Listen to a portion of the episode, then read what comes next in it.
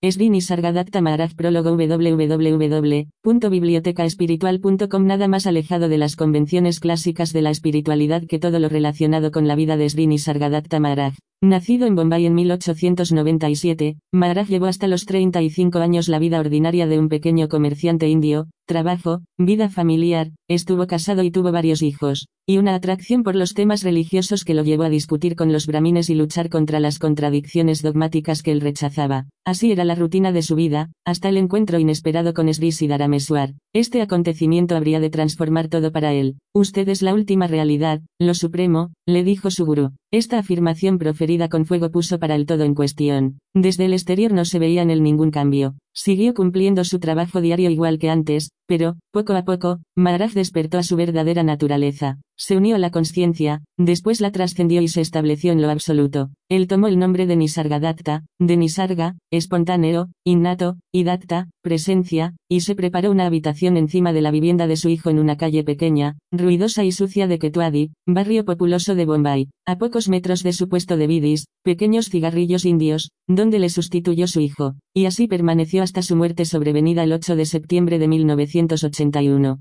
Allí dormía, recibía las visitas y celebraba los bhajans, ritual diario indio tradicional, según la promesa que había hecho a su gurú. La ausencia completa de pose, la espontaneidad de sus palabras basadas en la evidencia de lo que él era, con exclusión de toda referencia a los textos sagrados y de todo dogma, permanece como un ejemplo enteramente excepcional entre los compendios de palabras de los grandes sabios. Gracias a Maurice Friedman, europeo que vivía en la India, Maharaj alcanzó una cierta fama. Friedman publicó en 1973, en lengua inglesa, un total de 100 conversaciones entre Maharaj y sus visitantes. Entonces empezaron a afluir allí los buscadores de la verdad, especialmente holandeses y americanos, pero hay que precisar que Maurice Friedman, contrariamente a las conversaciones traducidas en este volumen, retocó las palabras de Maharaj, con su aprobación, para darles una forma más literaria. Friedman contribuyó con ello a facilitar a los cuatro yo no sabía www.bibliotecaespiritual.com occidentales, ya familiarizados con las exposiciones de Ramana Maharshi o de Krishnamurti, el acceso a la no dualidad tal como la vivía Maharaj.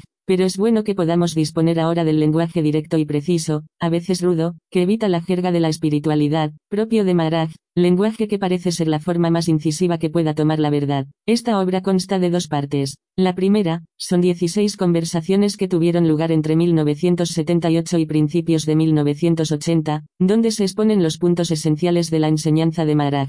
En la segunda figuran los momentos más importantes de mi propio encuentro con el Satguru, entre el 25 de octubre y el 15 de noviembre de 1980. En esta traducción me he esforzado sobre todo en restituir el carácter simple y recio de las palabras de Maharaj. Creo necesario precisar el carácter fulgurante de las respuestas de Maharaj, que brotaban de él con una gran intensidad, a veces antes de que el intérprete hubiese terminado de traducir la pregunta del visitante. La mayoría de estos se expresaban en un inglés aproximativo, lo que explica las repeticiones. Hay que tener también en cuenta el cambio de interlocutor en la discusión de una misma pregunta. Esrini Sargadatta, aunque padecía cáncer de garganta, no quiso cambiar nada en su vida cotidiana, pero algunos días estaba muy débil y hablaba menos. Así pues, hay que tener en cuenta, sobre todo en la segunda parte, los largos silencios que separan las palabras de Maharaj y que, en la lectura pueden dar la impresión de que no guardan relación de continuidad. Para terminar, quiero dar las gracias a Cristiane y a Josep Nauela Erx, que me han facilitado copias de sus grabaciones y me han animado desde el comienzo en este proyecto de traducción, que había recibido la aprobación de Maharaj mismo. PB 5. www.bibliotecaespiritual.com Primera parte. Yo no sabía charla, 25 de enero de 1978, www.bibliotecaespiritual.com 1 Maharaj. Algunos de ustedes han hablado de la ciencia. La espiritualidad no es científica. La ciencia descubre o produce algo, después les dice cómo fabricar lo que ha descubierto, cómo utilizarlo, cómo conservarlo e incluso cómo deshacerse de ello. El producto es perfectamente conocido y ha sido creado científicamente. La espiritualidad, en cambio, se interesa en nosotros mismos. Nosotros hemos aparecido y el mundo ha aparecido repentinamente. ¿Por qué? Nosotros no lo sabemos, pero sin embargo nos esforzamos en descubrirlo. ¿Qué somos nosotros? ¿Qué es el mundo y cuáles son nuestras relaciones mutuas? Nosotros lo ignoramos, pero adoptamos las convicciones emitidas por uno u otro, o nos limitamos a creer lo que nos han dicho nuestros padres, tú eres esto y aquello, y acabamos por estar sujetos a todo un campo de relaciones constituidas únicamente de cosas oídas. Esta conciencia de estar aquí, la constatación de este hecho, yo soy, ha aparecido espontáneamente. Hoy nosotros somos, nosotros somos como es el sol levante. Este ser mismo es una suerte de experiencia. Antes del nacimiento no había experiencia, es con la aparición yo soy, con la aparición de esta conciencia, de esta como las experiencias comienzan. Después ustedes descubren que este ser, esta conciencia expresada por yo soy es la causa de todos los gozos y de todos los sufrimientos. Ella también engendra todas sus necesidades. En este nivel de ser, todo eso es inevitable. Esta constatación yo soy, este saber interior que implica tantos movimientos, necesidades, exigencias, ¿qué es? ¿Cuál es esta identidad? Ustedes tienen que encontrarla. Si desean tener aclaraciones, hagan preguntas, pero únicamente sobre este tema. Visitante, puesto que yo no soy el cuerpo-mente, se trata de descubrir lo que yo soy en realidad. ¿Es esto una experiencia interna 7? Esvini Sargadatta Maharaj www.bibliotecaespiritual.com Intérprete, yo soy, en sí mismo, es experiencia y conocimiento. Vi, cuando uno alcanza una tal experiencia, yo soy, le lleva a uno a un estado de continua eseidad. M, cuando usted observa intensamente, cuando comprende el despertar de esta eseidad y su desvanecimiento después, disolviéndose en su fuente, entonces sí, vi, observar, M, utilice otra palabra, si quiere, lo que estudia, lo que percibe el despertar del ser es eterno, porque usted está ahí cuando el ser aparece, usted está ahí cuando desaparece y usted estaba ahí antes de que apareciese. Sea, permanezca en este yo soy. Vi, cuando observo yo soy, aparece repentinamente un estado nuevo, como un sueño. Yo trato de despertarme, pero este estado de sueño es más fuerte. M, lo que usted experimenta en ese sueño despierto es el producto de la identificación de su conciencia, de su eseidad, con lo que ocurre. Vi, sí, comprendo. M, su conciencia debe observar el mundo de vigilia y también el mundo que usted llama estado de sueño. Vi, pero ese mundo de sueño está ahí, surge por sí mismo, aparece. M, ¿a quién? A la conciencia. Vi, pero cuando sueño yo no estoy despierto. M, usted tiene que descubrir de qué yo habla. ¿Cuál es el yo que afirma ser la conciencia 8? Yo no sabía www.bibliotecaespiritual.com vi, eso aparece en mí. M, incluso ese mi desaparecerá. Incluso este estado consciente de observar la evidencia yo soy no podrá decir más yo veo, porque ahí donde eso ve no hay yo. Eso no dispone de ningún instrumento que le permita decir yo. Vi, uno no puede ver más que el sueño. M, el sueño no puede ser visto más que por su conciencia, su ser. En su mundo, solo son consideradas y apreciadas la significación y la eficacia de esta conciencia. Es esta pequeña conciencia quien ha creado todo el universo, pero es menester trascenderla. Vi, comprendo. Todas las cosas nacen en la conciencia, todo aparece en mi presencia en el seno de yo soy. El intérprete, le interrumpo para aportar una pequeña precisión, porque mi inglés y su inglés podrían no corresponder. Cuando, traduciendo a Maraj, hablo de conciencia, consciousness, se trata de este sentido de existir, de esta constatación yo soy, pero cuando hablo de presencia, awareness, ya no hay yo. Se trata del estado eterno. En general es así como lo expresamos. Vi, conciencia es relativo y presencia es empleado para lo absoluto. M, esforcémonos en definir estos términos. La pura presencia es lo que prevalece eternamente cuando la conciencia se funde con su fuente. Cuando la conciencia no está más ahí, solo prevalece la presencia. Vi, la presencia es continua. M, la conciencia va y viene, la presencia está siempre ahí. Vi, aparece la conciencia en el seno de la presencia 9. Esvini Sargadatta Maharaj www.bibliotecaespiritual.com M, sí, ella es el comienzo y la causa de la dualidad. Con miras a la comunicación nosotros empleamos palabras, pero ninguno de estos estados puede ser atrapado en el molde de las palabras y serle transmitido. Es una imposibilidad. ¿De qué disponemos nosotros? Únicamente de la conciencia. Yo soy esta conciencia que crea su propia luz, su propio espacio mental luminoso. Usted no es nada más que eso, Chit Bhaskar, esta eseidad primordial, luminosa, primera revelación yo soy. Usted no la siente ni por el cuerpo, ni por la mente, ella se impone repentinamente. El sol no está ahí, pero desde que un rayo se manifiesta, el universo entero es iluminado. Idénticamente, este chit, esta aparición yo soy, está ahí, y todo es iluminado. Vi, es como una explosión, M, llámelo como quiera, pero convénzase. Una sola chispa puede provocar instantáneamente una inmensa explosión, y su causa será la minúscula chispa. La causa de su mundo es idénticamente este yo minúsculo, esa causa del que el universo existe. Esta revelación yo soy no tiene ni forma, ni dimensión, ella no tiene deseos, es solo ser. Así pues, la primera manifestación es Chitvaksar, luz,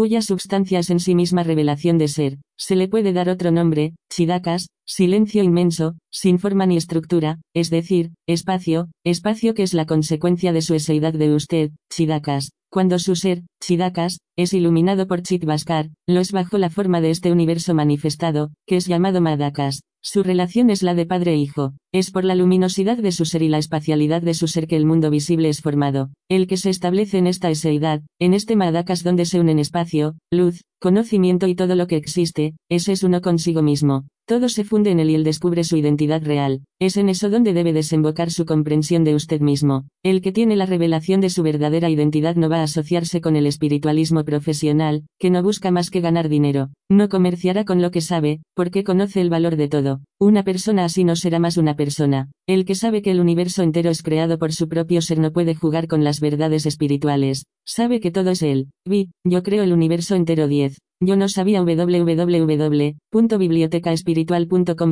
Sí, el universo es su creación. Su inglés y el mío tienen que coincidir exactamente. Ponga atención, porque, si no, no podrá comprenderme correctamente. El mundo no ha sido construido, ni creado por nadie. Ha surgido por sí mismo de la conciencia y no tiene causa. Usted ha leído y estudiado los evangelios. ¿Se menciona en ellos este aspecto particular del ser? Debe mencionarse, pero en términos ocultos. Vi, al leer las palabras pronunciadas por Jesús, como sed uno con el Padre, o cuando dice Dios, el mundo, los hombres y yo no somos más que uno, pienso que eso significa la misma cosa. M. ¿Ha comido usted este saber? ¿Ha digerido y asimilado estas palabras de Jesús? Vi, al comienzo comprendí mal y eso me supuso problemas. M. Probablemente usted no ha comprendido nada, no lo ha comido. Vi, pero últimamente he vuelto a leer los Evangelios con ojos nuevos y veo que en la fuente, en la raíz, no hay diferencia entre lo que usted dice y lo que dice Jesús. M. ¿Existe la misma noción en el budismo zen? ¿La ha encontrado en los escritos budistas que ha leído? Vi, sí. M. Si hubiera descubierto en los evangelios y en el budismo la realidad de su naturaleza, ¿habría tenido usted necesidad de venir hasta aquí? Vi, no, en efecto. M. Jesucristo, Buda, allá, el zen, todos han hablado de mí, de mi existencia, de mi ser. Todos han comentado mi existencia. ¿Está de acuerdo? Vi, la existencia de quien once. Es Vini Sargadatta Maharaj www.bibliotecaespiritual.com m, mi existencia. ¿Qué otro avatar habla como yo lo hago? Sí, Krishna también habla de mí. En la Gita ha dicho, todos los seres son lo divino encarnado, es decir, que es mi conciencia solo lo que predomina. Cualquiera que sea la cosa creada, un pájaro, una hormiga, es mi conciencia la que prevalece. Todas las cosas son yo, todas las cosas son solo una parte de mí mismo. Dicho esto, si piensa que va a beneficiarse en algo por el descubrimiento de su verdadera identidad, tenga la seguridad de que no lo hará jamás. Vi, nos es menester entonces considerar este conocimiento supremo como carente de valor. M, si tiene la convicción de que puede sacar algún provecho de esta comprensión, si quiere adquirir algo efectuando una tal gestión, le conviene abandonar inmediatamente, porque no logrará jamás sus propósitos. Hace 100 años, ¿de qué disponía usted para existir? ¿De qué instrumento? Vi, ¿lo sabe usted? M, oh sí, vi, ¿es importante saberlo? M, absolutamente, es muy, muy importante. Vi, ¿por qué? M, porque es el fundamento de todo, porque se trata de la raíz misma de todo lo que es. Todos ustedes han venido de países lejanos para reunirse aquí con la esperanza de descubrir el conocimiento, un saber importante y precioso, pero yo les hablo de lo que yo no conocía, de lo que yo no sabía. El intérprete, Maharaj habla únicamente desde el punto de vista de la presencia, ahí donde no existe siquiera el sentido yo soy 12. Yo no sabía www.bibliotecaespiritual.com ¿usted me dice una cosa que no sabe? M, en el estado último no hay yo, ningún conocimiento. Este hambre que le anima debe ser empleada para comer su miedo de la muerte. Tiene que devorarlo continuamente hasta que este hambre se sacie. Este miedo es causado por el ansia de ser, el deseo de prolongar esta preciosa ventaja de existir. ¿Quién lo llama ventaja? La conciencia ligada al cuerpo. Usted no será libre hasta que su hambre se haya saciado agotando este miedo de la muerte. La esencia de este miedo es prolongar este yo soy. En este momento mismo yo soy sustenta su miedo. Tiene usted que deshacerse de él. Vi, quiere decir usted que el sentido yo soy implica también el sentido de que un día yo no seré más, mientras que si yo no he sido nunca, ya no hay más miedo. M, no es eso. Comprenda claramente, cuando usted lo intenta, cuando se esfuerza en estabilizarse en su ser, este proceso se armoniza, deviene cada vez más puro y, en su pureza última, yo soy se disuelve. ¿Y ahí qué puede quedar? ¿Comprende usted la significación de esto? El tiempo ha tragado, digerido, matado al tiempo. Vi, es una progresión, un proceso. M. ¿Ha salido usted de las palabras o las palabras han salido de usted? Antes he hablado de chidakas, resultante de su ser. En el seno de su ser este espacio se ha formado instantáneamente. Es después, para su comodidad, que se le ha asociado la palabra chidakas. Para un jnani, el sabio, el puro presenciador, el conocimiento, cuando aparece, solo puede ser universal. Nosotros empleamos los términos sentido yo soy, conciencia de ser, eseidad, pero para el jnani ya no subsiste nada individual, él no puede ser mejor que el de lo que es. En mi universo no hay cuestión de nacimiento o de muerte. ¿Encuentra usted este tipo de enseñanzas en sus evangelios? Vi, sí, en las palabras de Jesús. M, ¿qué es lo que le aportan? Le revelan esta verdad, ustedes 13. Esdini Sargadat Tamaraf www.bibliotecaespiritual.com Jesús no dice que uno no es nada, siempre dice que uno es algo. Él no va más allá de yo soy. Él tiene siempre los tres aspectos del saguna, las tres cualidades del mundo manifestado, inercia, actividad y equilibrio. M, en la etapa inicial, sí, pero cuando lee las palabras de Jesús, las lee como su propia historia, como informaciones que le atañen, revelaciones sobre usted mismo, tiene que leerlas como aplicándose a usted solo. Acabo de decírselo, todos los comentarios sobre Aya, Buda, Jesucristo, todo lo que se ha escrito no me concierne más que a mí únicamente. Vi, para comprenderlo creo que es necesario leer lo que usted dice al respecto. M, léalo y hágalo corresponder con sus propios conocimientos, compárelo con lo que usted sabe. Vi, tengo la convicción de que Jesús puede ser comparado al Bhakti Yoga. M, Bhakti Yoga significa amar o estar en devoción ante su verdadera naturaleza, unirse a ella. Su adoración debe dirigirse hacia su origen y usted tiene que devenir uno con él. Abandonarse a Dios. M, ¿cómo? Si Dios es diferente de usted. Vi, sí, ya veo. Uno desemboca en la dualidad. Hay una diferencia entre su enunciado y el de Jesús, pero, finalmente, viene a ser lo mismo. M. Son señuelos que Jesús, en su sabiduría, ha puesto en los evangelios para atraer a los ignorantes, pero Él les llevará después a la Advaita, a la no dualidad. Vi, yo he tenido necesidad de la devoción. La he seguido durante mucho tiempo, pero un día descubrí que esta no era mi vía y ahora he adoptado la otra vía, el jnana, el conocimiento 14. Yo no sabía www.bibliotecaespiritual.com.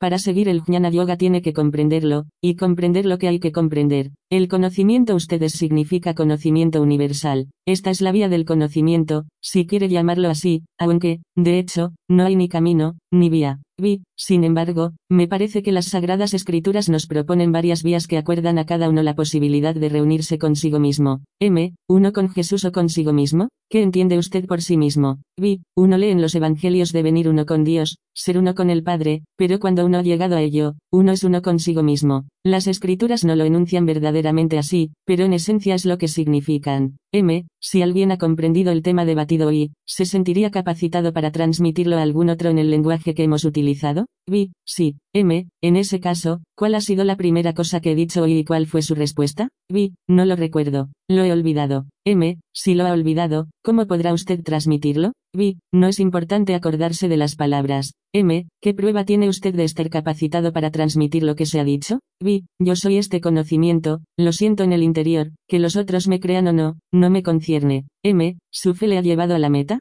Lo que usted ha aprendido y, este conocimiento le ha sido entregado a domicilio? Está en usted 15. Esdini Sargadat Tamaraz www.bibliotecaespiritual.com Eso es lo que siento. M. ¿Usted sigue sintiendo no? ¿Sigue creyendo en las sensaciones corporales? Vi, no. M, no presuma de estar más allá del cuerpo, usted está físicamente aquí. ¿Se acuerda de que tiene que volver a su país, a Holanda? Vi, sí. M, tenga aquí la misma convicción sobre lo que le concierne, que esta noción de eseidad sea su morada. Esté usted cierto de ella como de la necesidad de su regreso a Holanda. Embeba esta certeza y después regrese a su país. Desea todas las actividades necesarias para ganarse la vida, pero permanezca en esta revelación, en esta evidencia. No rece más que a eso, abandónese, únase a eso y a nada más, porque todo el resto no es más que la creación de eso. Esta evidencia yo soy es su gurú. Mientras haya luz, mientras haya en usted esta chispa, sabrá que usted está ahí, que usted es. Si a pesar de todo persiste en querer sacar algún beneficio de su venida aquí, yo le digo esto, más allá de esta realización yo soy no existe ningún Dios, no existe nada.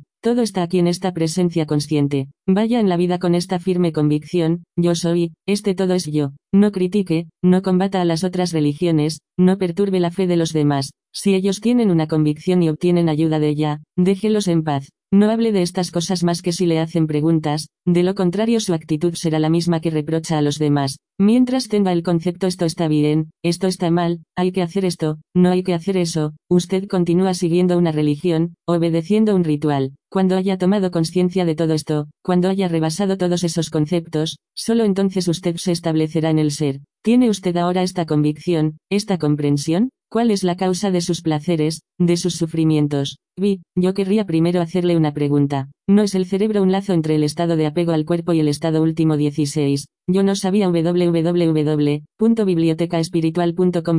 El cerebro es un objeto, es un derivado del alimento adecuado a ser consumido por la conciencia. Vi, aquí todo el mundo responde continuamente sí Maharaj, yo comprendo, usted tiene razón, pero yo quiero una respuesta precisa. Suponga que durante mi viaje de regreso el avión se cae, que yo no resulto muerto pero sufro lesiones cerebrales. Toda comprensión me será entonces imposible. M, su cerebro está dañado, ¿de acuerdo? ¿Significa eso que usted está muerto? Vi, yo me esfuerzo en comprender, pero yo soy como alguien que está aprendiendo el alfabeto A, B, D, si llego a la mitad y mi cerebro no funciona, ¿cómo voy a llegar a aprender el final? M, supongamos que a un hombre se le va a operar, se le anestesia y después muere. ¿Ha sabido el que moría? ¿Qué importancia tiene que el cuerpo ya no funcione? ¿Qué importancia tienen que expire? Usted no es este cuerpo. Vi, ¿quiere decir eso que cuando muera alcanzaré el estado último? M, una cosa es cierta en todo caso, ahora que ha escuchado estas palabras, en el caso de muerte su cuerpo sutil irá directamente a lo eterno. Así será, la siembra está hecha. Le doy esta respuesta porque usted todavía tiene miedo de la muerte, y esta respuesta está destinada solo a usted, no a los otros.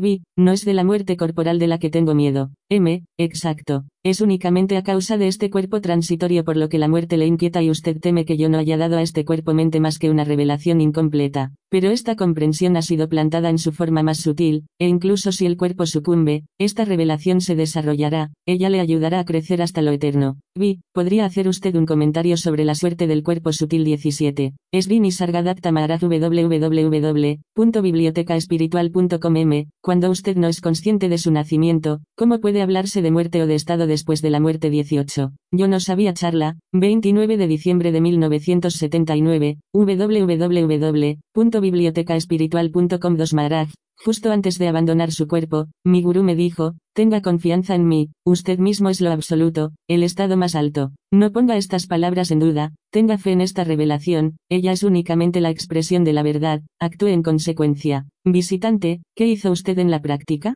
M, no mucho. Seguí con mi vida habitual, dedicándome a las actividades que me permitían sacar adelante a mi familia, pero, cuando tenía un momento libre, la mente abierta, tenía el hábito de acordarme de mi gurú y de sus palabras. Después mi gurú alcanzó su masamadhi, es decir, dejó su cuerpo, y yo me sostuve entonces remitiéndome a lo que me había dicho y a la intensidad con la que lo había dicho. En mi caso, eso fue suficiente. Vi, el amor y el apoyo de su gurú estaban en usted y usted sacó fuerza de sus palabras y de su protección. M, cualesquiera que fueran las palabras pronunciadas por mi gurú, expresaban únicamente la verdad y la verdad transmite la verdad. Pero él no hizo nada especial, todo germinó espontáneamente a través de mi comprensión y obtuve el conocimiento de la realidad. Vi, incluso si su gurú no participó deliberadamente en este despertar, de hecho colaboró. M, puede decir lo que quiera, todo lo que, condicionado a mi instrumento corporal, debía ocurrir, ocurrió. ¿Por qué y cómo ocurrió? Eso no puedo decirlo. Yo no hice nada con una meta particular. Yo no tenía necesidad de aislarme y cuando me ocurría estar completamente interiorizado, eso también se producía espontáneamente 19. Esvini Sargadatta Maharaj www.bibliotecaespiritual.com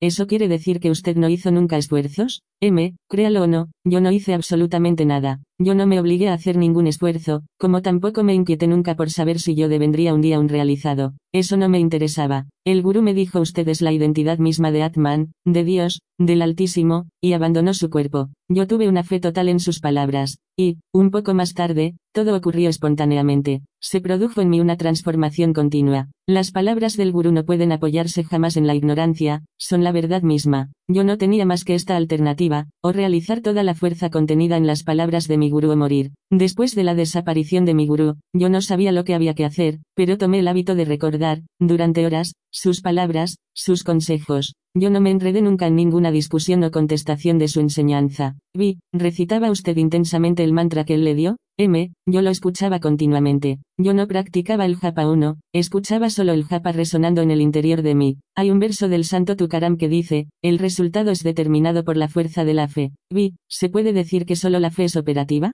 M. La cualidad del resultado corresponderá a la intensidad de la fe invertida, ya se trate del desarrollo de ese japa interior o de lo que sea. B. ¿Y esta fe es sin causa? M. Su causa primordial es la certeza yo soy. B. Proviene este conocimiento yo soy de Sattva, la armonía interior uno japa, la recitación continua de una fórmula, semejante a la recitación del nombre de Jesús de los esiquiastas, es una práctica india muy extendida, nota del traductor. Coma 20. Yo no sabía www.bibliotecaespiritual.com. Este conocimiento yo soy es anterior incluso a los cinco elementos. Lo absoluto no sabe que yo es. Un acontecimiento no puede ser percibido sino a partir de la aparición de yo soy. Es menester ser consciente, conocedor, para que, en ese ser consciente, sea percibido lo conocido. Por ejemplo, un hombre vigoroso, perfectamente sano, se acuesta y se despierta enfermo y febril. ¿Cómo puede él explicarse la causa de ello? Él no sabe nada de ello, él dormía. Lo absoluto, idénticamente, no tiene ninguna noción de ser o de haber sido, solo cuando la noción yo soy aparece espontáneamente, es posible concluir, lo absoluto eso era. El único elemento que permite tener conocimiento de algo es esta presencia a sí mismo. Mi gurú me dijo que este principio absoluto, que no se conoce a sí mismo, era mi verdadera naturaleza. Me ha sido dado descubrir esta realidad y es desde ahí desde donde le hablo. Y es perfectamente verdadero que ahí no existe ninguna indicación de que yo soy o de que yo haya sido.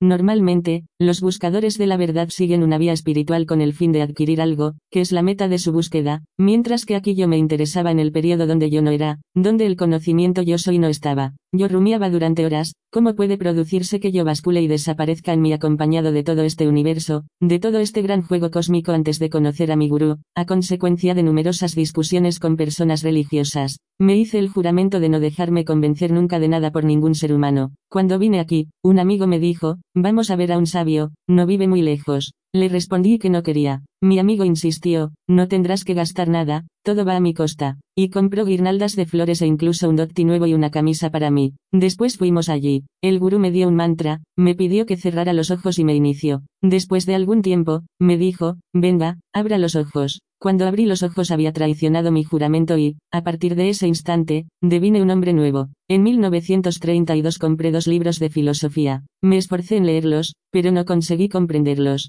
Entonces los envolví en un papel y los coloqué en una estantería. En 1934, unos meses después de haber sido iniciado por el gurú, el amigo que me lo había hecho conocer me invitó a ir a su pueblo y me pidió que le expusiese el contenido de aquellos libros de filosofía que yo había hojeado dos años antes. Aunque entonces no había llegado a comprenderlos, pude explicarlos fácilmente. Todo se produjo espontáneamente. Vi, ¿qué pasó durante esos pocos meses entre el inicio y el periodo en que usted explicó los libros de Filosofía 21? Esdini Sargadatta Maharaj www.bibliotecaespiritual.com m, fue natural. ¿Cómo explicarlo? Es como pedirme que diga cómo he obtenido esta forma corporal. Se dice que el universo ha conocido numerosas disoluciones. ¿Cómo es posible que, a pesar de tantas disoluciones, nada me haya tocado? Mi existencia, lo que quiera que yo soy o no soy, ha permanecido inmutable. Yo existía pero no de esta manera y jamás nada me ha tocado. Le he pedido esta mañana que tome el hábito, de una vez por todas, de tomar esta presencia a usted mismo por lo que ella es, sin forma, sin modelo.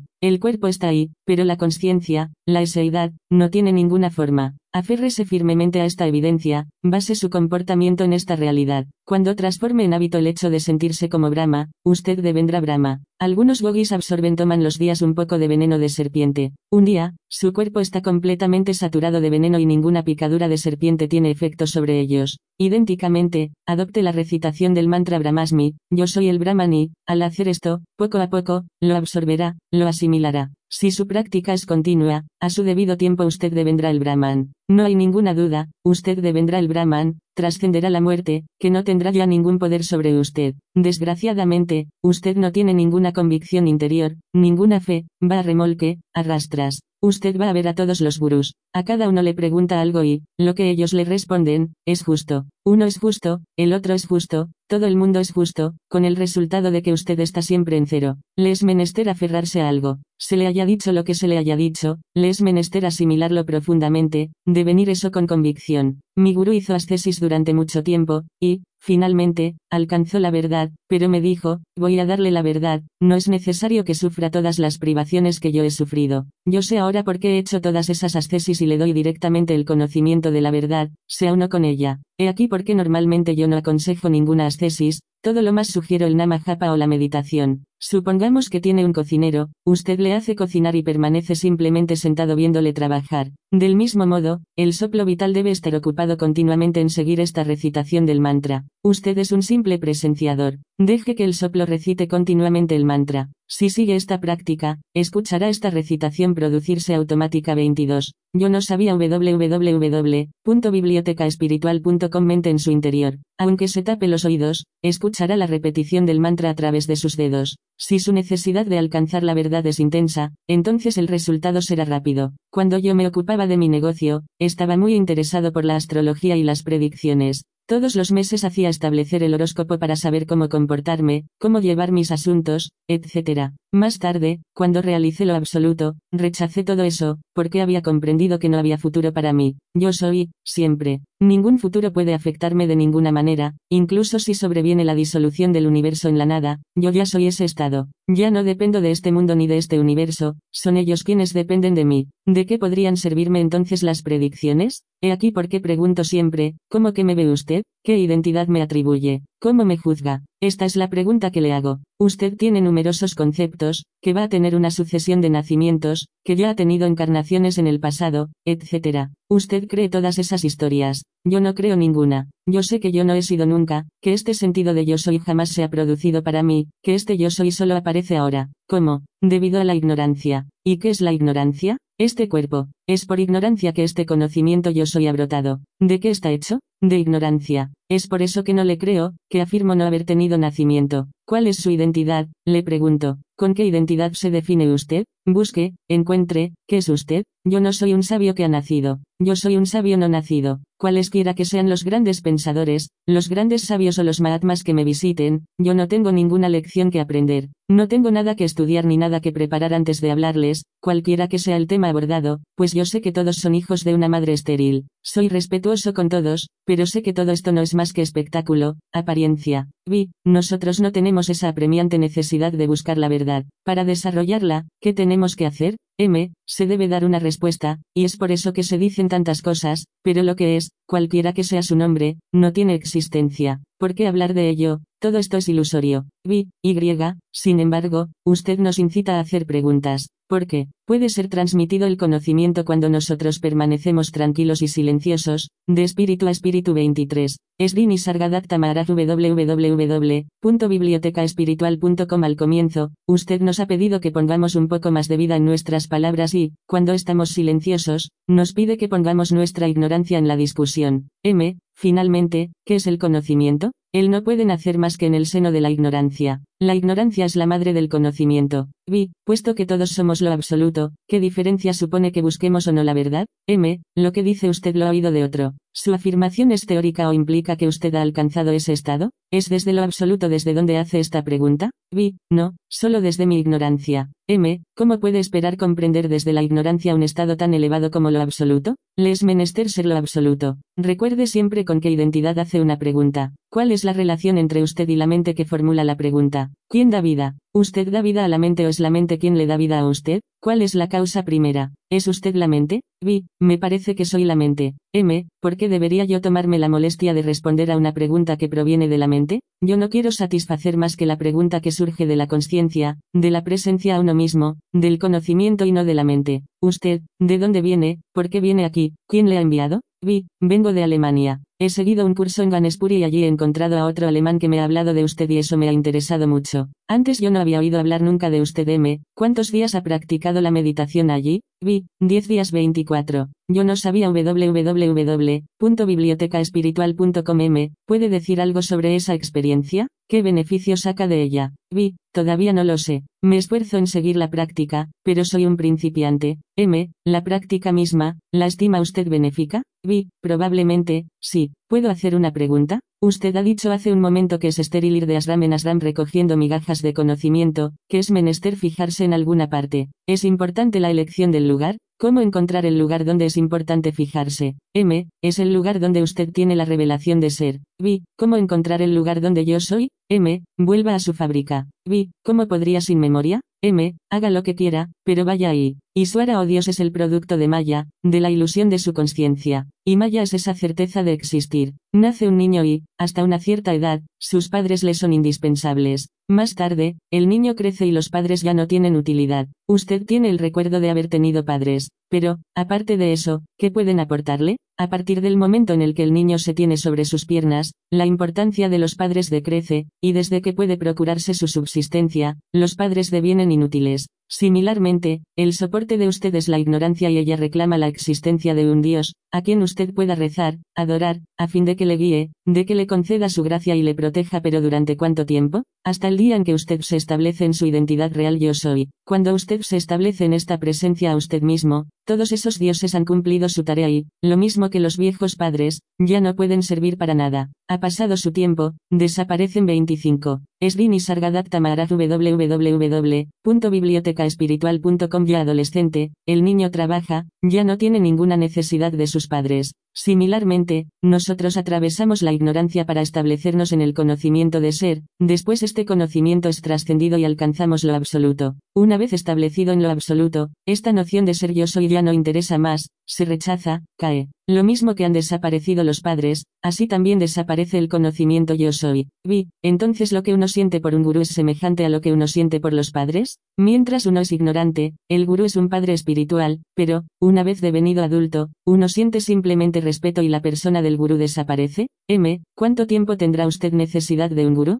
Mientras piense yo soy esto o yo soy aquello, una vez establecido en la presencia a usted mismo, trascendiendo después esta presencia, ya no hay necesidad de gurú. Vi, llegado a esa etapa ya no queda más que amor y respeto por el gurú, como hacia los padres, ¿no es así? M. Es menester que usted mismo sepa lo que es ese estado. Es imposible transmitir o explicar lo que sería su experiencia de lo absoluto vi, pero ¿cuáles son ahora sus sentimientos hacia su gurú? M. ¿Qué necesidad hay de tener sentimientos? No es cuestión de sentimientos, ellos no existen más que en los niveles inferiores. Usted tiene necesidad de todo eso mientras está poseído por este gran ansia de existir, de ser. Cuando este hambre, este yo quiero ser, está satisfecha, ¿dónde está la necesidad de tener sentimientos hacia un gurú o lo que sea? Vi, no hay tal necesidad, es solo un recuerdo. M, aquí no hay lugar para el recuerdo, no es más que en los niveles inferiores donde uno encuentra imágenes, devociones, etc. Vi, nosotros estamos apegados aún a esos niveles, basta con abandonar los 26. Yo no sabía www.bibliotecaespiritual.com M, no se trata de abandonar. Cuando ha satisfecho plenamente este ansia de seidad, usted no sabe que usted es. ¿Qué ocurre entonces con esta necesidad de saber si uno tiene ciertos sentimientos hacia el gurú o no? Usted no tiene ya el conocimiento de ser, ¿quién siente entonces devoción? ¿Y hacia quién? No queda nada. Vi, no hay nada más que luz. M, proclama la luz que ella es la luz, Habitualmente nosotros prestamos una enorme atención al hambre y a la sed. Supongamos que el principio yo soy no está ahí, lo que usted llama usted no está ahí. ¿Qué ocurre entonces con el problema de saciar su sed? Para saciarse, para descubrir su ser, usted posee todos estos diversos instrumentos y esta multitud de pequeños camaradas, Dios, devoción, rituales, etc. Una vez saciada su hambre, usted no va a lanzarse de nuevo a estos juegos. ¿Cuál es el hambre primordial en los insectos, los gusanos o los mamíferos? Ellos quieren sobrevivir, quieren existir, quieren ser. ¿Le ha dado su gurú indicaciones sobre este punto? Vi, mi gurú me pidió que deviniera la verdad y me dijo yo era el todo. Pero en lo que concierne a la ignorancia, me remitió a usted M. Normalmente, nadie analiza la situación como yo lo hago, exponiendo únicamente la verdad. Ellos le dicen solo la disciplina que usted debe adoptar y lo que es menester hacer y no hacer. Vi, Maraj, yo he vuelto porque no he llegado a estabilizarme en esta presencia a mí mismo. M. La verdad es eterna, siempre está ahí, pero, ¿qué es eterno en este mundo? Vi, mentalmente, yo comprendo, pero mi ego vuelve continuamente. Este es el fardo del que yo querría desembarazarme. M, he aquí lo que hay que hacer, coma su ansia de existir, mastique sin cesar esta avidez yo soy, esta necesidad de ser, permanezca continuamente presente a usted mismo, aférrese a este sentido de ser, sin desfallecer 27. Esdini Sargadatta Maharaj www.bibliotecaespiritual.com pero cuando algo inesperado se presenta, uno no puede ya pensar en ello, la situación o el problema oscurece yo soy. M, el sentido yo soy, el sentimiento yo soy no está hecho de palabras, es anterior a la emanación de las palabras. sea ahí, sumérjase en ese estado anterior a las palabras, asista a la aparición de las palabras. Vi, pero ¿cómo hacerlo cuando hay que afrontar una dificultad, un problema? M. Cuando recita un mantra y observa, ¿qué hace usted? Usted consume su prana, su soplo vital, es una etapa necesaria. Primero haga esta recitación interior silente. Al hacerlo, observe el mantra y, al hacer esto, absorberá sin cesar el prana. Este proceso le permitirá establecerse en esta certeza yo soy. Eso es todo lo que hay que hacer. Usted recita continuamente el mantra sin pronunciarlo, lo observa sin desfallecer y absorbe su soplo vital. Ese es el truco. Vi, pero uno no puede recitar todo el tiempo el mantra. Hay que trabajar, cruzar la calle, dormir. M, si lo recita con intensidad cada vez que sea posible, si no lo olvida, él no le olvidará a usted y proseguirá por sí mismo, devendrá automático y usted ya no tendrá más que escucharlo interiormente. Eso se producirá espontáneamente si practica. Haga de él su segunda naturaleza 28. Yo no sabía charla, 1 de enero de 1979, www.bibliotecaespiritual.com 3 Maraj, antes de encontrar a Maurice Friedman, yo no tenía ninguna idea de los conocimientos que había adquirido o de la ignorancia que había perdido, ni si eso tenía algún valor. Él me hizo saber que esto podía ser útil para algunos. El conocimiento que tengo, cualquiera que sea, es un conocimiento que no está ligado a la conciencia, y eso constituye una gran diferencia. El cuerpo es el alimento gracias al cual existe yo soy. Cuando el cuerpo está enfermo, usted le da medicamentos, pero cuando está grave, puede dejar de funcionar y entonces este yo soy desaparece. Mientras este cuerpo alimento está aquí, a usted le es posible experimentar innumerables cosas a su alrededor, pero cuando el cuerpo se va, yo soy se va. Así pues, cualesquiera que sean sus experiencias, ellas desaparecen cuando yo soy no está ya aquí. Mire esta fruta, en unos días estará pasada. Su valor, su eficacia, no van a durar mucho tiempo, pronto ya no será comestible. Con el cuerpo pasa lo mismo. Igual que la fruta, su duración está ligada al tiempo, un día será menester abandonarlo. Dicho de otra manera, si usted consume esta fruta ahora, ella devendrá a usted, pero, si espera unos días, su cuerpo ya no podrá asimilarla y tendrá que tirarla. Como consecuencia de algún desequilibrio de su cuerpo, puede tener la impresión de morir, pero usted no experimenta nunca ninguna muerte. Usted podrá conocer el miedo de la muerte, pero no la muerte, en ningún momento. Creer morir un día es una aberración, un pecado. Puesto que ha venido a verme, trate de comprender esto plenamente y que ese miedo de la muerte desaparezca. Pero tiene que investigarlo con un interés intenso. Si no se siente totalmente implicado en este estudio de la muerte, más vale no hacer nada. Olvide todo lo que le he dicho y viva lo más felizmente posible. Pero si se queda aquí, esfuércese en asimilar lo que digo 29. Esrini Sargadatta Maharaj www.bibliotecaespiritual.com Visitante, disminuye el miedo del dolor cuando uno se establece en conciencia sabiendo que ella no es el cuerpo? Supongo que, de hecho, el miedo no cambia, sino que uno se desprende de él. M, el miedo del dolor desaparecerá y el dolor quedará, pero su reacción al dolor será diferente. Vi, si una mujer casada, que ha asimilado bien estas nociones y de una madurez por encima de la media, da nacimiento a un niño, considerará a este niño simplemente como un nuevo ser en el seno del gran teatro de Maya, ¿o no? ¿Cuáles serán las relaciones entre esta madre y su hijo? M, observe a los animales, ellos no actúan, nada se hace voluntariamente. Todas las cosas necesarias se producen espontáneamente. Las cosas ocurren, la implantación del germen, la gestación, el nacimiento, la alimentación de los cachorros, todo eso tiene lugar automáticamente. Como la idea de su hijo está ligada al cuerpo y como usted no es el cuerpo, este apego físico al hijo ya no existe. La separación del cuerpo, la pérdida de la conciencia es lo más temible para la mayoría de la gente, y lo llaman muerte. Pero para un jnani, es una fiesta, un momento de gozo. Uno cree ser este cuerpo, el otro sabe que el completamente distinto del cuerpo. He aquí por qué el mismo suceso provoca reacciones tan diferentes. Considere una pareja a punto de casarse, en ese momento hay un gran gozo en ellos, pero eso no es nada comparado a los últimos momentos de un ser que ha comprendido lo que él es realmente. Ese momento es llamado la muerte verdadera. Vi, porque esta muerte no es un acontecimiento como otro cualquiera, que no implica ni gozo, ni tristeza, porque, si he comprendido bien, la realización es comprender que no existe ningún acontecimiento, placer o sufrimiento, ya que nosotros somos todas las cosas. Dejar este universo debería ser semejante a una gota que se une al océano. M, en un caso, el gozo está ligado al deseo, y en el otro, ese gozo no está ligado a ningún deseo. En eso consiste la diferencia y a eso se le puede llamar beatitud 30. Yo no sabía www.bibliotecaespiritual.com ha dicho, al comienzo, que antes de encontrar a Maurice Friedman, usted no concedía ningún valor a este conocimiento de la realidad. ¿Podría desarrollar eso un poco más? M. En mí mismo, yo ignoraba el valor de mi conocimiento de la realidad, pero Maurice Friedman, que había vivido junto a sabios como Ramana Maharshi, Krishnamurti y algunos otros, podía comparar y evaluar mis conocimientos. Para él, había en lo que yo decía un factor común con lo que yo había oído.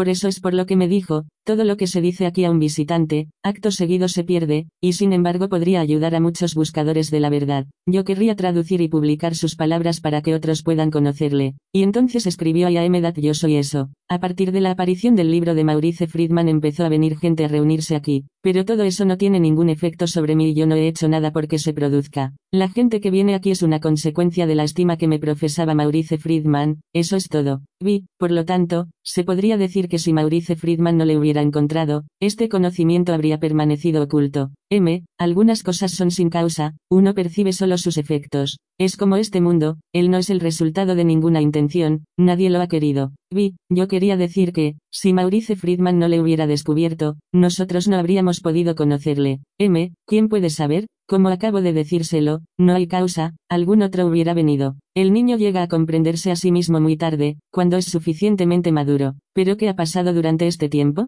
La nariz, los ojos, el pelo, todo se ha ido desarrollando lentamente, ha ocupado su lugar justo. ¿Quién se ha ocupado de ello? Nadie ha hecho nada, las cosas ocurren por sí mismas. Nosotros tenemos la convicción de que los aconteceres son el resultado de tal o cual actividad, pero, de hecho, nosotros no somos los hacedores, las cosas ocurren por sí mismas. ¿Cuál es el deseo que más ardientemente querría usted ver realizado? Su propia compañía, ¿va a prolongarse? ¿Va a durar siempre? Incluso este yo consciente que usted posee SIM 31. Srini Sargadatta Maharaj www.bibliotecaespiritual.com permanente. ¿Podrá usted prolongarlo? ¿Cuánto tiempo? Cuando se sienta a meditar, ¿qué busca? ¿Qué desea? ¿Cuál es su meta? Cuando permanece en su conciencia, ¿cuánto tiempo puede usted retener ese estado? Cuando la meditación ha terminado, usted está de nuevo en el cuerpo-mente. Ahora bien, sería menester entonces que usted estuviera continuamente en esta conciencia que siente yo. Para mí el abandono de la ignorancia fue más bien fácil. Yo no tuve que hacer grandes esfuerzos como Ramana Maharshi u otros sabios. Quien hace ascesis, se pone en meditación o soporta una ascesis, es la ignorancia. El resultado final es siempre el mismo, pero el ignorante debe aportar un gran esfuerzo. Vi, si alguien ha comprendido, sin haber alcanzado el estado de un jnani, podría explicarlo a otros y permitirles devenir realizados, incluso si él mismo no lo es. M, yo no le he pedido que predique. Sea primero eso. Devenga primero un jnani. Los efectos de lo que usted puede predicar, lo que quiera que sea, no serán más que ilusiones.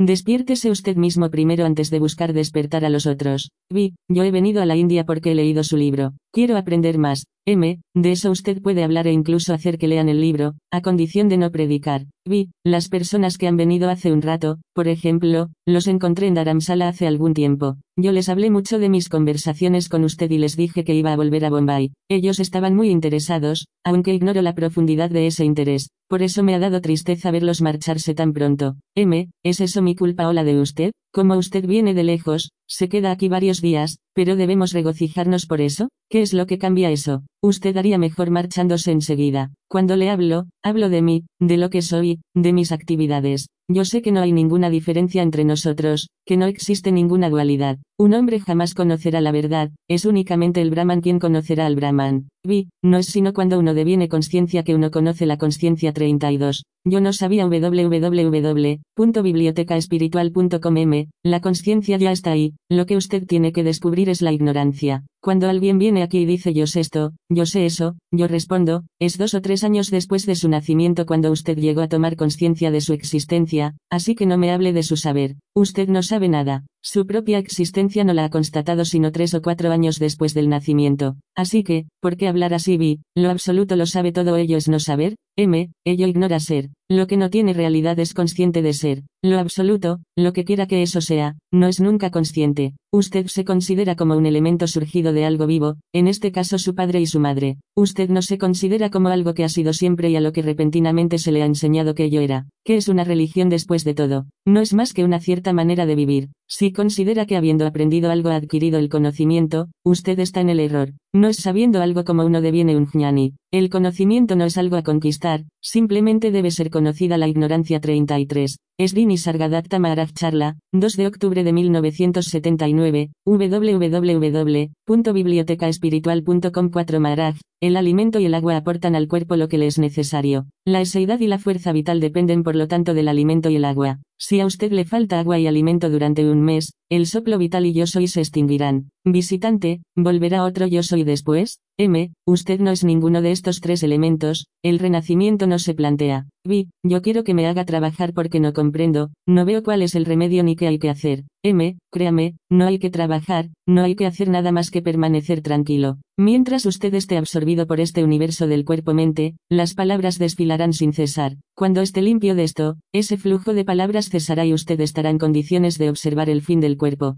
En el momento de la supuesta muerte, la fuerza vital abandona al cuerpo, y esta eseidad deviene no eseidad. Usted observará todo eso. Vi, yo tengo la impresión de que hay una suerte de elemento llamado alimento con el que se forma este cuerpo alimento. Si uno está lleno de conceptos, uno acuerda entonces una existencia real a este cuerpo alimento, pero me parece que su enseñanza implica que, de hecho, este cuerpo alimento no existe que no es más que un concepto. M, ¿desde dónde pronuncia usted estas palabras? ¿Comprende realmente que este cuerpo no está de hecho ahí y que su existencia está ligada a sus conceptos? Vi, es una opinión que me he formado después de habérselo oído decir 34. Yo no sabía www.bibliotecaespiritual.com yo lo he dicho, pero ¿está usted convencido de ello? ¿Ha tomado conciencia de eso? Vi, de ser así, yo no estaría aquí. M, exactamente. A la espera de ese día, este cuerpo ha nacido como han nacido todas las cosas, usted considera el alimento y el cuerpo como cosas distintas y usted no es un jñani. Así pues, coma y beba, pero busque el fundamento de eso, lo que sabe que existe el conocimiento esto es el cuerpo lo que sabe que existe algo anterior a la aparición del cuerpo.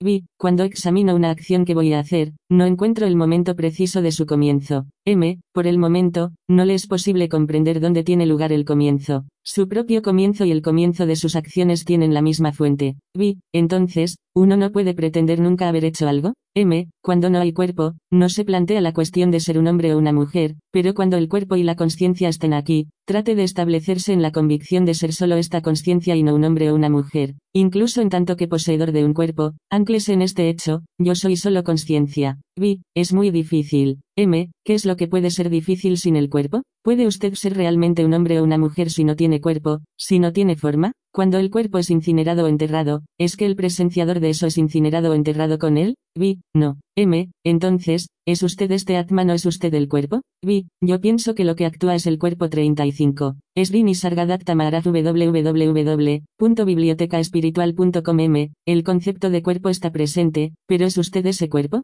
Vi, no, porque yo percibo este concepto del cuerpo. M, usted considera este cuerpo como el suyo, lo asimila al alimento que ha comido para mantenerlo. Ese alimento se ha convertido en su cuerpo. Vi, comprendo bien todo esto, pero existe algo que me remite al cuerpo. Yo persisto en considerarle como un cuerpo. M, lo mismo que yo he conservado el hábito de fumar. Desde su infancia, e incluso desde su nacimiento, usted ha tenido el hábito de considerarse en tanto que cuerpo. Es muy difícil deshacerse de esta convicción, pero el cuerpo no penetra todas las cosas. Ahora bien, lo que usted es, es lo que está por todas partes, lo que penetra todas las cosas y que está también en el cuerpo. El concepto de individuo no puede estar ligado a lo que anima todo y lo que lo anima todo no puede ser individual. Vi, usted nos ha hablado ya del destino, que es como una película, un negativo impresionado en el momento de la concepción y que contiene el desarrollo de los acontecimientos de nuestra vida. Si cada uno tiene su película, si todas nuestras vidas están predeterminadas, ¿de qué sirve ser vigilante, perseverante? ¿De qué sirve esforzarnos en comprender lo que usted nos dice?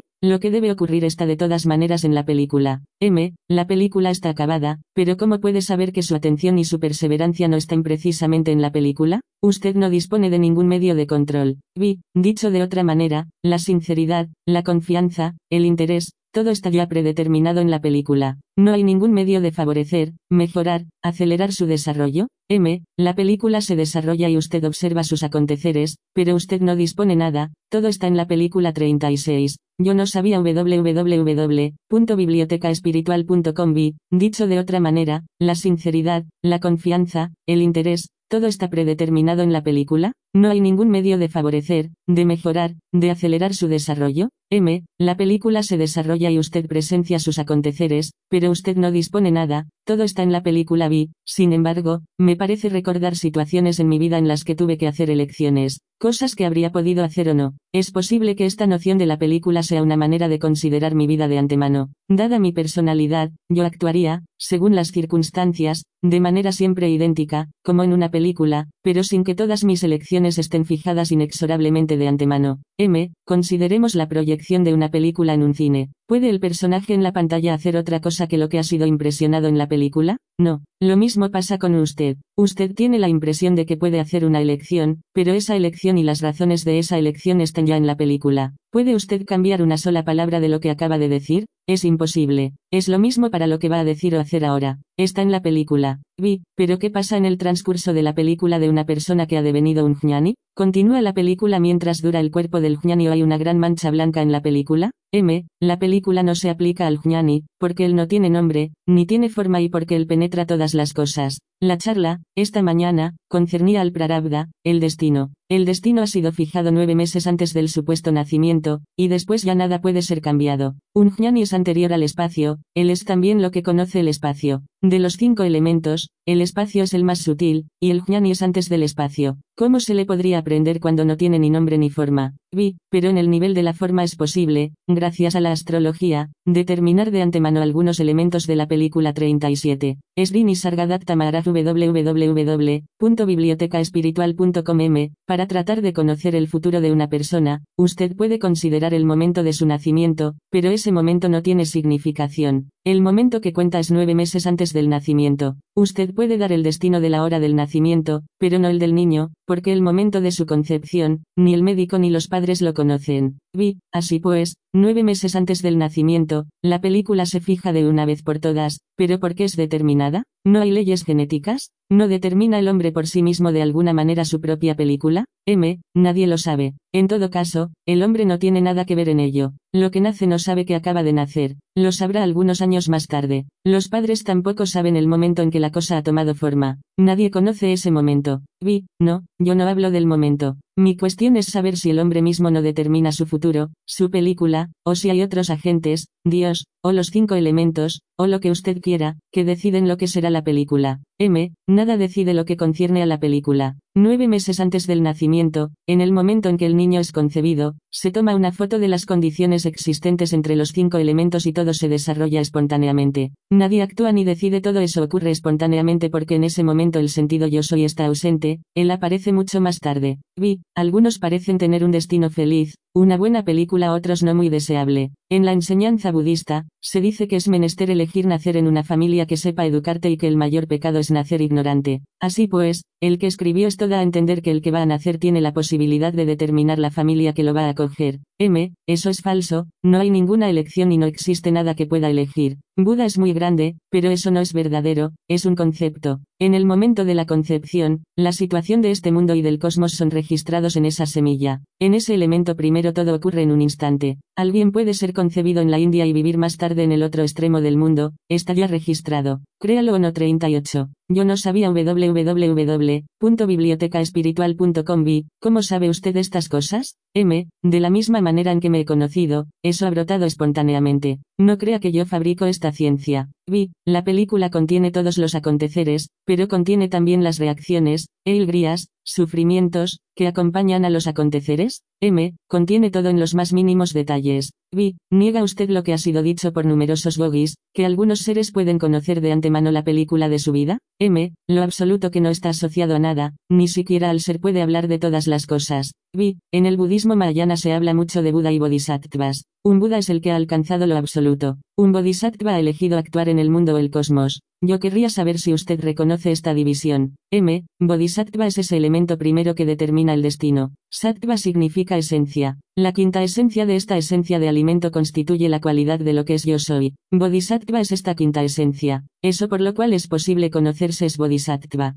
Vi, ¿y un Buda va más allá? M. En un Buda, no hay Bodhisattva. Su bodhisattva ha desaparecido, él lo ha trascendido. Buda reconoce, es el presenciador de bodhisattva. Esto significa que es distinto de bodhisattva. Vi, sé que usted me va a responder que está en la película, pero hay alguna razón particular para que tantos maestros no tengan más que un solo discípulo que alcance la iluminación 39. Srini Sargadatta Maharaj www.bibliotecaespiritual.com m. Uno de cada 10 millones puede alcanzar ese estado. Yo no aconsejo a nadie venir aquí. Se viene espontáneamente cuando llega el momento. Generalmente, la gente va a rezar a Dios para que les conceda bienes materiales. ¿Quién conoce al Bodhisattva? El Buda. Vi. ¿Tuvo su gurú más de un discípulo que alcanzase la liberación? M. Yo no dudo de la sabiduría de nadie. Mi gurú era perfecto absoluto y yo no tengo nada que decir sobre sus discípulos. Vi, usted dijo, hace algún tiempo, que no hace más que reaccionar a una necesidad. Si nosotros tenemos necesidad de una respuesta del estado donde usted se encuentra, más allá del ser usted nos responde. Yo tengo dos preguntas sobre este tema. ¿Qué hace cuando no tiene que responder y, en segundo lugar, reacciona solo a las preguntas y necesidades de este grupo que está junto a usted,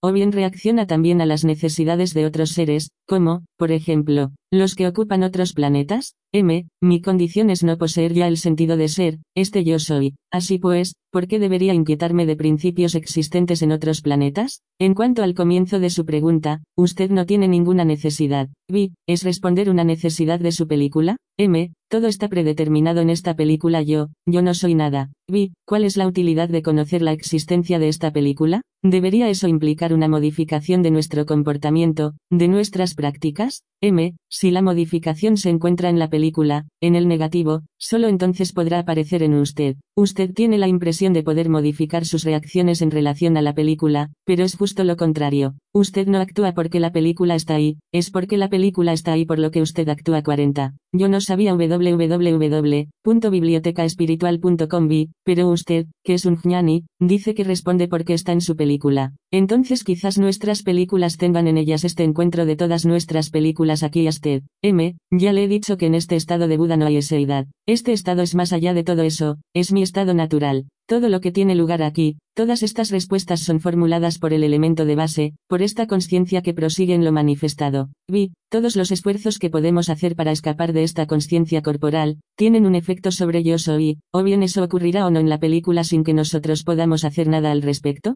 M, ya le he dicho precedentemente que usted no es la conciencia, usted no es tampoco la eseidad. En la pantalla de cine, las siluetas se desplazan continuamente, ellas no pueden hacer otra cosa, está en la película. Ellas no deciden nada, la película se desarrolla. ¿Pero qué es lo que hace posible las siluetas en la pantalla? ¿Es solo el desarrollo de la película? No, es la luz que la atraviesa, la luz que está detrás. Para usted es la misma cosa, su realidad es únicamente ser luz, presenciar la película cuyo desarrollo produce los aconteceres del mundo, sea esa fuente luz detrás de la conciencia. Vi, entonces todos los esfuerzos que se hacen están ya registrados en la película, no hay nada que podamos hacer para facilitar el despertar a esa luz. M, en el corazón de esta fuente que es luz, usted no es la conciencia. Observe esta casete, todo lo que digo es registrado en ella, pero lo que se registra no es yo. Todo lo que ocurre, ocurre en la conciencia y en el cuerpo alimento que es, el mismo, el conjunto de los cinco elementos. Usted no es nada de todo eso, lo mismo que la persona que habla no es lo que es registrado por la casete. Le es menester convencerse de que usted es totalmente distinto de lo que yo llamo los elementos de base, es decir, el cuerpo y yo soy o la conciencia. Vi, es la realización una experiencia original o está ya en la película 41. Srini Sargadatta Maharaj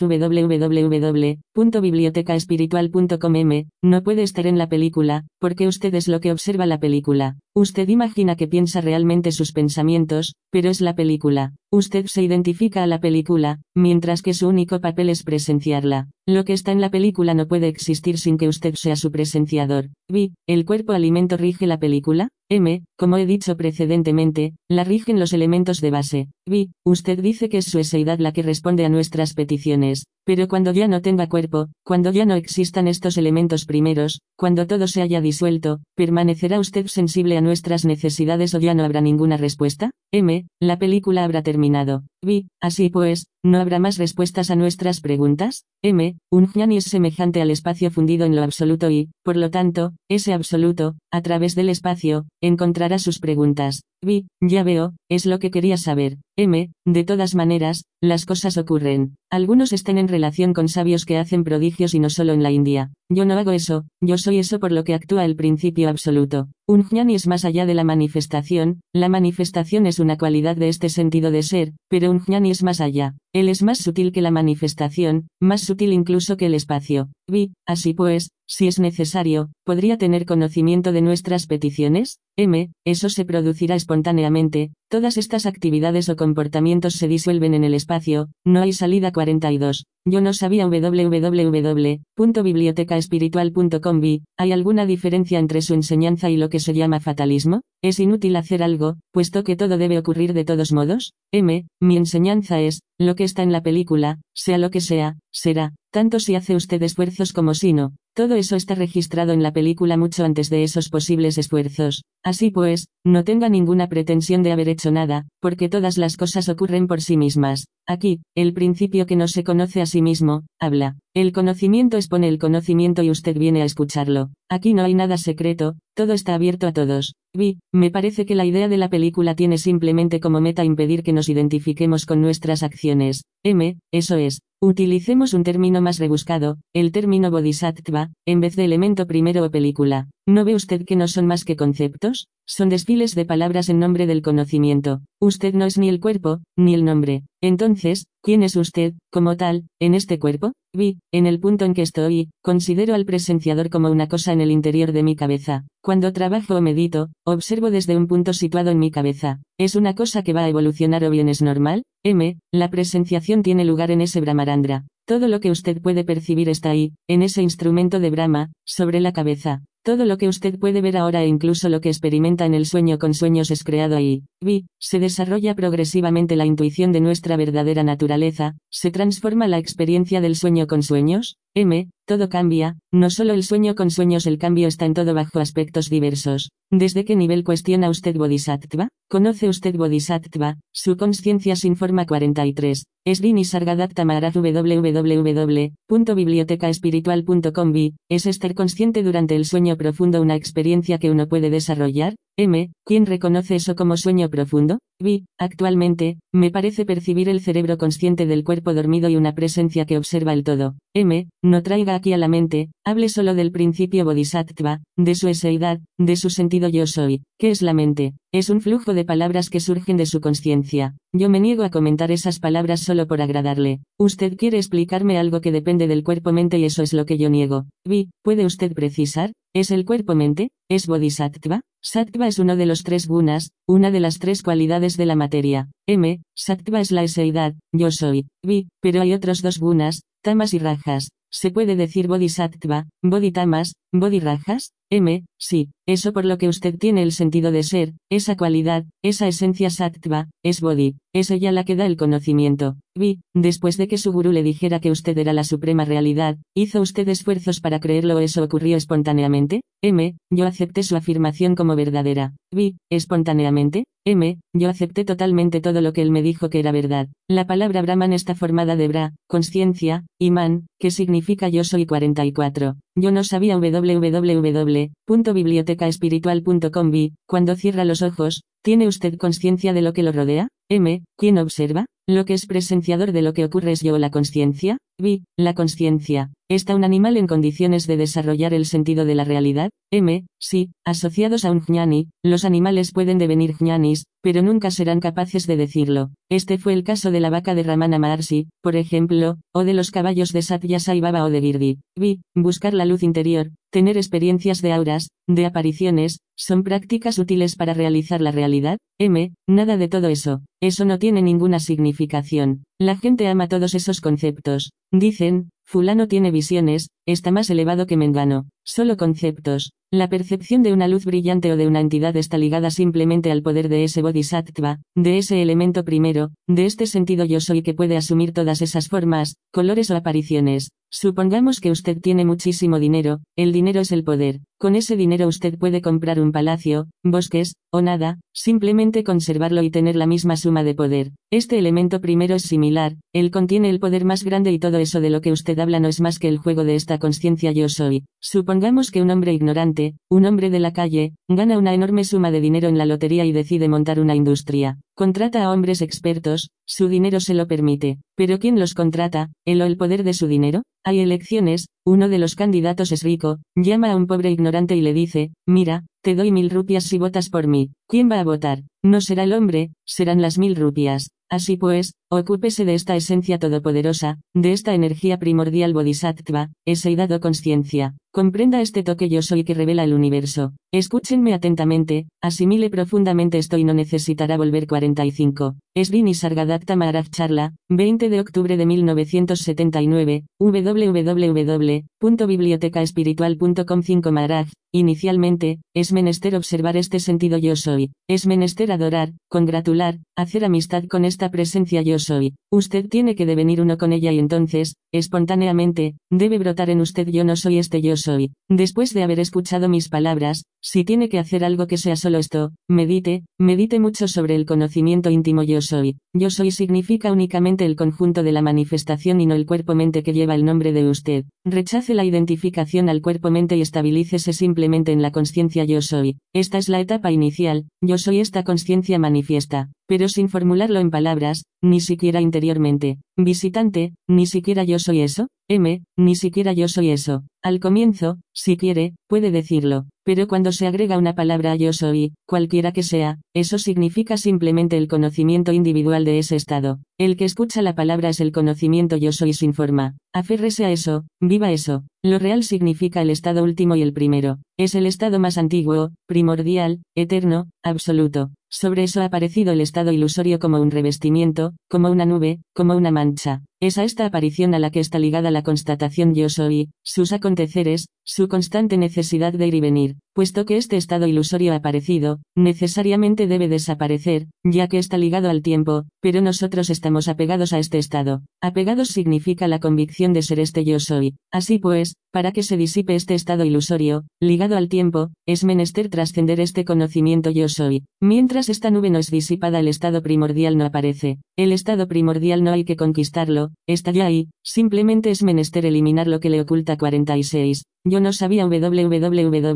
www.bibliotecaespiritual.com repito, usted siente yo soy, pero este estado yo soy debe ser evacuado, debe desaparecer. Solo entonces se revela el estado primordial, pues es sobre el donde aparece este estado ilusorio. Ni usted, ni yo, hemos nacido. El principio que nace comprende solo tres estados, estado de vigilia, sueño con sueños y conocimiento yo soy. Mientras ellos estén aquí, usted será identificado a este estado yo soy. Mientras no haya alcanzado el estado primordial, deshaciéndose de este estado ilusorio, usted permanecerá atrapado en lo temporal que es menester trascender. Mi gurú me dijo que meditara en el Atman, en mi verdadera naturaleza, en la presenciación yo soy libre de toda referencia al cuerpo-mente. Nosotros vivimos encerrados en el concepto de que nuestra imagen corresponde a la de nuestro cuerpo, de que nuestro nombre es solo el de nuestro cuerpo. ¿Cómo librarnos de eso? Es sobre lo que cree que su identidad real corresponde al nombre y a la imagen del cuerpo, es sobre este principio sobre lo que es menester meditar. Cuando usted fija su meditación sobre esta convicción yo soy, cuando se sumerge en este principio, eso corresponde a la germinación de una semilla. Cualquiera que sea el conocimiento que tenga, este yo soy se lo comunica. Eso significa que usted deviene este conocimiento y que, en el curso de este proceso, usted va a repudiar este conocimiento. Eso significa que usted trasciende este principio, que descubre que yo, lo absoluto, no soy este yo soy, esta conciencia. Usted se aferra a este cuerpo en tanto que imagen de usted mismo, pero se trata de una comprensión errónea. Usted acepta dócilmente la idea de ser macho o hembra.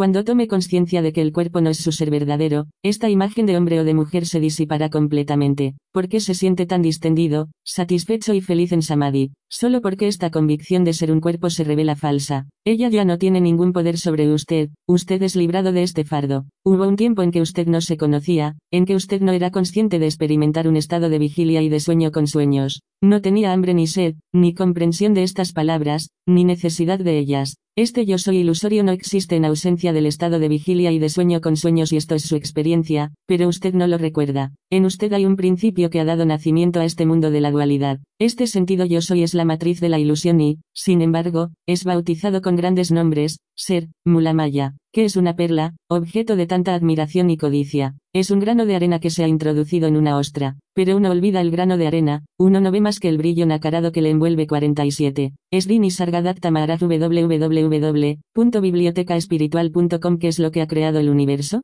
Este grano de arena, este principio yo soy, este principio, plantado en un cuerpo, es la raíz, la semilla de la ilusión. ¿Qué es esta semilla? Es la semilla del devenir, de los aconteceres, de lo manifestado, es la puerta de la ilusión, el mundo surge de su umbral. A esta semilla se la puede llamar igualmente el estado amor, el estado deseo. En cada persona, este principio interior es el estado de apego, de amor. Después de yo amo, ¿cuál es la etapa siguiente? Yo amo ser, yo amo proseguir mi existencia, yo amo perpetuar mi estado de presencia. Yo es el estado de avidez. Mulamaya es por lo tanto eso, yo, ser, mí mismo, perpetuar mi existencia, etc. He aquí la semilla. Vi, ¿no es también yo quiero? M, yo amo significa yo quiero ser, el ansia de ser. Nuestra necesidad más imperiosa en este estado es, yo quiero vivir, yo quiero ser. En ausencia de yo deseo, yo amo, este estado de vigilia y sueño con sueños no está. No existía más que el estado perfecto, completo, total, que no quiere nada. Con la raíz mulamaya ilusión inicial aparece el estado de amor, el apego, la eseidad. Yo soy en sí mismo es un estado de apego. Para rebasar este apego, el remedio es jnana yoga, la práctica de la meditación para trascender este estado de deseo, este yo soy. Vi, ¿cómo se produce este estado? ¿Cómo aparece sobre lo absoluto? M, espontáneamente, no pedido, no deseado. Hay un estado, un estado más allá de toda especulación, de todo alcance y, repentinamente, este amor de ser aparece, sin ninguna razón. Tome, por ejemplo, un médico especialista muy sabio, que de un simple vistazo puede diagnosticar las enfermedades. Este médico se despierta una mañana con el cuerpo tan hinchado que ni siquiera puede abrir los ojos. ¿Qué le ha ocurrido? ¿Cuál es la causa? Eso ha sucedido de repente, es demasiado tarde, está ahí. Usted no puede atribuir esta ilusión a ninguna causa. Ese principio absoluto, único, libre, es acoplado repentinamente a este principio yo soy. ¿Cuál es la razón? No hay ninguna razón. De hecho, usted es siempre ese absoluto, uno, completo, total, libre, no ligado a nada, pero, desgraciadamente, no sabe por qué, usted está hoy bajo el yugo de yo soy. Usted está envuelto enteramente en este principio que le da el conocimiento de usted mismo y de los otros, y usted ama ser usted mismo, no desea desembarazarse de este principio, incluso en su lecho de 48. Yo no sabía www.bibliotecaespiritual.com muerte, viejo e inválido, usted no quiere perder este yo soy, usted se aferra a él. He aquí el estado amor. ¿Quién comprende que está ligado a esta conciencia yo soy, a esta enfermedad? Actualmente, tengo los pies hinchados. El principio que sabe que mis pies estén hinchados, él, no está hinchado. Similarmente, el principio que sabe que yo estoy actualmente acoplado a este conocimiento yo soy, sabe que yo soy no es el principio absoluto. Vi, usted ha empleado varias veces una expresión que no estoy seguro de haber comprendido. A propósito de este deseo de ser, ¿es de amor de lo que usted ha hablado? M, este estado mismo, este yo es amor. Usted no dice yo no amo o yo no soy nada. Usted ama ser, ama prolongar esta existencia. Es el anhelo de prolongar este estado grosero. Antes de toda otra cosa, yo soy y yo deseo ser. Vi, cuando uno llega a trascender este deseo de ser, ¿vuelve el de nuevo? M, de hecho, el principio absoluto no es afectado en modo alguno por este sentido yo soy, por esta eseidad. En este momento, aquí mismo, usted no está separado de él de ninguna manera. El sonido inicial OM corresponde al gemido de la existencia. Yo tengo buena salud, repentinamente caigo enfermo y comienzo a gemir. ¿De dónde viene este gemido? Brota de mi sufrimiento, es el signo de la enfermedad.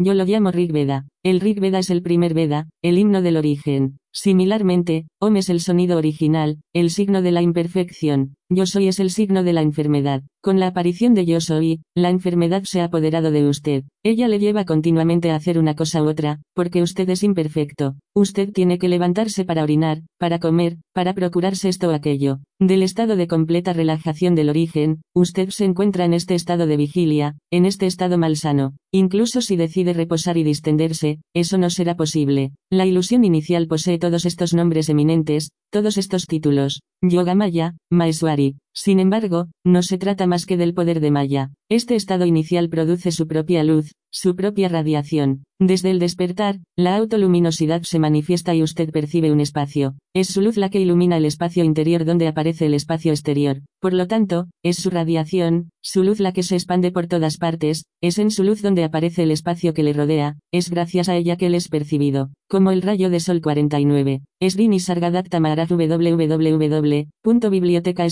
www.bibliotecaespiritual.com es la expresión del mismo sol, así también su mundo no puede existir fuera de su conciencia. Él es la expresión de este yo soy. Este mundo es la manifestación de usted. Solo usted es. El sistema solar, el cosmos, todo eso puede ser conocido gracias al sol. Para usted, es la misma cosa. Todo este espacio, comprendido el sol, se manifiesta gracias a este yo soy, a esta conciencia. Esta conciencia y la luz solar son similares, juegan el mismo papel, son uno. Nosotros vivimos en el espacio, este espacio no es más que una sola entidad, ¿y qué lo revela? La luz del sol. ¿Su luz interior es diferente? ¿Su espacio interior es diferente? Incluso este estado actual que es el suyo, este yo soy, ese mundo manifestado, incluso eso no conoce la muerte. Usted es asaltado por el miedo de la muerte debido únicamente a esta identificación con el cuerpo. Vi, usted dice que este estado de amor-apego, este yo soy, es un estado malsano venido a velar el estado de perfección primordial, siempre presente, inmutable.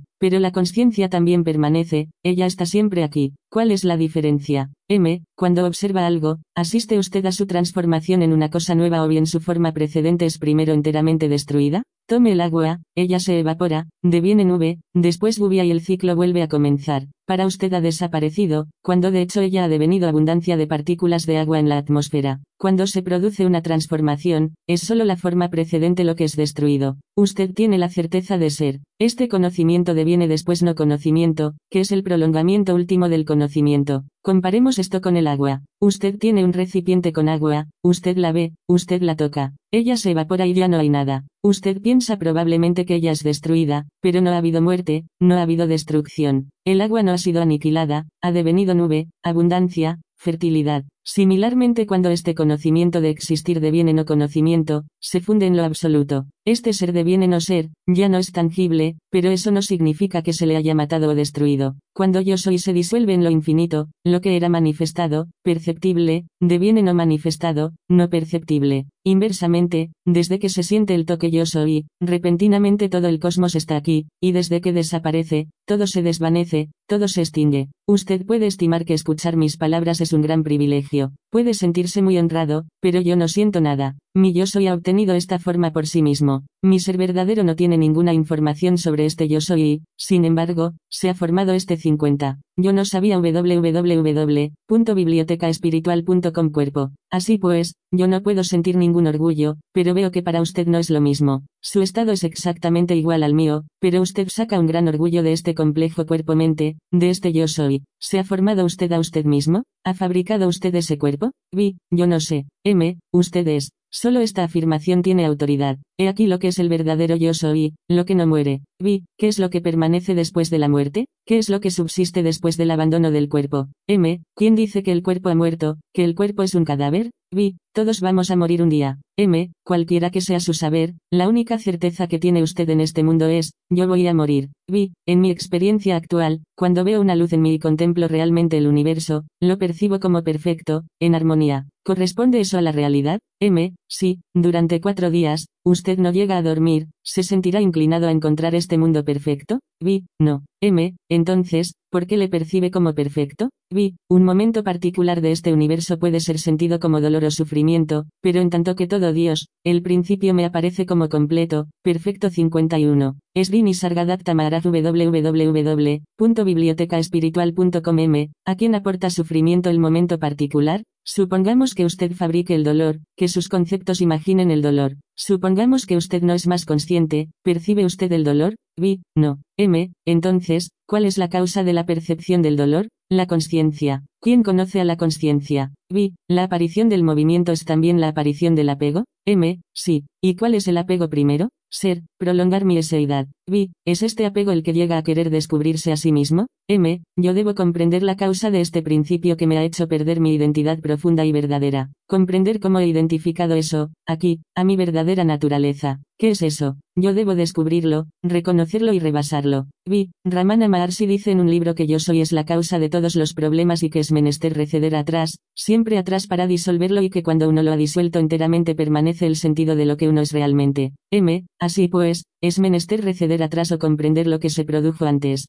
Lo que debe ser comprendido es el principio mismo por el que usted se esfuerza en comprender. Aférrese a ese, encienda la antorcha. No corra con su antorcha detrás de la oscuridad. Desde que la antorcha es encendida, la oscuridad se disipa, usted no tiene que moverse. Vi, en Occidente, nos esforzamos en penetrar cada vez más profundamente en la experiencia, pero en la India, uno se retira de ella. M, son sus conceptos los que le empujan, usted está completamente envuelto en conceptos, yo le hablo a partir de un punto libre de todo concepto 52. Yo no sabía www.bibliotecaespiritual.com dispone usted de la experiencia de su nacimiento, no tenía ninguna noción de existencia. Este sentido yo soy ha tomado forma espontáneamente sin intervención de su parte, porque se envanece de él. Usted no tuvo ninguna posibilidad de decir no, yo no quiero una forma masculina, la quiero femenina. ¿Ha participado usted en la formación de este cuerpo? Cuando todo hubo terminado, usted sintió este yo soy, todo eso se produjo por sí mismo, ¿por qué estar tan orgulloso de ello? Alguien pierde el conocimiento y repentinamente recupera el conocimiento. De la misma manera, el nacimiento se ha producido por la aparición de esta conciencia. Vi, nosotros fuimos a visitar Sarnat,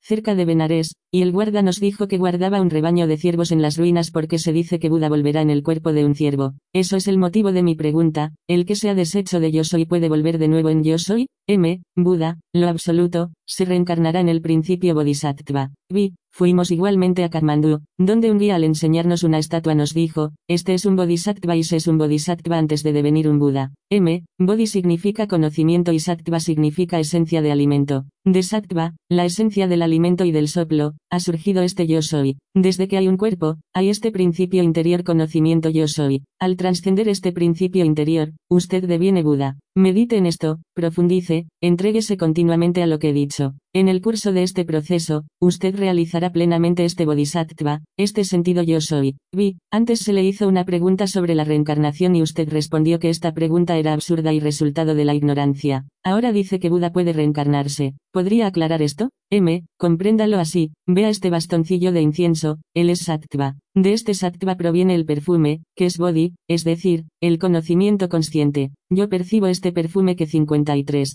Srini Sargadatta Maharaj www.bibliotecaespiritual.com surge de la combustión de esta esencia de alimento. Por lo tanto, Bodhisattva designa este principio por el que cada ser humano o animal se conoce como yo soy. Vi, para realizar lo absoluto, nos es menester rebasar esta convicción de ser aquí identificados a un cuerpo, trascenderla a fin de descubrir que somos semejantes a Dios. ¿Es eso lo que usted quiere decir? M. Piense primero en quién pregunta esto. Cuando un niño se porta mal, se le mete miedo, se le dice que va a venir el ogro y se lo va a comer. Con la idea de Dios es exactamente la misma cosa. Al niño se le dice que hay un Dios en el cielo. Dios es como el ogro. ¿Voy a ir yo a pedir al ogro que me proteja? Antes de que apareciera este yo soy, ¿había pensado yo nunca en Dios? ¿Tenía yo alguna información, algún detalle concerniente a Dios? Si se me dice, ustedes y yo constato esta evidencia yo soy, yo no puedo negarla, pero, durante este periodo consciente, todo lo que surge y es absorbido en tanto que saber es transitorio, no durará, ¿está de acuerdo? Usted respira, pero no pretende ser propietario del soplo vital bajo pretexto de que lo usa. No existe nada que pueda reivindicar como pertenencia suya en el mundo manifestado, absolutamente nada. Vi, cuando dice que eso ha aparecido sobre el ser como un estado, ¿significa eso que la capacidad o el nivel de cada uno es diferente?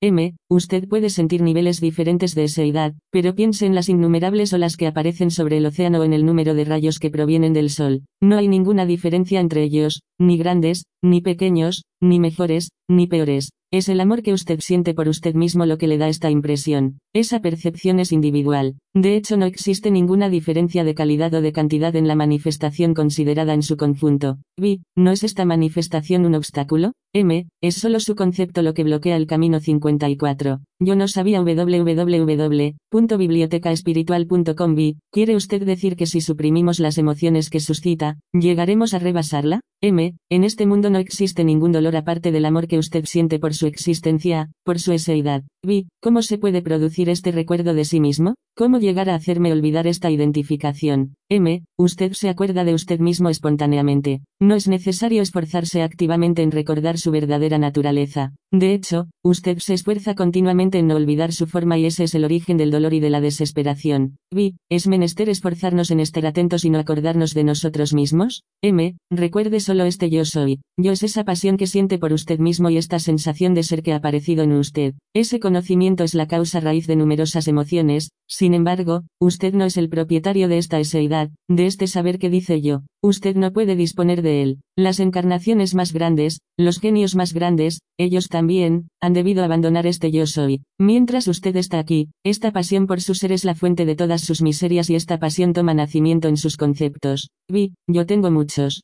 Nosotros nos esforzamos en explicarlos como una ignorancia total. ¿Es eso suficiente? M. Abandone los términos yo y trate de aclarar su pregunta. B. ¿Se trata entonces de algo mecánico que depende del cerebro? M. Este yo que usted utiliza, mecánico, que depende del cerebro, lo que quiera que eso signifique para usted, este yo, déjele caer y trate de preguntarme 55. Srini Sargadatta Maharaj www.bibliotecaespiritual.com Yo estoy simplemente atento y no soy siquiera consciente de estarlo, aunque no sea más que momentáneo. M. Cuando este yo está ahí, no le asocia un aspecto mecánico ni a nada. No sea hábil, no efectúe ninguna de sus acrobacias intelectuales, estabilícese simplemente en este yo. B. ¿Quiere decir que tengo que detener mis pensamientos y comportarme como un automata? M. Deje sus pensamientos en paz. Usted es anterior a sus pensamientos, así pues, compórtese en consecuencia. Usted es, usted es el terreno donde brotan esos pensamientos. B. Así pues, debo comportarme como un automata. M. No use su mente para prever la manera en que usted se comportará. Hágalo.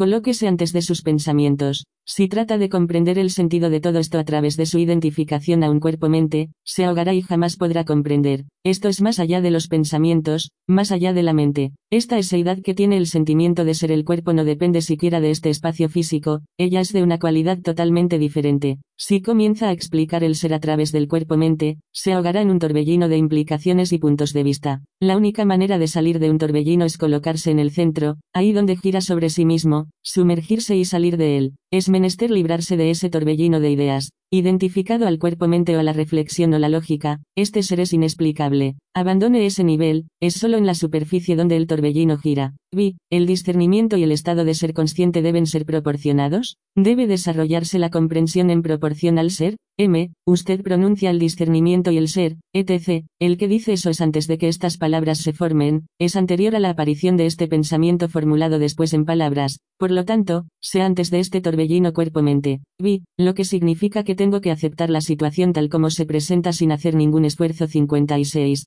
Yo no sabía www.bibliotecaespiritual.com m. Observe simplemente lo que ocurre. La identificación al cuerpo-mente debe ser rechazada y lo que observa eso es el Atman. Vi, ¿implica eso que no existen emociones positivas, que las emociones son siempre nordeste-negativas? M. ¿Qué entiende por positivo y negativo? ¿Desde cuándo comienza usted a sentir estas emociones como positivas y negativas? Vi, desde que hemos comenzado a analizar las funciones del dominio mental. M. ¿Quién llama a esto cosa mental? ¿Quién dice eso? Vi, es menester esforzarse en ir más allá de los obstáculos. M, no es más allá, es más acá de esta mente, es antes, es descubrir que yo soy es el punto central de esta existencia. Yo no me he creado, yo no he creado esta forma, yo no sé de dónde viene. Si digo que viene de Dios, mientras yo no sé lo que yo soy, ¿cómo puedo concebir al que ha creado lo que yo no sé? Esta presencia ha aparecido y ella es la base. Yo veo que esta sensación de existir ha surgido sin causa, y veo igualmente que ella es la raíz de esta identificación con el cuerpo-mente. ¿Cómo puedo pretender que un Dios existe y que me ha creado, si yo no poseo evidencia suficiente de mi propia existencia? E incluso si se me dice que Dios es el presenciador de mi existencia, primero es necesario que yo sea antes de que Él pueda observarme. Vi, el hecho de ser antes de yo soy, produce un cambio importante en el cuerpo-mente.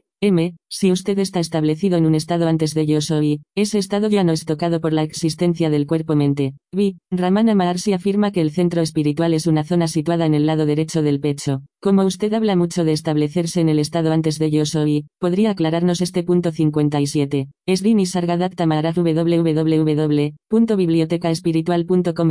Yo he rechazado este cuerpo-mente como algo que ya no puede procurarme nada. Compréndalo así. Tengo un sueño en el que aparentemente me despierto, me creo por lo tanto en un estado de vigilia y reivindico un cuerpo como mío. En este cuerpo soñado ¿dónde debo localizarme? ¿En el pecho? ¿En otra parte? ¿Cómo puedo orientarme en este cuerpo de sueño cuando yo estoy aquí, en mi cama? ¿Dónde está el lugar que podría albergarme? Vi, en ninguna parte. M, este sueño ha surgido del estado de sueño profundo. El estado de vigilia y el cuerpo surgen también del estado de sueño profundo. Yo me he levantado esta mañana a las 5, antes dormía, es de este sueño profundo de donde surge el estado de vigilia en el que me encuentro. ¿Está usted de acuerdo? Vi, sí. M, usted está atrapado en un cuerpo como en un torbellino. Esforzándose, acumulando informaciones sobre este cuerpo-mente, usted desarrolla sin ninguna duda ciertos poderes, pero ellos no le darán nunca acceso a la verdad. Ramana Maharshi no tuvo acceso al conocimiento último sino a través del concepto yo soy, pero habiendo comprendido, rechazó este concepto, rechazo este yo soy, yo absoluto no soy este concepto.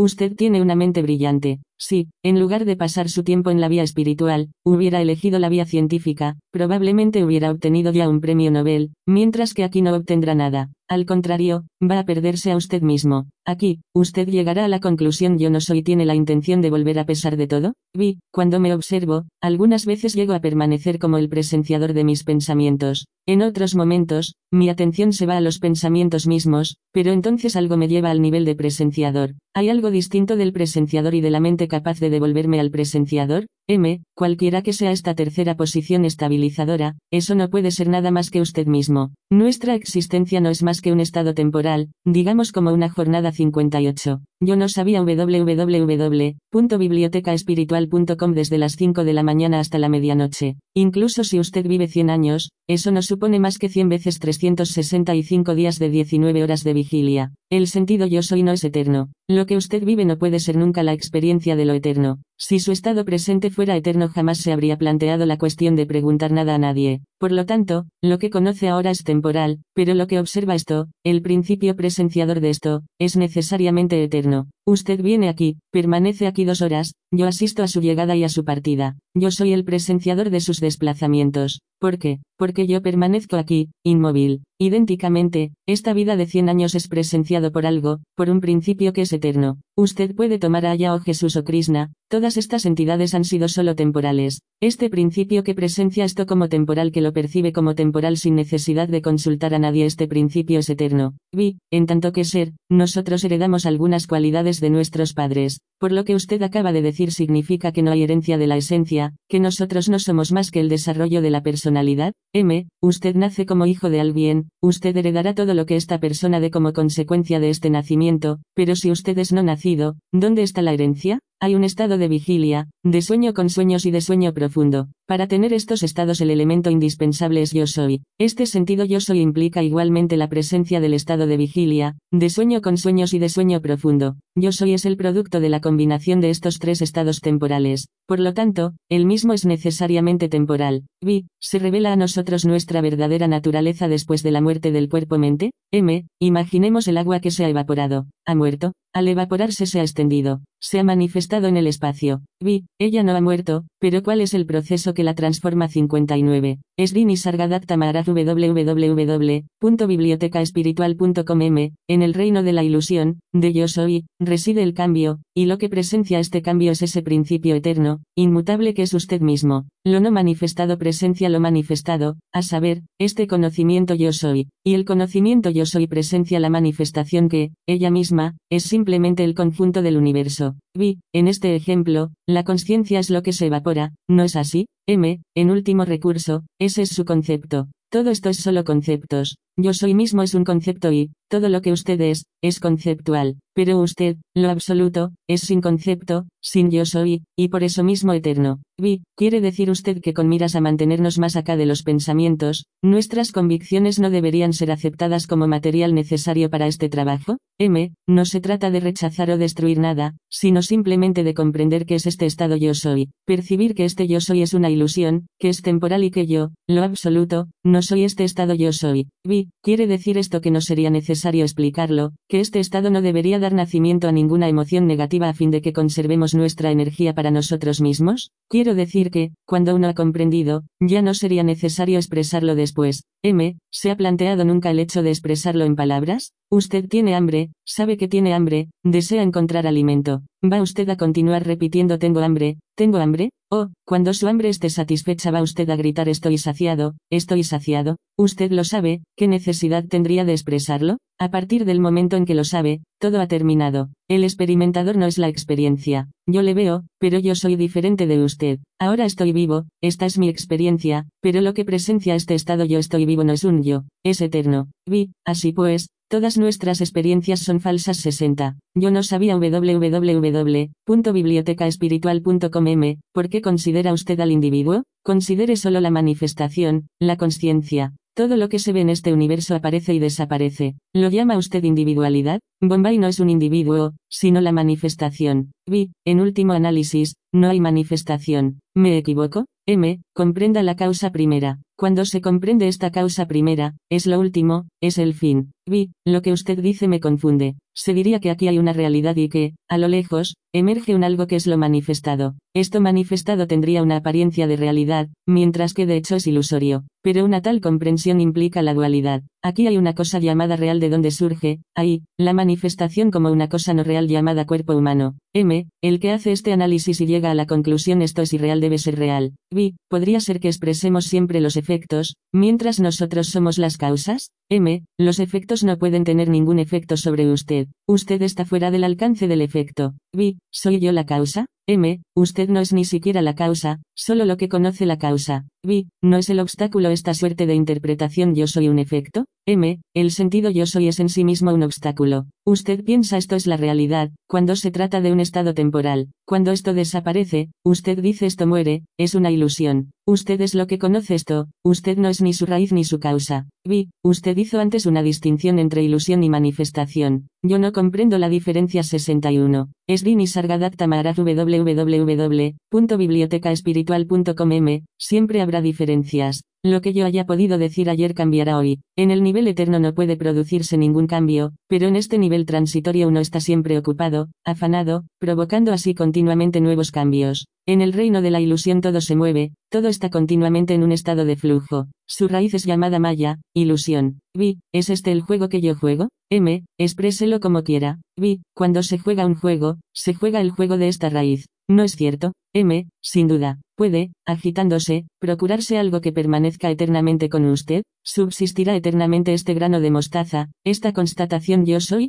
siguiendo la indicación de mi gurú, tuve que meditar sobre yo soy en tanto que Adi Narayana, el supremo Narayana, el Dios primordial, pero, al hacerlo, yo devino absoluto y ahora sé que este Dios primordial, Adi Narayana, no puede mantenerse. Antes de ser iniciado por mi gurú, tenía la convicción de que yo desaparecería un día, mientras que ese Narayana se mantendría eternamente, pero, a consecuencia de las palabras de mi gurú, descubrí que mi morada es la eternidad, mientras que este Iswara, Adi Narayana, va a desaparecer. Dios tiene un destino ligado al tiempo, yo no estoy ligado al tiempo, y constato que este mundo desaparecerá, mientras que yo subsistiré siempre. El que toma conciencia de esta verdad, de lo que representa realmente este yo soy, es respetado y adorado por todos, pero su existencia es también temporal. Lo no eterno no puede permanecer mucho tiempo asociado a lo eterno. Abandone el yugo de las formas y de los pensamientos y, de momento, no dependa más que de su ser. Primero tome conciencia de yo soy, después devenga el presenciador de yo soy y, al hacerlo, trascienda este yo soy. Vi, su gurú le dijo que meditara sobre el conocimiento yo soy o simplemente sobre yo soy, entre los dos hay una diferencia. M. Medite sobre lo que le permite saber que usted es, lo que le permite conocer el mundo. Considere ese principio que le da la certeza de existir, ese principio por el cual se conoce a usted 62. Yo no sabía www.bibliotecaespiritual.com mismo y al mundo. No se pregunte sobre qué se medita, sea el tema mismo de su propia meditación. Supongamos que un poderoso industrial le ofrece un puesto de trabajo pagado con 10 mil dólares al mes. Una vez conocido su ofrecimiento, va usted a ponerse a meditar en él o, a partir del momento en que se ha hecho el ofrecimiento, ¿usted lo conoce de una vez por todas? Así pues, cuando se le dice a ustedes esto, ¿es necesario que se ponga a meditar en ello? Vi, he hecho esta pregunta porque muchos de los que han leído el libro de Ramana Maharshi, por ejemplo, comprenden que uno debe meditar sobre el hecho de que hay un yo soy y que el único medio de alcanzar la liberación es seguir un proceso razonado. Pero mi comprensión de lo que usted dice me lleva a creer que basta con experimentar el ser, vivir la eseidad de yo soy, ser yo soy en todas las circunstancias, estar atento a eso casi en detrimento de lo que está ocurriendo. Mientras que si uno quiere descubrir por el razonamiento la inexistencia del ego, como dejan entrever las traducciones de Ramana Maharshi, pasará todo su tiempo razonando sobre un concepto en lugar de vivirlo. M. Cualquiera que sea la lógica de lo que ha descubierto en los libros de Ramana Maharshi o en otra parte, este yo soy, esta presencia es manifiesta y lo que percibe esta presencia,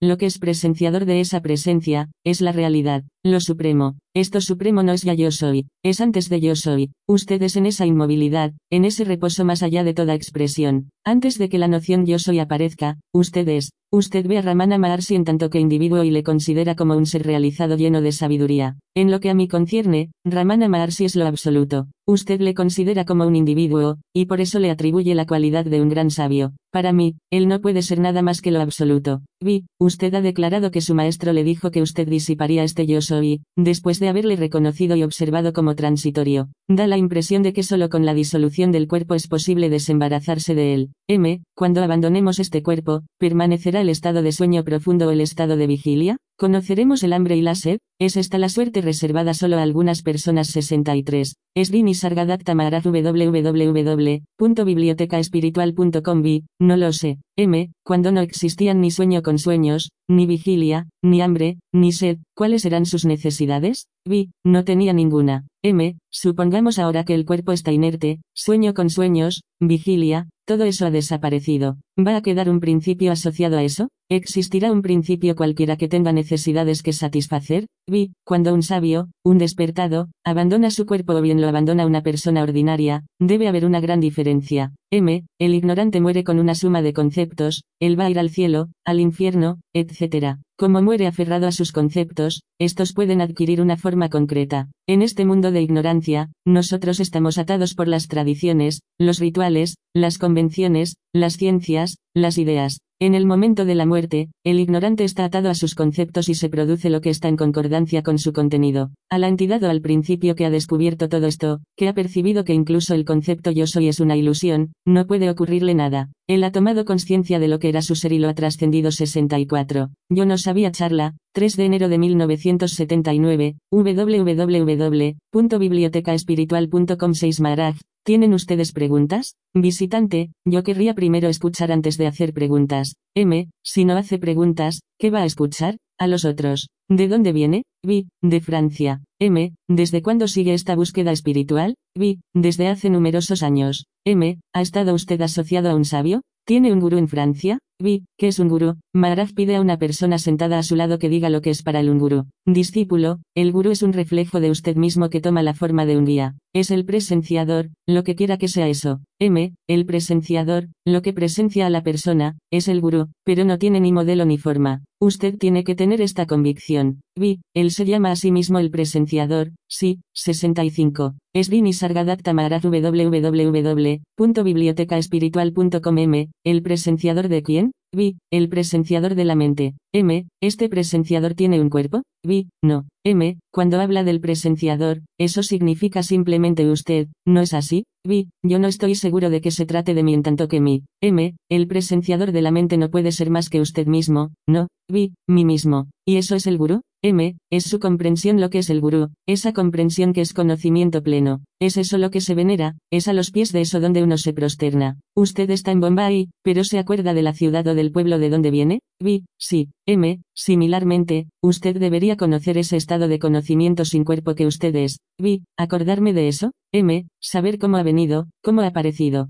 Vi, cómo han aparecido el conocimiento o el presenciador. M, la presenciación en sí misma es conocimiento. ¿Cómo ha aparecido? Vi, no lo recuerdo 66. Yo no sabía www.bibliotecaespiritual.com eso debe ser sabido exactamente. Vi, ¿cómo ha aparecido? Yo sé cómo aparece, pero no sé cómo apareció por primera vez. Yo comprendo cómo se revela el conocimiento, quiero decir cuando aparece ahora, en cada instante. También sé que, cuando quiero permanecer tranquilo, yo no observo más, así es como eso aparece y desaparece para mí. M, este conocimiento no aparece y no desaparece. Eso de lo que habla es simplemente la observación de sus emociones y de sus pensamientos, pero lo que presencia esta observación o esta ausencia de observación permanece inmóvil, está ahí inmutablemente. Vi, a menos que esté ahí sin que yo tenga conciencia de ello. ¿Puedo yo ser consciente de ello cuando está presente y al mismo tiempo ser consciente cuando está ausente? M, ¿a qué se refiere cuando dice que tiene conciencia de ello? El presenciador está ahí, tenga usted conciencia de ello o no, él está siempre ahí. Así pues, ¿a qué conciencia se refiere usted? Vi, al observador de las emociones, de los pensamientos y de las sensaciones. M, ¿tiene usted conocimiento de su infancia? ¿Se acuerda de usted mismo de niño? Vi, sí, al menos de algunos aspectos. Yo no me acuerdo de todo. M, este estado yo soy de su infancia prosigue hasta la vejez, hasta su último día. El mismo proceso de ser, de conciencia, el mismo estado yo soy prosigue, ¿está de acuerdo? Usted es un niño, un adolescente, un adulto lleno de fuerza, después un anciano cada vez más débil y encorvado, pero su conocimiento de ser permanece el mismo. Vi, bueno, algunas veces sí otras no. M, eso es absurdo. Sí, como dice, el conocimiento no fuera inmutable, ¿en qué se basaría usted para decir que no lo es? Alguien debe saberlo bien 67. Srini Sargadatta Maharaj www.bibliotecaespiritual.com No hay más que yo que pueda saber si el conocimiento no es el mismo en este momento o, al menos, así lo creo, pero, de hecho, supongo que nadie puede saberlo. M. Usted tiene que meditar frecuentemente y madurar para llegar a comprender el lenguaje que se utiliza aquí. Un anciano dice yo soy un hombre viejo. El conocimiento de este anciano comprende igualmente yo he sido un niño. Este yo no es el mismo yo que continúa desde la infancia. Vi, sí, el mismo. M. Medite en este yo. ¿Qué hay de común en el niño y anciano? ¿Qué es lo que es constante? Vi, lo que quería decir es que yo no soy siempre consciente de ese yo. M. ¿Quién dice eso? ¿Quién es el bobo que dice que no es consciente? ¿Quién puede constatar esta ausencia de conciencia, si no es la conciencia misma, su ser mismo? Un centenario dirá yo tengo cien años, este principio yo del anciano es el mismo desde su infancia, constante, continuo. Este anciano anda completamente encorvado, ¿quiere decir eso que su ser ha envejecido? Es únicamente desde el punto de vista del cuerpo como podrá que él ha envejecido. Estamos hablando de un tema elemental. Muy poca gente se esfuerza en ver qué es este yo. La mayoría es totalmente absorbida por el mundo objetivo. ¿Y por qué nadie se concentra sobre la conciencia, sobre este sentido de ser? Porque todos están bajo el poder de Maya que los subyuga. Vi, el propósito de Maya es perpetuar el gran juego de Maya. M, no es exactamente eso. Uno de los atributos de Maya es actuar así, lo mismo que uno de los atributos del agua es correr hacia abajo. Maya crea continuamente, perpetuando el mundo, la procreación. Ramakrishna seguía la vía de la devoción. Él encontró a otro santo, llamado Totapuri, que devino su gurú. Este gurú le enseñó el Vedanta Advaita. Quería que Ramakrishna trascendiera sus 68. Yo no sabía www.bibliotecaespiritual.com estado devocional y le dijo que entrase en Samadhi. Se trataba de un Samadhi milagroso y Ramakrishna alcanzó entonces un estado más allá de todos los conceptos. Llegó a este estado casi instantáneamente, mientras que Totapuri necesitó 40 años para llegar a ese mismo estado que trasciende todos los conceptos. Totapuri no había creído nunca en la diosa madre, ni en todas aquellas imágenes e ídolos. Un día, le dieron dolores de estómago insoportables y quiso suicidarse. Se fue al Ganges, entró en el agua y anduvo una gran distancia. Aunque el río es muy profundo, el agua no le subía nunca por encima de los tobillos. Finalmente, fatigado, volvió a su casa. Ramakrishna se enteró de que su gurú había querido morir y que el Ganges no se lo había permitido. Ramakrishna suplicó entonces a la diosa que le quitase los dolores a Totapuri. Este, aunque no iba nunca a los templos, a instancias de Ramakrishna fue a rezar a la diosa y sus dolores desaparecieron. Por lo tanto, se puede decir que Totapuri fue el gurú de Ramakrishna y que Ramakrishna fue el gurú de Totapuri. Pero no se deje distraer por todos estos puntos de vista. Adopte la vía directa, establezcase en ser, en cómo ha venido, por qué ha venido y anclese en ese principio. Yo oigo decir muchas cosas. La gente discute, porfía, tiene puntos de vista opuestos. Yo no busco reconciliarlos, simplemente les escucho. Yo no pienso en el pasado. La gente cuenta muchas cosas, reivindican muchos conceptos, muchos razonamientos. Yo digo sí, sí, muy bien, pero no me atengo a lo que dicen. Uno de los discípulos de mi gurú me dijo en mis vidas pasadas amasé muchos méritos, es por eso que en esta vida he tenido la gracia de encontrar a nuestro gurú. Yo le respondí, deje el pasado, yo no pienso en el pasado, no quiero pensar siquiera en este actual estado de ser. Sé que esta eseidad ha aparecido sin ser deseada y que desaparecerá de la misma manera. Muchas gentes muy sabias y versadas en las escrituras vienen aquí para hablar conmigo. Yo no discuto con ellos, no contradigo sus ideas, no quiero molestarlos. Pero, poco después, les digo todo lo que usted ha dicho es cierto, pero acuérdese de una cosa, lo que usted es actualmente, este estado de conciencia, es la mayor de las trampas, no durará. Algunos piensan que están plenamente realizados y vienen a verme para exponer su saber. Yo les digo muy bien, usted tiene el conocimiento, pero puede decirme por qué ha venido aquí si ha comprendido que todas las cosas existen primero en usted. Algunos sabios, algunos gogis, tienen poderes, pueden desplazarse por levitación, desaparecer de un sitio y aparecer repentinamente en otro, controlar su respiración y tener acceso a numerosos mundos. Todos 69. Srini Sargadatta Maharaj www.bibliotecaespiritual.com Esos poderes existen, pero, a pesar de todo, tales gogis no tienen una madurez suficiente para acceder a lo real. Usted querría perpetuar este descubrimiento yo soy, querría disponer de la eternidad para apoyar en ella este yo soy. Él ha sobrevenido espontáneamente y espontáneamente desaparecerá. Usted no tiene ningún poder susceptible de prolongar este principio, es menester que lo comprenda bien. El momento esencial es ese en que usted se estabiliza en su ser y le comprende totalmente. Cuando haya madurado y tenga el conocimiento de lo real, no desanime a los que permanezcan en el error o la ignorancia. Ellos no viven más que por conceptos, son mantenidos por sus creencias y sus esperanzas. Bajo pretexto de que ha realizado su verdadera naturaleza, no vaya a contestar su manera de vivir, no vaya a decirles que viven en el error. Los conceptos y las teorías pueden plasmarse, devenir tangibles, pero en ningún caso pueden ser eternos, deje a esos ignorantes la posibilidad de descubrirlo. ¿Qué es un concepto? Si usted lo desarrolla, puede ser muy fragante, pero seguirá siendo el producto de una mujer estéril, no durará. No se asocia a las ideas y conceptos y deje a los demás en paz. No les diga que son débiles e infortunados porque viven apoyándose sobre sueños. Si entre ustedes algunos adoran a una deidad, a un dios particular, háganlo con devoción, pero no olviden que es su conciencia la que ha creado ese dios, que es de ella de donde ha salido 70. Yo no sabía charla, 8 de enero de 1980, www.bibliotecaespiritual.com 7 visitante, un ser realizado, un jnani, ¿puede tener un ego?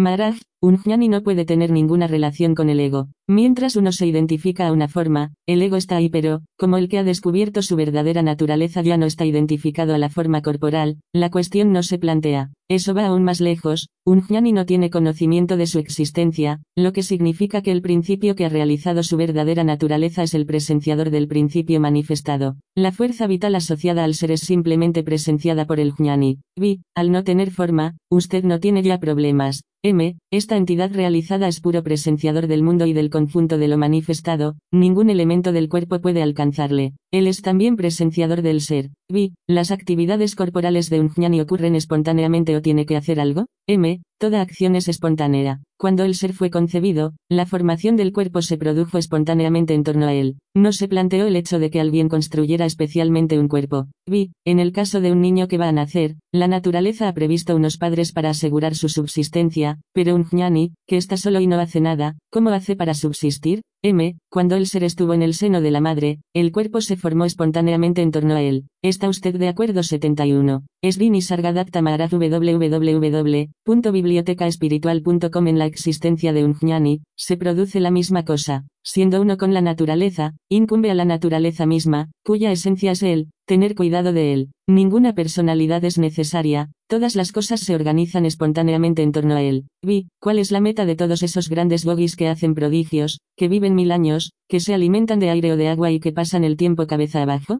¿Por qué buscan vivir tanto tiempo y de manera tan incómoda? M. Se imponen esas ascesis por convicción de estar haciendo una tarea espiritual. Sacan la satisfacción de cumplir un deber y buscan prolongar esta vida útil. ¿De qué depende este ser en usted? Usted se esfuerza en vivir mucho tiempo, pero constata que muy pocos sobreviven a su alrededor. ¿Qué hacer entonces? ¿Puede prolongarse esta vida? ¿Qué elemento sería necesario? Cuando algo se estropea en el cuerpo, es el fin. Usted tiene la convicción de ser, ¿en qué se basa esta convicción y en qué se basa su convicción de que esta eseidad desaparecerá un día? Encuentre estas respuestas. Busque. En el curso de este proceso, el ser devendrá no ser, el no ser devendrá eseidad espontánea y, llegado ahí, ¿a quién vamos a interrogar para saber cómo se ha producido eso? Usted tiene que profundizar, indagar sobre lo que usted es. Usted tiene la certeza de ser, ¿sobre qué está fundada esta certeza? Nadie busca en esa dirección, nadie se pregunta por qué soy yo, cómo soy yo, por qué esta eseidad, de qué depende este aspecto de uno mismo no se considera nunca. Uno se interesa solo en los factores relativos dentro de los límites de este cuerpo-mente, nadie va más allá. ¿Qué entiende usted por muerte? Una palabra corriente, una noción corriente. Esta convicción yo soy ha desaparecido, esta certeza yo soy ha partido, he aquí lo que es la muerte. Vi, querer prolongar la vida implica un amor de sí mismo. ¿Significa esto que uno permanece en Maya, en la ilusión no, a pesar de todo, puede uno haberla trascendido? M, desde que se ha trascendido la idea del cuerpo, vivir mucho o no ya no tiene ninguna importancia, su existencia no depende ya de nada. Trate de descubrir lo que usted es sin depender ya de nada. Cada vez que se esfuerza en ello, cada vez que reflexiona, se apoya en algo que no es usted, se considera algo que no es usted 72. Yo no sabía www.bibliotecaespiritual.com libérese, no piense más en usted mismo y será liberado de los pensamientos. Cada vez que quiere pensar, piensa en algo que no es usted, incluso cuando se trata de un pensamiento noble como Dios. Dios es una palabra distinta de usted y si quiere pensar en él, muy bien, pero puede pensar en su ser real. Vi, usted ha dicho que debemos devenir independientes del conocimiento y eso es lo que trato de hacer, pero puedo llegar a no depender más de mi salud. M, usted debe hacer preguntas sobre lo que estamos hablando. Su pregunta es primaria. Yo he abordado un tema sobre el que cada uno debe interrogarse, investigarse. No existen palabras clave, de modo que cuando ya no hay palabras, ya no hay pensamientos. ¿Qué hacía usted ocho días antes de ser concebido en el vientre de su madre? ¿Lo sabe usted o soy yo quien lo sabe? Explíqueme su situación antes de entrar en el vientre de su madre. ¿Cómo era usted? Solo usted puede hablar de ese estado. Vi, no me acuerdo. ¿Era yo la eseidad? El intérprete, el ser aparece en la concepción. El ser está en un estado de sueño profundo en el feto llevado por la madre. M. ¿Quién conoce el ser antes de la concepción y el ser de qué? Si usted hubiera sido consciente del ser antes de la concepción, ciertamente no habría deseado ser llevado por su madre. Vi, yo no me acuerdo. M, es imposible, se trata de un estado sin atención, ¿cómo podría haber memoria? Con el ser aparece más tarde la atención y el ser ya está presente durante la gestación, pero en sueño profundo. Esta frontera entre el ser y el no ser, este estado límite es llamado mulamaya o con algunos otros nombres gloriosos. Es un estado de no atención sin embargo, el comienzo de la atención está ahí. He aquí un objeto, Maharaj muestra su mechero, antes de existir, ¿cuál era su nombre? Del no ser al ser, ¿cómo ha podido ser presenciado? Usted ha sentido simplemente este toque de yo soy. Antes de observar lo que quiera que sea, se siente este toque de yo soy 73. Esdini Sargadatta Maharaj www.bibliotecaespiritual.com Realizar este estado anterior a la concepción, cualquiera que sea, residir en este estado eterno es el logro más alto. Para ayudarle yo doy un nombre a este estado, es conocido como para Brahman, lo absoluto. Vi, antes de la concepción, M, antes de la concepción es el estado más natural, el estado perfecto, el estado en el que usted se encontraba ocho días antes de su concepción, y hace millones de años, prevalecerá, y en este instante prevalece también, y después de la partida de su eseidad prevalecerá igualmente. Ese estado prevalece siempre. En el estado actual de mi salud, no tengo ganas de hablar mucho y quiero conservar este tema de discusión. Algunas personas muy raras pueden comprender a dónde quiero llegar, pero cuando se me hace una pregunta primaria, espera que descienda a ese nivel y explique todo en detalle, como si estuviésemos en un jardín de infancia. Yo tengo preguntas extrañas que hacerles. Antes de mi nacimiento, de mi concepción, ¿quién me introdujo? ¿Bajo qué forma? ¿Mi padre o mi madre? ¿Bajo qué forma? Si hubiera tenido un modelo, una forma, un color antes de la concepción, hubiera sido posible introducirme en la matriz. ¿Ese es el caso? El que resuelve este enigma llega a la conclusión de que este ser y todo el mundo manifestado no tienen ninguna realidad. Cuando el ser estaba ausente, no había ninguna necesidad de ciencia, de saber. Confrontados a una tal cuestión, incluso los dioses más grandes, Brahma, Vishnu, cerraron los ojos, entraron en samadhi y desaparecieron. Vi, ¿no hicieron nada? M, ¿qué podían hacer? Ahora, usted siente el ser como consecuencia de su asociación al soplo vital. Debido a que este soplo, actúa, usted sabe que usted es.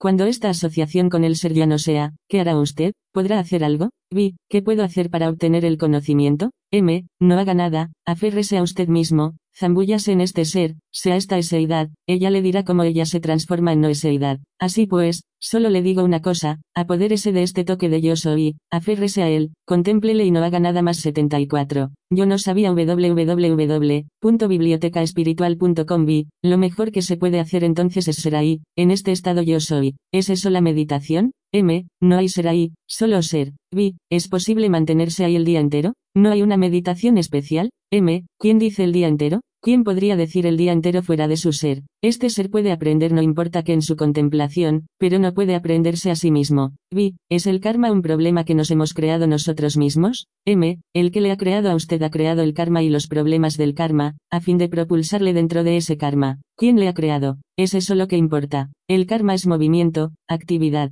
Vi, mientras tenga un karma lo encontraré en mi camino. ¿Es una cosa que existe o es una ilusión? M, yo trato de hablarle como cuando estaba en el vientre de su madre. Si me escucha tranquila y atentamente todo germinará en usted. Esta identificación con el cuerpo es el error que todo el mundo comete. Vi, el último error, M, el primero y el último. Acuérdese de lo que he dicho hace un momento. Mientras esta semilla que ha creado el cuerpo esté viva, usted se inclinará sobre estas explicaciones. Desde que la semilla haya desaparecido, usted será solo eternidad. De una semilla minúscula brota un gran árbol que sube al cielo. El ser es idéntico. De este toque minúsculo, de este yo soy, se crea el mundo manifestado. Llegado a este punto esencial, las palabras ya no tienen sentido, así pues, usted no puede explicarlo más en palabras 75. Esdini Sargadatta Maharaj www.bibliotecaespiritual.com mi ego, mi cuerpo, los otros cuerpos egos que están sentados aquí escuchándole en esta habitación no son más que conceptos, no se trata más que de movimientos en esta conciencia. ¿Es exacto?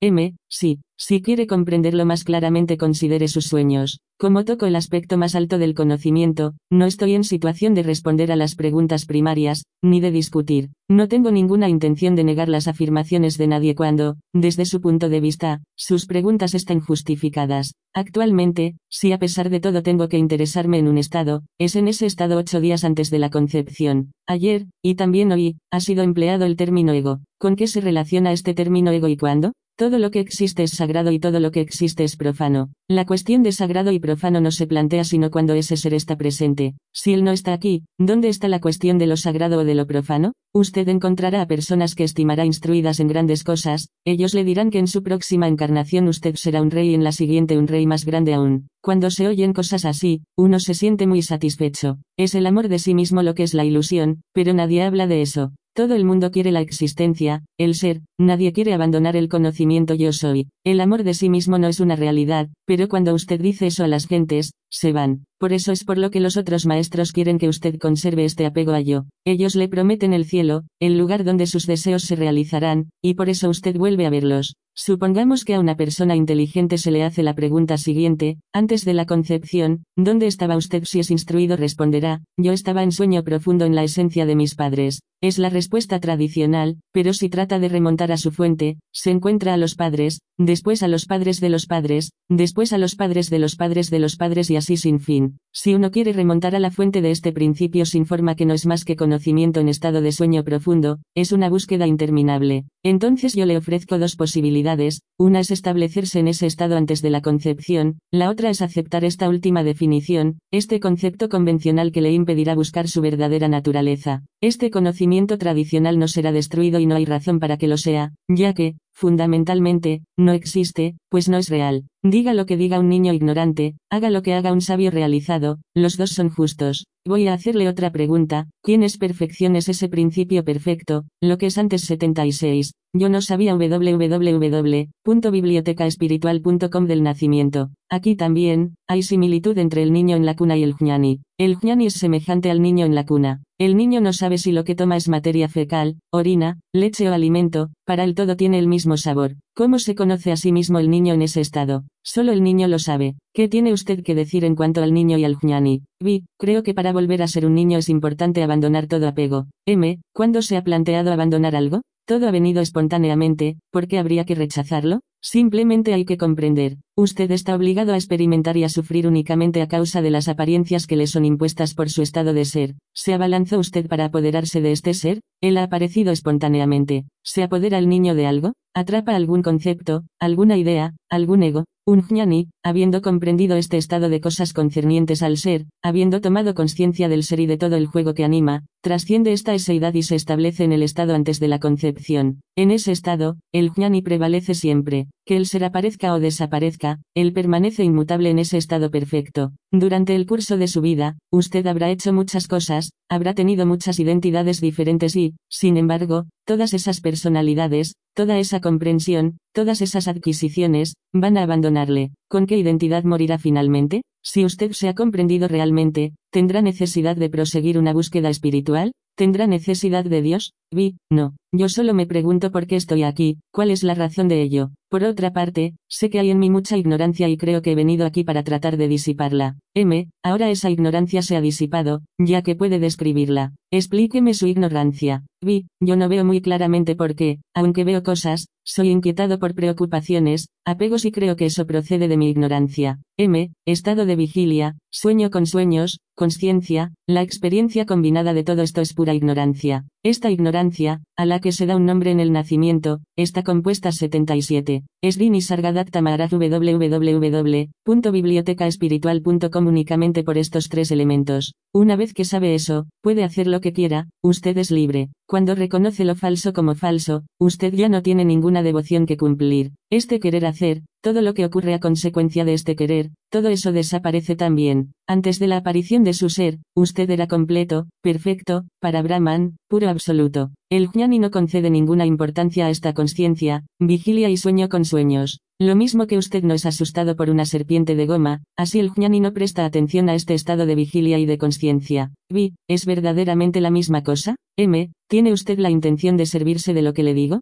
Para reconocer lo que es falso, ¿tiene usted que hacer algún esfuerzo? Vi, no se puede decir nada sin tener que hacer un esfuerzo. M, cuando ha comprendido la ignorancia, el esfuerzo ya no existe. A partir del momento en que usted ha rechazado esto en tanto que ignorancia, ya no hay modelo para futuras referencias. ¿Qué es lo que experimenta usted? El nombre de esta forma corporal, todo lo que está asociado a ella y su eseidad. Si reflexiona sobre esto, encontrará instantáneamente la respuesta. Vi, usted ha hablado del estado antes de la concepción, ha dicho que nosotros estamos en ese estado para Brahman, pero ¿cuál es el papel del karma? ¿Es una combinación de ese estado eterno con otra cosa? M, no hay ningún karma en el estado para Brahman. ¿A qué viene el karma aquí? Vi, pero usted acaba de hablar de concepción, de forma corporal. M, ¿quién ha entrado en la forma corporal? Vi, yo nosotros 78. Yo no sabía www.bibliotecaespiritual.com M, el espacio ha entrado en esta habitación, el espacio está aquí. ¿Por qué y cómo ha entrado el espacio en esta habitación? Vi, en el comienzo, no había espacio ni tiempo.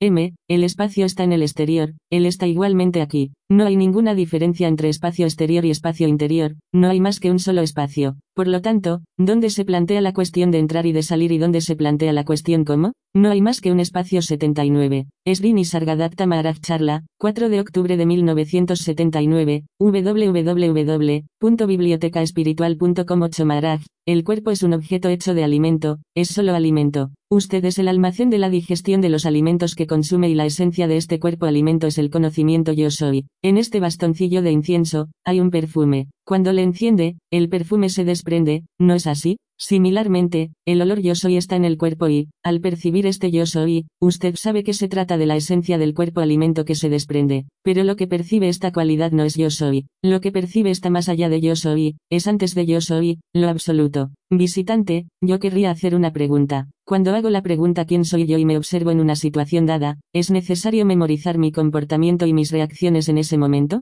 M, usted no obtendrá jamás respuesta a la pregunta quién soy yo si llega a obtener alguna, ella no le concernirá, ella corresponderá a los movimientos de los cinco elementos, a las acciones derivadas del trabajo de los cinco elementos en usted y no corresponderá a lo que usted es realmente. Si de todos modos quiere memorizar algo, formúlelo así, yo soy. ¿Qué yo soy significa este perfume o quinta esencia del cuerpo alimento? Al comienzo usted puede decir yo soy. Yo soy designa la quinta esencia del cuerpo alimento en el interior de este cuerpo, pero pronto llegará a la conclusión, yo no puedo ser este yo soy. Yo significa lo absoluto, es la última respuesta que usted puede obtener, la única adecuada. Esta respuesta indica la presencia de lo que constata este yo soy, de lo que constata esta conciencia yo soy, pero es imposible obtener una respuesta que concierna a lo absoluto, la respuesta concierne solo a la conciencia y a las actividades que se desarrollan en el campo de esa conciencia 80. Yo no sabía www.bibliotecaespiritual.com tome esta flor. Es un cuerpo alimento de donde proviene un perfume. Usted es la misma cosa. Este conocimiento yo soy es el perfume de este cuerpo y lo que percibe el perfume, eso no es el perfume. Vi, a un biólogo le es posible predecir exactamente lo que le ocurrirá a la flor, cuándo se abrirá, cuánto tiempo durará. Los astrólogos tienen igualmente la convicción de que los cinco elementos se estructuran de una cierta manera en un cuerpo humano y que es posible prever la evolución de esta estructura, prever el momento en que se disolverá, lo mismo que el biólogo puede predecir cuándo morirá la flor. M. Usted habla de conocimiento ligado al tiempo.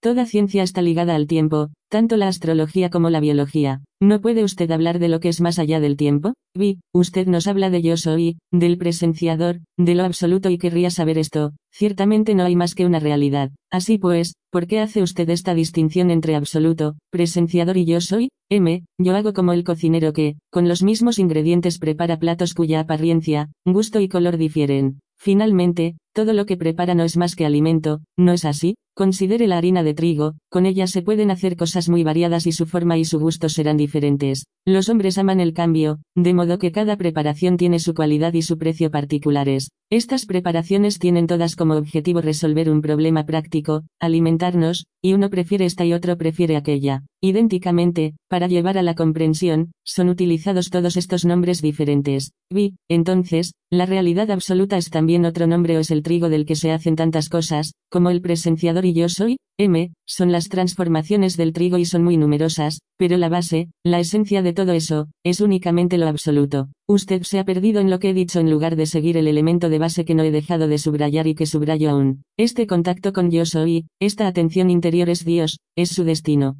Toda manifestación no es más que usted mismo y lo que sabe eso, lo absoluto, no es eso. Este es el punto en el que insisto. El todo no es 81. Es Dini Sargadatta Maharaj www.bibliotecaespiritual.com más que la expresión de esta revelación yo soy. Yo soy es la base de todo. Toda esta infinita variedad de colores no es más que la manifestación, la expresión de esta energía yo soy. Vi, la palabra energía me supone un problema, se presenta en términos de dualidad. M, voy a decirle exactamente de qué se trata. Lo que usted oye ahora, lo que comprende, depende del poder, de la energía universal que es el conocimiento de ese yo soy interior. Pero usted, lo absoluto, no es ese conocimiento yo soy. M, ¿viene aquí por primera vez? Vi, no, ya he venido antes. M, veo que usted se ha dejado crecer la barba, y que lleva una túnica y collares. ¿Piensa que eso le va a permitir alcanzar el Brahman? El que está a su lado lleva una túnica más bonita que la suya, quizás esté en situación de hacer preguntas más profundas. Vi, mi barba y mi túnica no buscan expresar nada. M, ¿es corriente en su país vestirse así?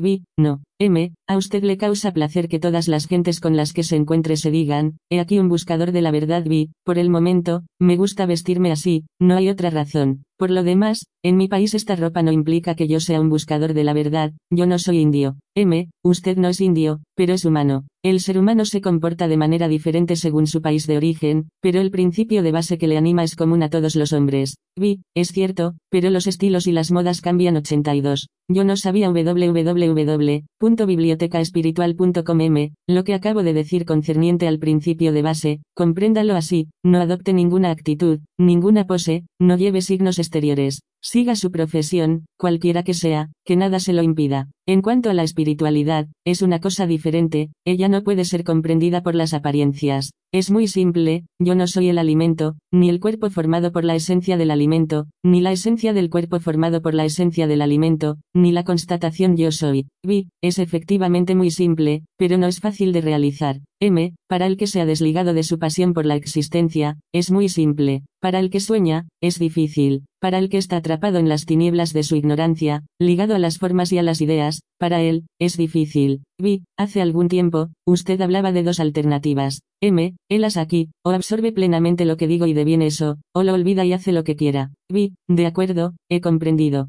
M, devenir eso significa que sea cual sea la definición dada, usted esté firmemente convencido, yo soy solo eso. Yo soy eso significa solo este sabor de ser, esta constatación yo soy. Ese sentido yo soy es en sí mismo una minúscula punzada, pero se manifiesta, se expresa en una explosión que no tiene límites. Esta inmensidad no puede existir sin la aparición previa de esta constatación yo soy. Vi, si eso no fuera, ¿qué habría? M, ella no puede no ser. Yo soy significa todo esto. Vi, pero si yo soy ya no es, ¿qué puede haber? M, entonces todo lo que es, es pleno, perfecto, absoluto 83. Es Dini Sargadatta Maharaj www.bibliotecaespiritual.com Vi, ¿alguien ha conocido esa perfección? M, ahí no hay ya nada que conocer. Vi, usted ha mencionado precedentemente la orden de los jnanis. Me gustaría saber más sobre este tema. Usted dice que a ese nivel ya hay la noción yo soy. M, Jnana es la revelación yo soy. El Jnani es lo que conoce el conocimiento yo soy, este toque de eseidad ínfima que expresa el universo entero. Vi, yo querría saber si un Jnani vuelve otra vez, si tiene todavía un destino. M, esta fuerza universal, expresión de yo soy, se manifiesta en una multitud de nacimientos y de muertes. Usted la considera como una sola entidad, como yo he nacido y voy a morir. Ahí está su error. Esta fuerza vital toma nacimiento en formas innumerables y cada una de estas formas contiene también su propia muerte. Este es el gran juego de la fuerza vital, pero usted no quiere considerar más que un elemento aislado. Usted se dice yo he nacido y, por consiguiente, moriré y renaceré de nuevo. Usted forma estos conceptos como individuo, pero usted es inseparable del conjunto de esta fuerza en movimiento. La Tierra vive bajo múltiples formas. Considere las diferentes vegetaciones, plantas, hierbas, flores, árboles. Reflexiones sobre cuántos nacimientos y muertes supone toda esta vegetación, y el agua forma parte de ella, es un aspecto de esta fuerza vital, y vea el número de organismos que viven en el agua. Vi, yo no comprendo. Quiere decir que este yo soy puede representar una persona o una planta o el agua o no importa qué. M. Esta eseidad no es un individuo. En el instante en que este yo soy se manifiesta, es universal. Nosotros hemos establecido una jerarquía de los cinco elementos primeros. Del espacio surge el aire, del aire, el fuego, del fuego, el agua. Por lo tanto, en el agua ya hay fuego, el fuego habita en el agua. No se ha dado cuenta nunca, al observar desde lo alto de una colina, hasta qué punto un lago refleja la luz, lanza destellos, el fuego está presente, y cuando considera las ondas sobre la superficie del océano, ahí está el fuego del reflejo del sol. ¿Y por qué 84? Yo no sabía www.bibliotecaespiritual.com hay esas ondas en el mar,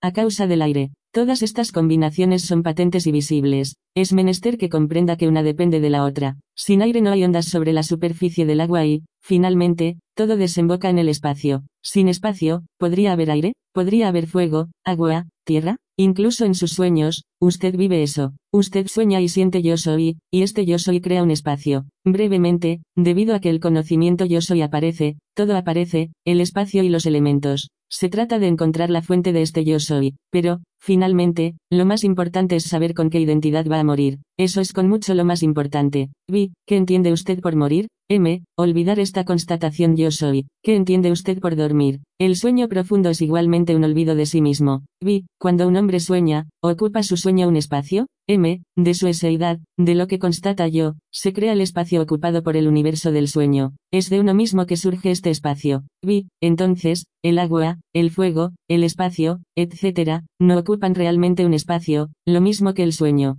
M. ¿Qué entiende usted por el sueño? Vi, cuando nos habla del aire, del agua, del fuego, uno tiene la impresión de que estos elementos ocupan un espacio, pero, si todo eso es una construcción mental, un sueño, eso no existe en el seno de un espacio en mayor medida que nuestros sueños nocturnos. M. Para el que duerme y sueña, yo soy ha despertado primero en el sueño. Desde que aparece, yo soy suscita un espacio que es ocupado instantáneamente por el sueño, pero la fuente está en esa constatación yo soy 85. Esrini Sargadatta Maharaj www.bibliotecaespiritual.com pero ¿qué espacio ocupa el que sueña en ese sueño? M. La constatación yo soy no tiene forma. Vi, usted dice que este yo soy no tiene forma, pero que desaparece cuando uno muere. Ahí hay una contradicción. M. Esta constatación yo soy depende del cuerpo alimento, es un producto del cuerpo alimento. La parte incandescente de este bastoncillo de incienso depende del bastoncillo, que es su combustible. Cuando se ha consumido, el fuego desaparece, todo está extinguido. En ese estado extinguido, ¿de qué depende el fuego?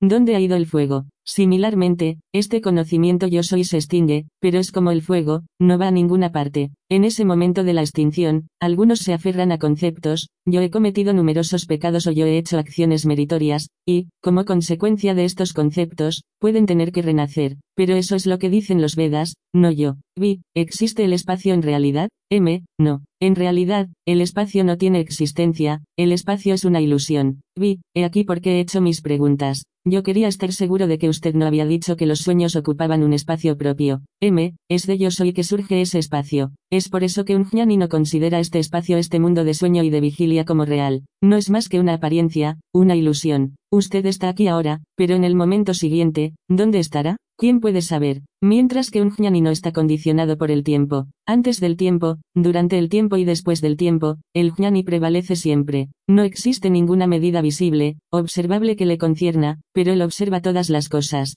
Ni el futuro ni el pasado pueden alcanzarle. Él no tiene ninguna razón para desear estar vivo, para proseguir su existencia. Un tal pensamiento no puede venirle. Sin deseo, sin necesidad, sin emociones, él prevalece. Él es siempre pleno, completo, total. En la morada del jnani no hay ni luz ni oscuridad. Él es más allá de yo soy. En la morada del jnani no hay ni espíritu, ni substancia, ni brahma, ni maya. El jnani no tiene este estado ser 86. Yo no sabía www.bibliotecaespiritual.com en la morada del jnani no hay ningún movimiento. Es un estado homogéneo, completo, un estado sin estado. Mientras que ustedes, incluso aquellos que comienzan a alcanzar el conocimiento, se toman como formas ligadas a un cuerpo macho o hembra. Es por eso que su habilidad para prever por la astrología, como ya se ha dicho, no puede ser ejercida sobre mí. Si quieren medirme con la ayuda de elementos ligados al tiempo, no comprenderán nada y permanecerán presos del tiempo y de la muerte. Vi, ¿es usted más allá de las influencias astrológicas? M. Este estado cuerpo-mente es esclavo del tiempo, y acontece entre el nacimiento y la muerte. Incluso esta constatación actual yo soy es, como el estado de vigilia y de sueño con sueños, un estado transitorio.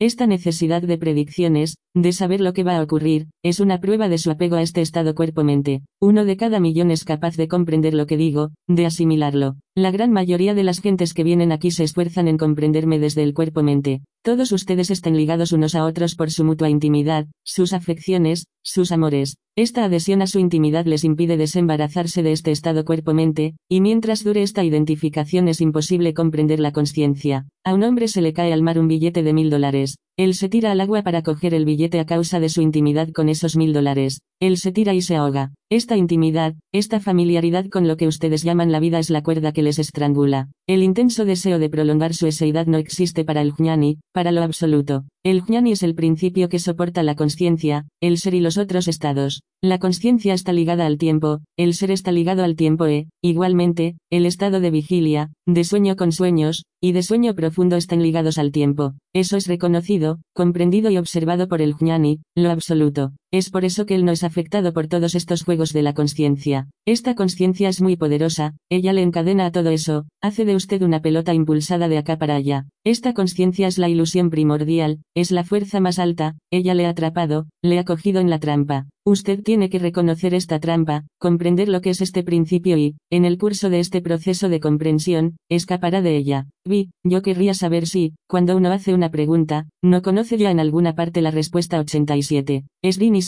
Maharaj www.bibliotecaespiritual.com. La pregunta tiene su fuente en la respuesta, germina en la fuente de la respuesta. La pregunta se forma, pero, en lugar de volverse hacia la respuesta, la encuentra prosiguiendo su camino. Pero si la respuesta no existiera primero, la pregunta no podría ser formulada. Vi, ¿qué entiende usted por la verdad? M. No es posible definir la verdad en palabras. No se puede formular ningún concepto aplicable a la verdad. ¿Cómo conocer la verdad? ¿Cómo sabe usted que tiene un cuerpo? ¿Cómo sabe que usted es una mujer, que tiene una forma? Vi, yo sé que soy una mujer porque siempre se me ha dicho que era una mujer. M, usted ha sabido que era mujer después de que se haya producido esta forma. Primero se ha constituido esta forma femenina y, más tarde, usted ha sabido que eso correspondía a una mujer. ¿Cómo hizo usted para tomar una forma femenina? ¿Qué hizo para llegar a la información yo soy una mujer? Vi, yo no hice nada en absoluto. M, para descubrir la verdad, es lo mismo. Yo no hice nada, jamás pensé en ello. Para ser la verdad, le es necesario comprender lo que no es la verdad. Es lo único que puede comprender. Vi, sin embargo, todo lo que escucho aquí no son más que conceptos. M, es exacto que los conceptos no corresponden en nada a la verdad. Incluso que usted está sentada aquí, es un concepto del que tiene que desembarazarse. Vi, yo querría saber lo que hay antes del nacimiento y después de la muerte. M, yo sé que yo soy eso por lo que sé que yo soy 88. Yo no sabía www.bibliotecaespiritual.com yo hablo de una persona ordinaria. Lo que es antes de mi nacimiento proseguirá después de mi muerte. M, sí, vi, y esto se va a repetir mucho tiempo. M, en el estado antes del nacimiento lo que quiera que sea ese trasfondo eterno usted no sabía que usted era, y cualquiera que sea ahora su concepto de usted mismo, eso desaparecerá. Vi, pero entonces ¿por qué hay una película? ¿Por qué ha comenzado esta película? Este yo soy. M, no imagine que se trata de un usted individual, no hay más que el juego de la conciencia universal. Vi, ¿por qué me ha ocurrido? ¿A mí? M, ¿qué quiere decir a usted? Desde el estado antes del nacimiento, ¿qué es lo que le ha hecho venir aquí?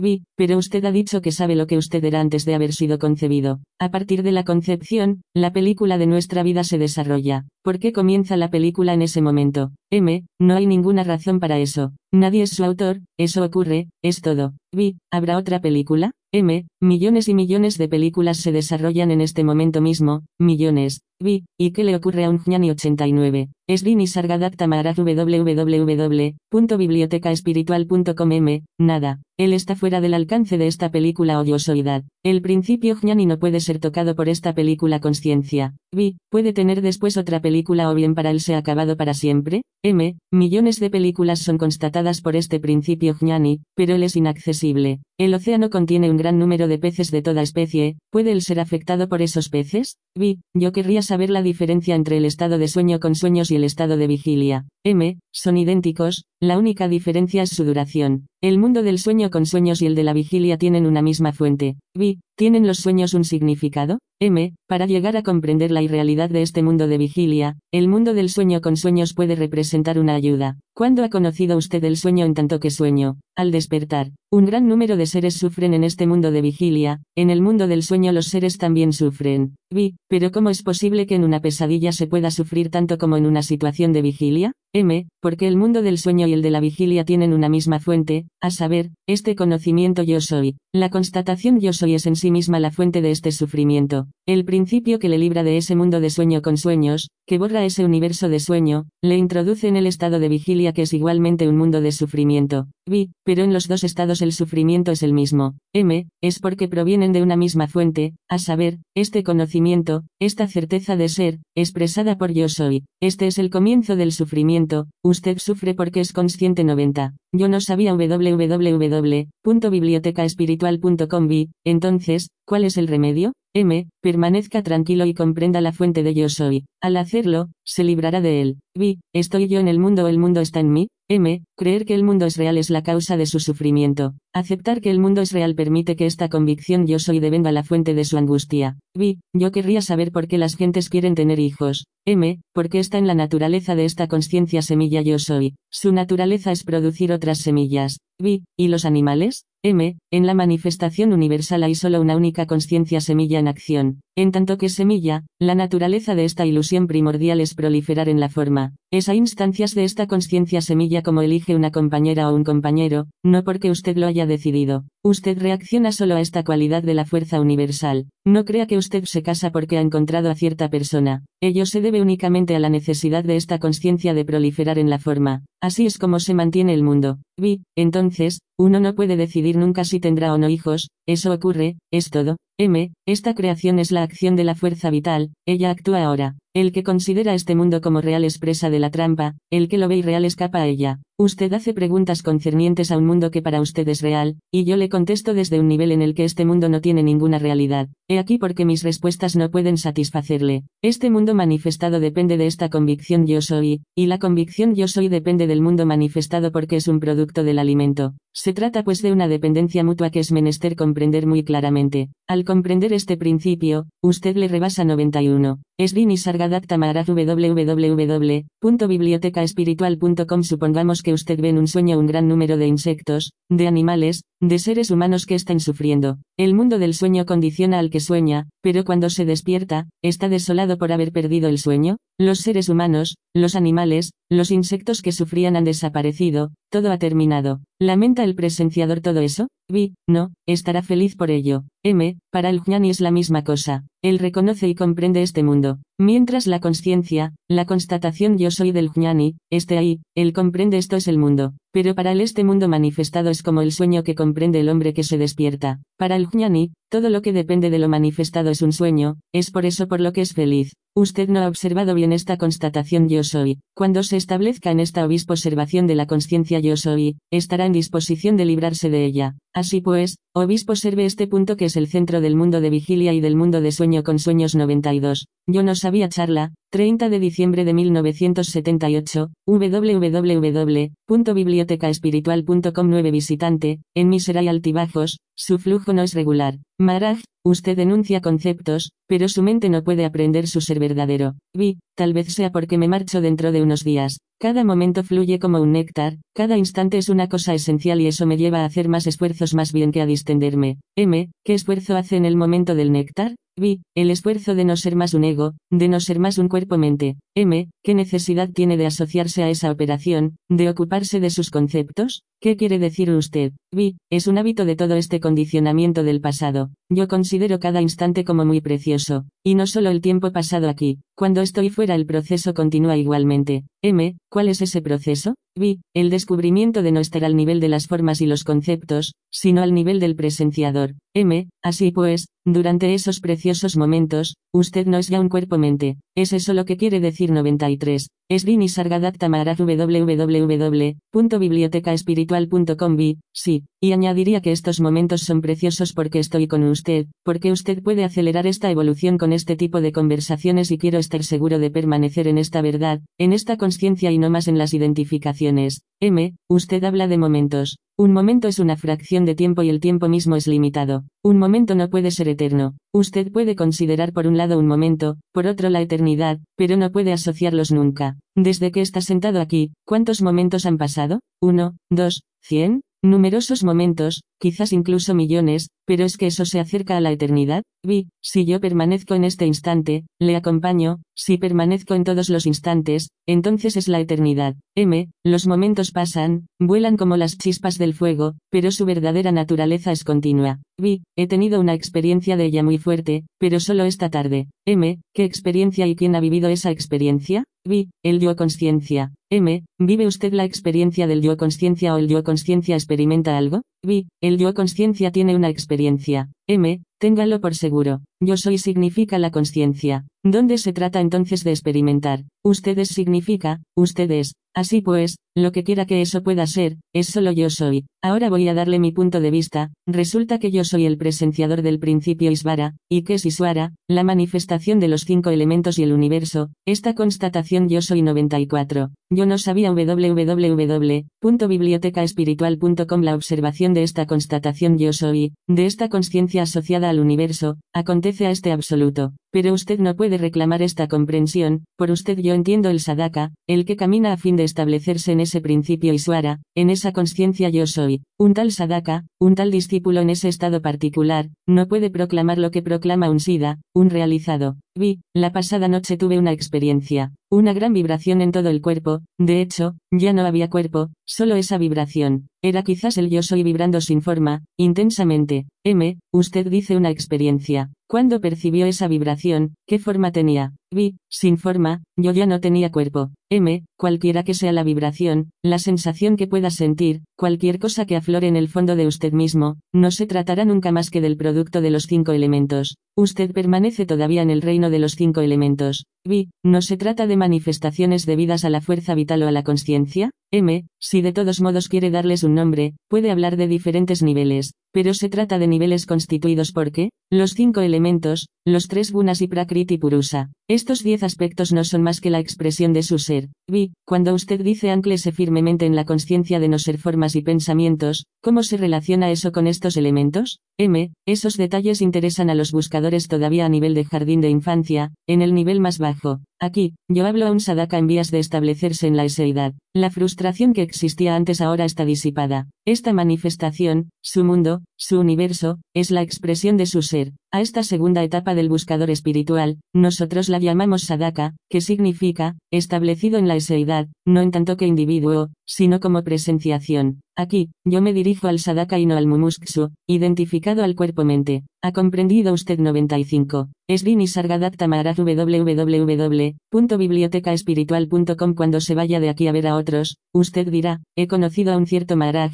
hablaba mucho, confundía mis ideas y, lo que es peor, se congratulaba por ello. Vi, yo no voy a ir a ninguna parte. M, este Brahma, y Sabara, se crea a sí mismo. Esta eseidad se crea por sí misma, pero usted pretende cambiar, modificar algo. Vi, eso es lo que estoy diciendo, la conciencia es todo. M, la conciencia es Brahma. Vi, cuando uno se aleja un paso de este Brahma, la conciencia siente siempre este mismo sentimiento de ser todas las cosas, pero entonces el hábito, que depende de la identificación al cuerpo, interviene y surge el deseo de modificar lo que es. Entonces surge otra cosa y dice usted no puede transformarlo, es lo que es M, esta confrontación se prolongará sin fin, pero vea bien que usted no está implicado en ella. Deje hacer a esos deseos. Ellos no son usted, usted es aparte de ellos, distinto. Vi, por eso es por lo que es de tanta utilidad para mí estar aquí. M, a pesar de todo, Delhi está todavía muy lejos, la meta permanece lejos. Tome por ejemplo los elementos que componen este bastoncillo de incienso. El bastoncillo es como su cuerpo alimento y la brasa encendida es como la sensación de usted mismo. Esta brasa subsiste gracias a lo que quema. Su eseidad consume este cuerpo alimento, y lo absoluto observa la eseidad que consume el cuerpo alimento.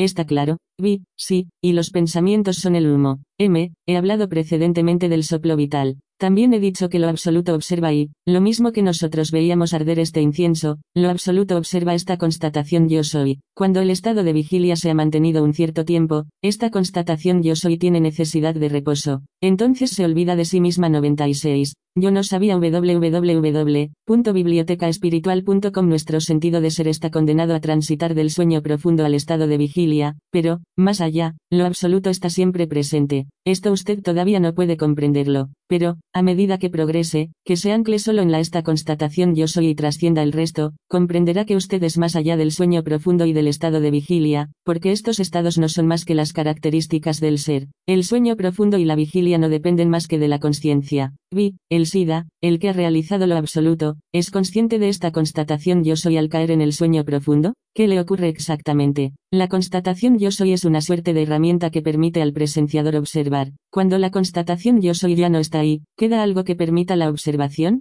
M, usted alimenta conceptos, y viene aquí a escucharme. Si lo que digo está de acuerdo con sus conceptos, entonces lo llama saber y es muy feliz pero yo quiero pulverizar todo eso, aniquilar todos esos conceptos e instalarle en el estado de no concepto. Vi, entonces, cuando yo soy no está ya ahí, no hay más ser. M, el ser desaparece en lo absoluto 97. Esvini Sargadatta Maharaj Charla, 31 de diciembre de 1978, www.bibliotecaespiritual.com 10 Maharaj, con una fe total en Dios y en mi gurú, yo me puse en gesta de lo divino. En el curso de este proceso, perdí lo divino y me perdí a mí mismo. Vea este bastoncillo de incienso, cuando la llama está ahí, el perfume se desprende. Cuando todo está consumido, ¿qué queda? Mientras la llama ardía, el humo, los pensamientos, se desprendía, pero en el instante en que el material del bastoncillo ha sido consumido, la llama y el humo han desaparecido. ¿Y qué es esta llama? Cinco fuegos elementales. Son ellos los que crean los pensamientos bajo la forma de humo y de perfume, nada más.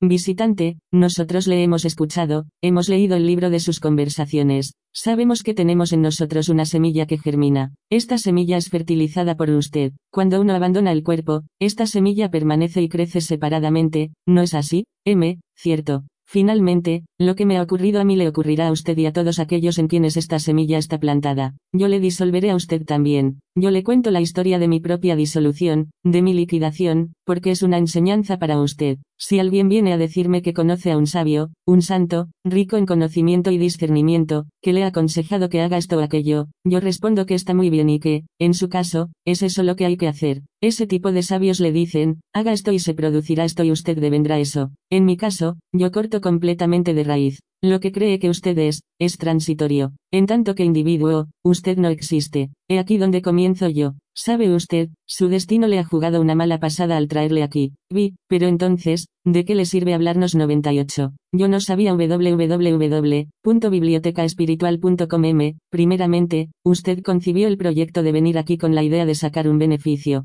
Ahora esta idea ha explotado, ha desaparecido. Después, usted se ha dicho, esta explosión será útil, dará frutos, y esta idea también ha saltado. Vi, ¿quién tendría la idea de venir a Bombay por placer? M, si es ese su caso, dese un paseo, pero, pero sobre todo, no se quede aquí. Vi, ¿tiene usted alguna idea, si puedo permitirme esta expresión, de la razón por la que tanta gente va en busca de un gurú con poderes y tan pocos en busca de un gurú con nada, como usted? M, el destino. Solo aquellos cuyo destino es vivir un último nacimiento vienen aquí. Del elemento primordial, la conciencia, la eseidad, surgen características, cualidades, acontecimientos. Surgen sin ser determinados y sin tener conciencia de ello. No hay ningún término para expresarlo. ¿Por qué aparece tal tipo más bien que otro? Aparece, fluye sin razón, y este flujo es llamado destino. Vi, si el destino me ha traído aquí, ¿cuánto tiempo voy a quedarme? M, de hecho, usted no está aquí. En este instante, usted no está aquí. Usted habla de venir y de irse únicamente en la medida en que se considera como un cuerpo.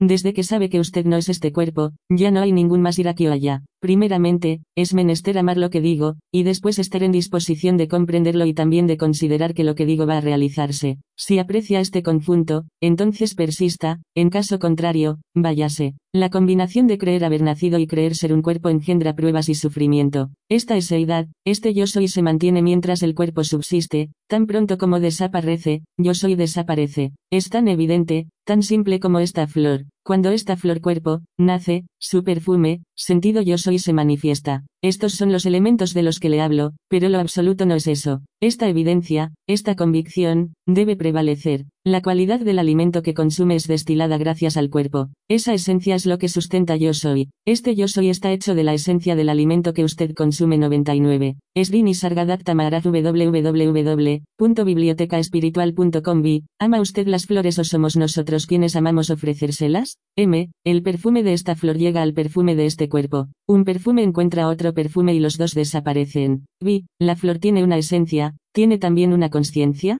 M. Usted sopla el mismo aire en cada instrumento de viento, pero, según sea el instrumento, el sonido será diferente. B. ¿Es posible entonces que en este ramo haya una flor hablando a las otras flores como nosotros aquí? M. Sí, sí. Ahí hay un perfume y aquí hay un perfume. B. La única diferencia es que nosotros ignoramos si la flor tiene un ego. M. Utilicemos el instrumento que tenemos. Mientras el proceso egocéntrico no se haya disuelto, el conocimiento no puede germinar en usted. En mi caso, se hace una pregunta y yo doy una respuesta. No hay reflexión ni deliberación sobre la manera en que tengo que responder. Usted hace la pregunta y la respuesta se presenta espontáneamente, porque yo soy libre de esa noción cuerpo-mente. Yo sé que usted se aferra a ese cuerpo-mente, y todo lo que puedo decir no es más que una formulación que le está destinada. Vi, ¿cuál es la manera más rápida de perder mi ego? M. Abandonar esa prepotencia yo, esa reclamación de ser el hacedor, esa convicción de ser la causa de aconteceres que se producen espontáneamente. Todas estas reclamaciones de poder, de autoridad, de soy yo quien lo hace, deben desaparecer. ¿Tengo yo algún modelo de mí mismo que me permita afirmar, yo soy así o yo soy asa? He dicho hace un momento que tener una imagen de sí mismo es ego, que pretender ser el autor de alguna acción es ego. ¿Piensa usted tal vez que soy yo el que hace el bajan por la mañana o 100? Yo no sabía www.bibliotecaespiritual.com quién hace acciones a lo largo del día. No, eso ocurre, yo no pretendo hacerlo en modo alguno. Yo he perdido mi identidad con el ego. ¿Qué es el nacimiento? La aparición espontánea de la conciencia, del conocimiento yo soy. Este es en sí mismo el universo entero, comprendidas las estrellas y las galaxias, el espacio infinito. Todo está incluido en la manifestación de este yo soy. Usted tiene que tener esta convicción. No la empequeñezca. Yo le digo que usted es Dios y el conjunto de todo lo que existe. Establecerse en la conciencia, significa yo soy el todo. Es menester vivir esta certeza. Si quiere tener confirmación de esto, vaya a sus sueños. En la conciencia del sueño con sueños se forma el universo de sueño. En el sueño profundo no hay sueños. En el sueño profundo, la memoria de ser, el recuerdo de existir no está. En el sueño profundo yo soy subsiste en estado latente, pero, repentinamente, el toque de su presencia aparece y el sueño con sueños se despliega en el seno de esta conciencia. Similarmente, la conciencia del que sueña se despierta repentinamente y entonces aparece este mundo, este mundo que es el universo de sueño del estado de vigilia. Estos dos estados son semejantes. En el estado de sueño con sueños hay inicialmente el toque de esta eseidad, es ella quien forma este universo de sueño que para usted es real. Cuando este desaparece, usted se encuentra en este mundo de sueño de la vigilia. Usted se dice entonces, oh, oh, oh, si se trataba de un sueño, nada de todo eso era verdadero, pero aquí, la idea de que pueda tratarse también de un mundo de sueño no le viene. ¿Con qué materiales construye usted su mundo de sueño? Este toque yo soy ha aparecido e, instantáneamente, su aparición ha suscitado el sueño. Usted ha visto ahí montañas viejas con miles de años, sabios y ermitaños centenarios, etc. Este sueño no ha durado más que una fracción de segundo y, sin embargo, ha contenido la duración de esas montañas y los cien años de los sabios. ¿Cómo puede usted conciliar eso? En ese sueño usted está en la cima de una montaña y, de repente, en su cama, un insecto le pica y usted se despierta. ¿Dónde han ido las montañas, los sabios, etc.? Ese mundo ha nacido en el seno de su conciencia. Incluso si contiene una gran suma de objetos inmensos o muy antiguos, él se ha abierto solo en el espacio de su conciencia. Se trata pura y simplemente de ilusión y no hay muerte para esos seres soñados, ellos aparecen y desaparecen. Este mundo y el mundo de sueños son ilusorios. ¿Cuánto tiempo conservan su realidad? Solo mientras su conciencia esté ahí, cuando ella desaparece, el mundo desaparece.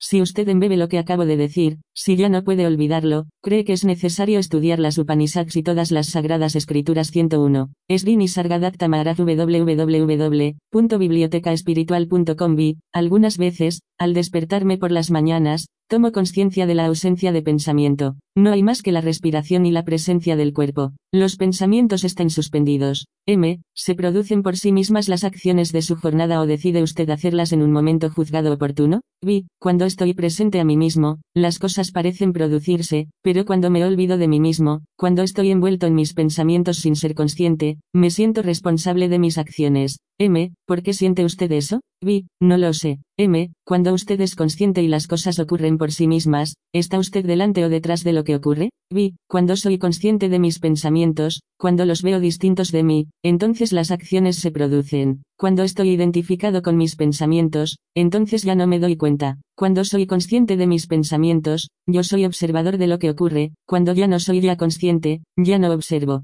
M, lo que acaba de decir es falso. Lo que quiera que usted sea, lo es en todo instante, pero no ha respondido a mi pregunta. B, yo no comprendo lo que quiere decir con estar delante o detrás. M, cuando se produce una acción, usted, en tanto que tal, debe estar en alguna parte. Su fuente debe encontrarse en alguna parte. ¿Dónde se encuentra exactamente esa posición, delante o detrás? B, delante. Yo estoy delante de la acción 102. Yo no sabía www.bibliotecaespiritual.com m. Usted es actor. Cuando interpreta una película, ¿quién interpreta verdaderamente? ¿El ser en usted o sus facultades mentales? B. Supongo que son las facultades mentales. M. Usted interpreta una película. Usted interpreta las escenas que han sido escritas por alguien. El ambiente, los cambios psicológicos y emotivos de su personaje, todo eso está en el guion. Usted se ha unido a todo lo que el guionista ha escrito y dice que interpreta muy bien porque ha reproducido todo. Dicho de otra manera, dos mentes se han unificado y actúan. ¿Está de acuerdo? B. Sí. M. Bien. En ese caso, la que trabaja es la mente. ¿Quién hace trabajar a esa mente? ¿Está usted ahí o no?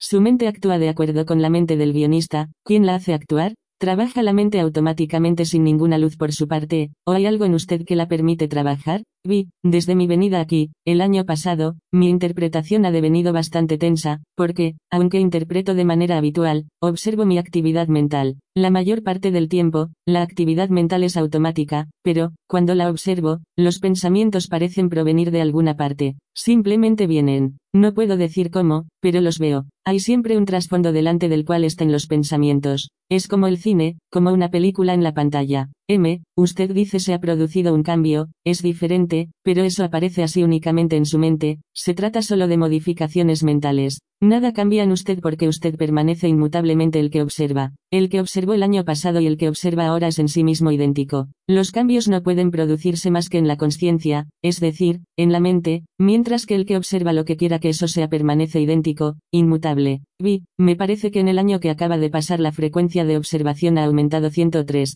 Esvini Sargadatta Maharaj www.bibliotecaespiritual.com m. Los pensamientos, la mente, todo eso está en la conciencia. Usted ha podido observar las fluctuaciones de la conciencia y la manera en que estas fluctuaciones se manifiestan. Las modificaciones mentales han sido observadas por la conciencia porque es en ella donde los pensamientos aparecen, pero la conciencia misma es observada por algo que no cambia jamás. Sobre lo que usted es en realidad, ha aparecido lo que dice yo. Este es el único saber que usted posee. Este saber recibe después otras informaciones sobre la mente, sobre la manera en que funciona en el mundo de las formas. Es gracias a él como usted desarrolla su conocimiento del mundo en el seno de la conciencia. Esta conciencia lo que dice yo es igualmente observada, pero por lo que es inmutable, el estado perfecto. Quiero que vuelva a esta conciencia, es decir, a este yo que surge en usted. Observe este yo. Esta observación es posible en todas las ocasiones y verá que esta conciencia se transforma según los estados de ánimo que alberga. Para comprenderlo mejor, dividamos arbitrariamente este conjunto en tres. Hay la mente, ella es observada por la conciencia, segundo término y después, hay el estado real, el tercero que, él, observa a la conciencia. Pero, mientras existe una relación entre la conciencia y las transformaciones mentales, no existe ninguna entre la conciencia y el estado verdadero.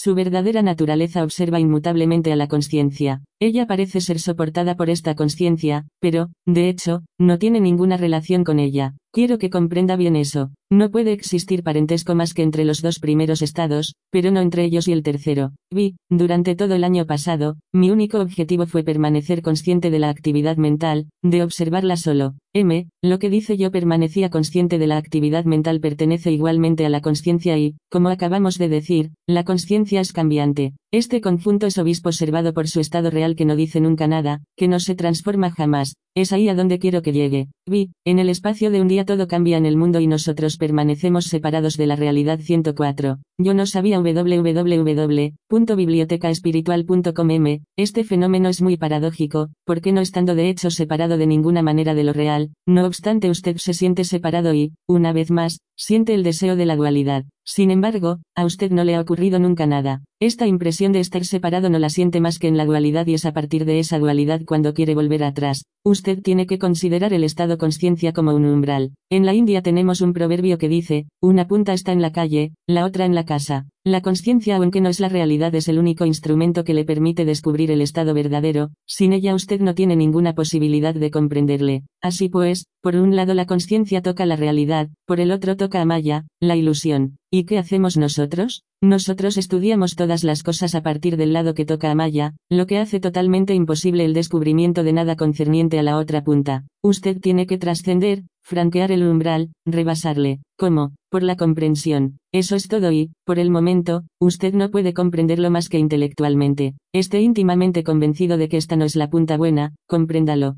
Si lo ha comprendido, usted está ya más allá. No hay que hacer nada más. No hay nada malo en tener un concepto, pero comprenda claramente que es un concepto y ya lo habrá rebasado. Es indispensable que comprenda la naturaleza de la conciencia. Ella no tiene las divisiones que crea la psicología moderna, ego, yo, sí mismo, subconsciente, inconsciente, etc. Se trata de divisiones arbitrarias que tienen como meta comprender este fenómeno conciencia. Una vez que lo ha comprendido, ¿qué ocurre? Vi, todo se viene abajo. M, la conciencia misma le prueba la irrealidad de estas divisiones. Mientras no haya llegado a este punto, usted argumentará, discutirá, pero siempre desde la ignorancia. Usted ha leído libros, ha conocido a gentes ilustradas, ha sido educado siguiendo ciertas tradiciones y es encerrado en este condicionamiento como viene a verme. Sí, en lo que yo digo hay algo que está de acuerdo con su condicionamiento, usted dice que yo soy alguien maravilloso, si no, yo no valgo nada y usted se va a consultar a otro gurú porque siente la necesidad de adquirir algo. De hecho, no es posible que yo le satisfaga, pues no existe nada que pueda darle ni nada que usted pueda recibir. Usted existe sin identidad. Acepte esto de una vez por todas, nada que dar, nada que recibir, pero no le es posible aceptar esto y así continúa errando acá y allá. Usted encontrará gurús y ellos le darán palabras, Prempuri, Premsakti. Usted habrá cambiado una 105. Esrini Sargadatta Maharaj www.bibliotecaespiritual.com palabra por otra, no más real que la precedente, pero pensará, ahora yo voy a obtener la verdad mi gurú solo me dijo que yo soy la realidad. Yo acepté este concepto y descubrí que era verdadero. Es de ahí desde donde le hablo. Usted no acepta ser la realidad, pero acepta su personalidad que se va a ir de aquí convencida de que ha comprendido. Vi, ¿cómo comprender este yo soy aparecido en lo que somos? M, sus actividades, sus pensamientos prosiguen a lo largo de todo el día. Esta actividad es observada por la conciencia que se presenta bajo la forma de yo, yo soy. La conciencia observa, pero ¿qué ocurre cuando usted se fatiga, cuando se acerca el sueño? La mente y sus actividades se funden en la conciencia. Este yo aparecido en usted se pierde en la conciencia como un río en el mar y la conciencia se sumerge en un estado que llamaremos el solvente. Voy a recapitular, por esta conciencia aparecida en su naturaleza original, usted tiene conocimiento de su mente, de la actividad de sus pensamientos. Es la base desde donde usted puede actuar, pero esta información yo soy se fatiga. Su actividad se funde en la información inicial lo que ha dicho yo que a su vez se disuelve en un estado que usted llama sueño profundo. En el estado de vigilia, a usted le es posible comprender el sueño profundo, usted posee un conocimiento directo del sueño profundo. Este estado es el último estado y usted no tiene ninguna necesidad de comprenderle. Si comprende la conciencia y su capacidad de percibir todo lo que existe, incluida la mente y su actividad, esta comprensión es suficiente, porque al entrar en el sueño profundo, los dos estados se disuelven en el estado verdadero. Eso, usted no tiene ninguna necesidad de conocerlo, porque usted lo es. Es el Parabrahman, la realidad suprema. Es uno, total, indiferenciado. No puede decir nada, no puede ser conocido, no se le puede evocar, no se le puede dar ningún nombre. De este estado surge la constatación yo soy. La conciencia aparece sobre ese estado y, con ella, el mundo. Entonces usted se pone a actuar, la inteligencia, la mente, todo se pone en movimiento. Vuelva al estado primero, al punto donde la actividad mental se funde en la constatación primordial yo soy la conciencia, la cual, ella también, se pierde finalmente en este incognoscible. Eso es todo. Es eso lo que es su verdadero estado y este trayecto se efectúa cada noche, es su experiencia cotidiana. Usted no tiene necesidad de ir a ninguna parte, ni de leer ningún libro, usted lo vive todos los días 106. Yo no sabía www.bibliotecaespiritual.com repito, usted siente una constatación yo soy, entonces viene aquí a escucharme, su mente trabaja, hierve de ideas, de cosas que hacer. Por la noche, usted está fatigado, el conjunto de sus actividades del día se reabsorbe en esta constatación yo soy, y esta constatación desaparece en el sueño profundo, en un no conocimiento. Eso es llamado Nibritti, Nibritti es el origen de la constatación yo soy. He aquí los tres estados del hombre. Vuelva a Nibritti. Nibritti es la eseidad en estado puro, el estado verdadero, lo que usted llamará reposo cuando se despierte de nuevo. O bien, usted es un devoto que se consagra a la adoración de Dios. Por esta devoción, va a comprender esta conciencia que dice yo, aparecida en lo que es usted. Lo que adora de hecho es lo que dice yo en usted. Cuando su devoción ha devenido una con su conciencia lo que es el estado de amor entonces usted ha devenido Dios, Brahma. Así pues, el verdadero conocimiento es atribuido a Brahma, no a usted. Usted puede devenir uno con Dios únicamente porque no está separado de Dios.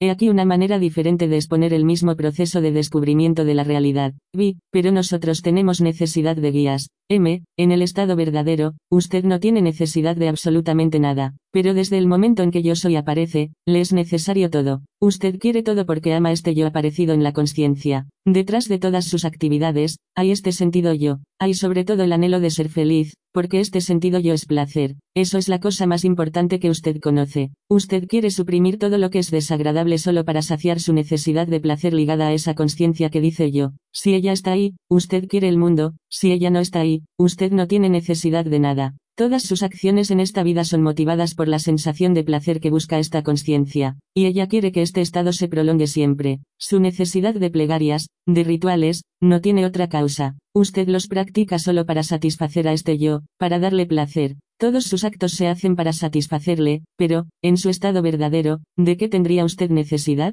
De nada, usted es pleno, entero, indiferenciado. Pero la conciencia aparece y usted deviene un mendigo miserable. ¿Cuál es el deseo más imperioso de este yo que ha aparecido en usted? El espacio entero debería ser llenado constantemente por algo, he aquí su demanda. Vi, por el amor 107. Esrini Sargadatta Maharaj www.bibliotecaespiritual.com. Si usted comprende lo que es su verdadera naturaleza, los deseos van a desaparecer. ¿Dónde estará el espacio que requiere ser llenado? Este espacio no es creado más que por la conciencia. Vi, ¿cuál es la naturaleza del deseo? Sin deseo uno se siente vacío. M. Cuando se ha comprendido la naturaleza del deseo, uno siente que los deseos se van y uno se siente vacío. ¿Es eso lo que quiere decir? Vi. Sí. M. ¿Quién dice que usted está vacío? Su conciencia le habla sobre este vacío porque ella es el contenedor de todos esos deseos. ¿Cómo constata usted este vacío? Vi. Por una sensación. M. Sentir es un atributo de la conciencia. Esta conciencia deviene vacía y se siente vacía. ¿Qué es este vacío? Vaya más allá de esta conciencia y descubra por usted mismo si uno es pleno o vacío.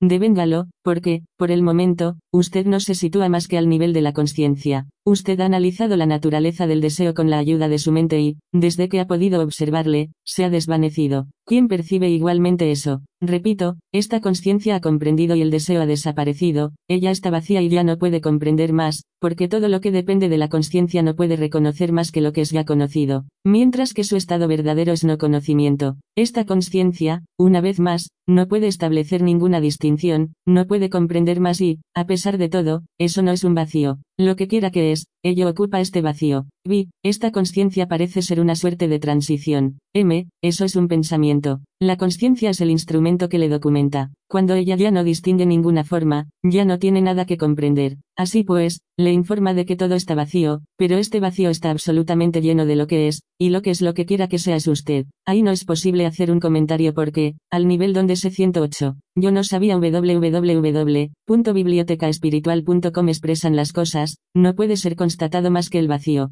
Lo que es verdaderamente, es no conocimiento, ninguna palabra puede ser empleada. Ser en este estado es suficiente. Le corresponde a usted ver si usted es pleno o vacío o si hay, algo que pueda declarar si ello es pleno o vacío. El vacío no puede ser más que una apreciación de la conciencia. Ahora bien, lo que describe la conciencia forma parte de lo conocido, lo cual no puede corresponder a la realidad. B. ¿Hay que seguir eliminando? M. Es la única cosa posible y esta eliminación debe continuar mientras dure la ignorancia. Sentir que ya no hay nada que eliminar es suficiente. Mientras sienta la dualidad, sentirá la necesidad de eliminar, pero ¿qué hay que eliminar? Todo lo que elimina forma parte de lo irreal, así pues, un día descubrirá que no hay nada que eliminar. ¿Qué hace usted? De hecho, elimina la obstrucción, lo que impide su comprensión, la ignorancia. ¿Qué más hay que hacer? Usted es la luz. Su naturaleza es luz autoefulgente. Usted es solo luz. Ya no hay más apariencia de pleno o de vacío. Usted es puro Satchitananda, ser conciencia felicidad, y Satchitananda o vacío son finalmente la misma cosa. Satchitananda deviene un atributo. ¿Cómo puede usted describir este estado? Es imposible. Así pues, Satchitananda es solo un estado de conciencia y no puede ser eterno, lo mismo que ese estado de vacío sentido por la conciencia. La conciencia tiene el hábito de ir al pasado y al futuro, con la ayuda de la memoria puede proyectar cualquier cosa. Ahí, ya nada es proyectado, de modo que ella una ausencia, un vacío, si usted no puede desligarse de esas proyecciones, permanecerá en la ignorancia, haga entonces lo que quiera, eso no me incumbe. Como usted ama las palabras, comprenda esto, lo que llama vacío es pleno y lo que le parece pleno en el dominio de las apariencias es vacío. Usted tiene que comprender la plenitud del vacío, que es su estado verdadero. Vi, todo eso parece un juego fútil. M, lo que siente la futilidad pertenece a la conciencia. Lo que es no puede comprender lo que es fútil o no lo es porque lo trasciende. Bien, mal, ello no conoce nada de eso. La aserción esto es fútil no es más que una onda en el mundo objetivo de la dualidad 109. Srini Sargadatta Maharaj www.bibliotecaespiritual.com ¿Es necesario obtener la gracia del gurú? M. Sí. ¿Y cuándo se da esta gracia? Al comienzo, cuando usted ha comprendido plena y totalmente la conciencia, cuando todo se ha desvanecido, eso es la gran muerte. En tanto que uno no ha alcanzado eso, la gracia es necesaria. Usted está sentado aquí, le llegan vibraciones y siente una suerte de euforia. Cuando ya no tiene ideas ni emociones, ¿qué es lo que es eufórico en usted? ¿Puede considerar una radiación cualquiera desplazándose y produciendo algo? Pero usted es ignorante y quiere aprender, entonces viene a sentarse aquí, cierra sus ojos y siente que la gracia le invade. Eso le produce un dinamismo, una euforia. Usted siente eso porque almacena todas estas nociones en su cabeza, y su mente se adapta a todas las suposiciones susceptibles de circular en el mundo. Y, después de todo, todo eso no es más que un sueño. En sueños usted puede creerse la reina de Inglaterra. ¿Qué se puede hacer? En el sueño usted es la reina de Inglaterra, pero no en la realidad. ¿Qué se puede hacer? Cada vez que acepta que se le desbarate intelectualmente, cada vez que acepta que yo haga explotar sus conceptos y permanece después sosegado y tranquilo, usted llega a la comprensión. Pero si usted forma parte de aquellos que quieren ideas, fórmulas, no obtendrá ninguna respuesta aquí. Y, en este caso, la gracia del gurú le es necesaria, las vibraciones le son necesarias, los mantras, yogas, pujas, todo es necesario. Entonces le es necesario renunciar, ayunar, y pueden exigírsele a usted las ascesis más increíbles. ¿Por qué no? A un ignorante es posible hacerle hacer cualquier cosa, no no coma más durante diez días y usted se iluminará qué se puede hacer. Diez días de ayuno no le aportarán jamás ninguna luz, usted comprenderá eso si alcanza ese estado y, entonces, ya no tendrá ninguna necesidad de hacer esta pregunta. ¿Qué es el gurú finalmente? El gurú es el conocimiento yo conciencia aparecido en lo que es su realidad de usted. Comprender esta conciencia es el gurú, y entonces ella deviene uno con la conciencia universal 110. Yo no sabía charla, 30 de diciembre de 1979, www.bibliotecaespiritual.com 11 Maharaj, cada uno descubre en las escrituras una enseñanza diferente que corresponde a sus gustos. Hace unos 50 años, un gran patriota descubrió que la Gita afirma que es menester practicar el karma yoga, el yoga de la acción. Mahatma Gandhi, por su parte, encontró que la Gita preconiza el ahimsa, la no violencia. Así, cada uno desarrolla sus propios conceptos a través de un punto cualquiera de esa Gita y los propaga con la convicción de ser únicamente el intérprete de las escrituras. El señor Krishna extrajo una esencia de esta Gita y suscitó la gran guerra entre los Pandavas y los Kauravas. En el capítulo 6, Krishna describe algunos bogas y algunas gentes trabajan según ese pasaje. En el capítulo 11, él revela su verdadera identidad, define lo que él es, Krishna, aunque tenía el rango de un monarca, se comportaba como un hombre ordinario. Nunca llegó a ser rey, aunque los reyes venían a pedirle consejo. Aunque era el gurú de Arjuna, ensillaba su caballo y le servía de escudero. En el capítulo 11 de la Gita, Krishna describe el juego cósmico que constituye el universo y finalmente agrega, este juego inmenso no es nada más que mí mismo. He ahí su verdadera identidad. Para saber cómo comportarse, es indispensable conocer, primero, su verdadera identidad. Algunos se conforman con una manera de vivir tradicional. A esas reglas convencionales, las llaman su religión, su dharma, y dicen yo no estoy de acuerdo con las otras religiones, los otros modos de comportamiento, no me gustan, y siguen su propio código con buena conciencia. El estado de sueño profundo y de vigilia son diferentes según el comportamiento o la religión que se siga. Sin embargo, la mayoría adopta este modo de pensamiento. Krishna expone la religión del gran juego cósmico, que no es otro que nosotros mismos. Todas las actividades de este cosmos, todas las actividades de ese universo son nuestras actividades, y mis actividades representan las actividades del universo entero. En mi estado original, en lo absoluto, yo no he tenido nunca personalidad,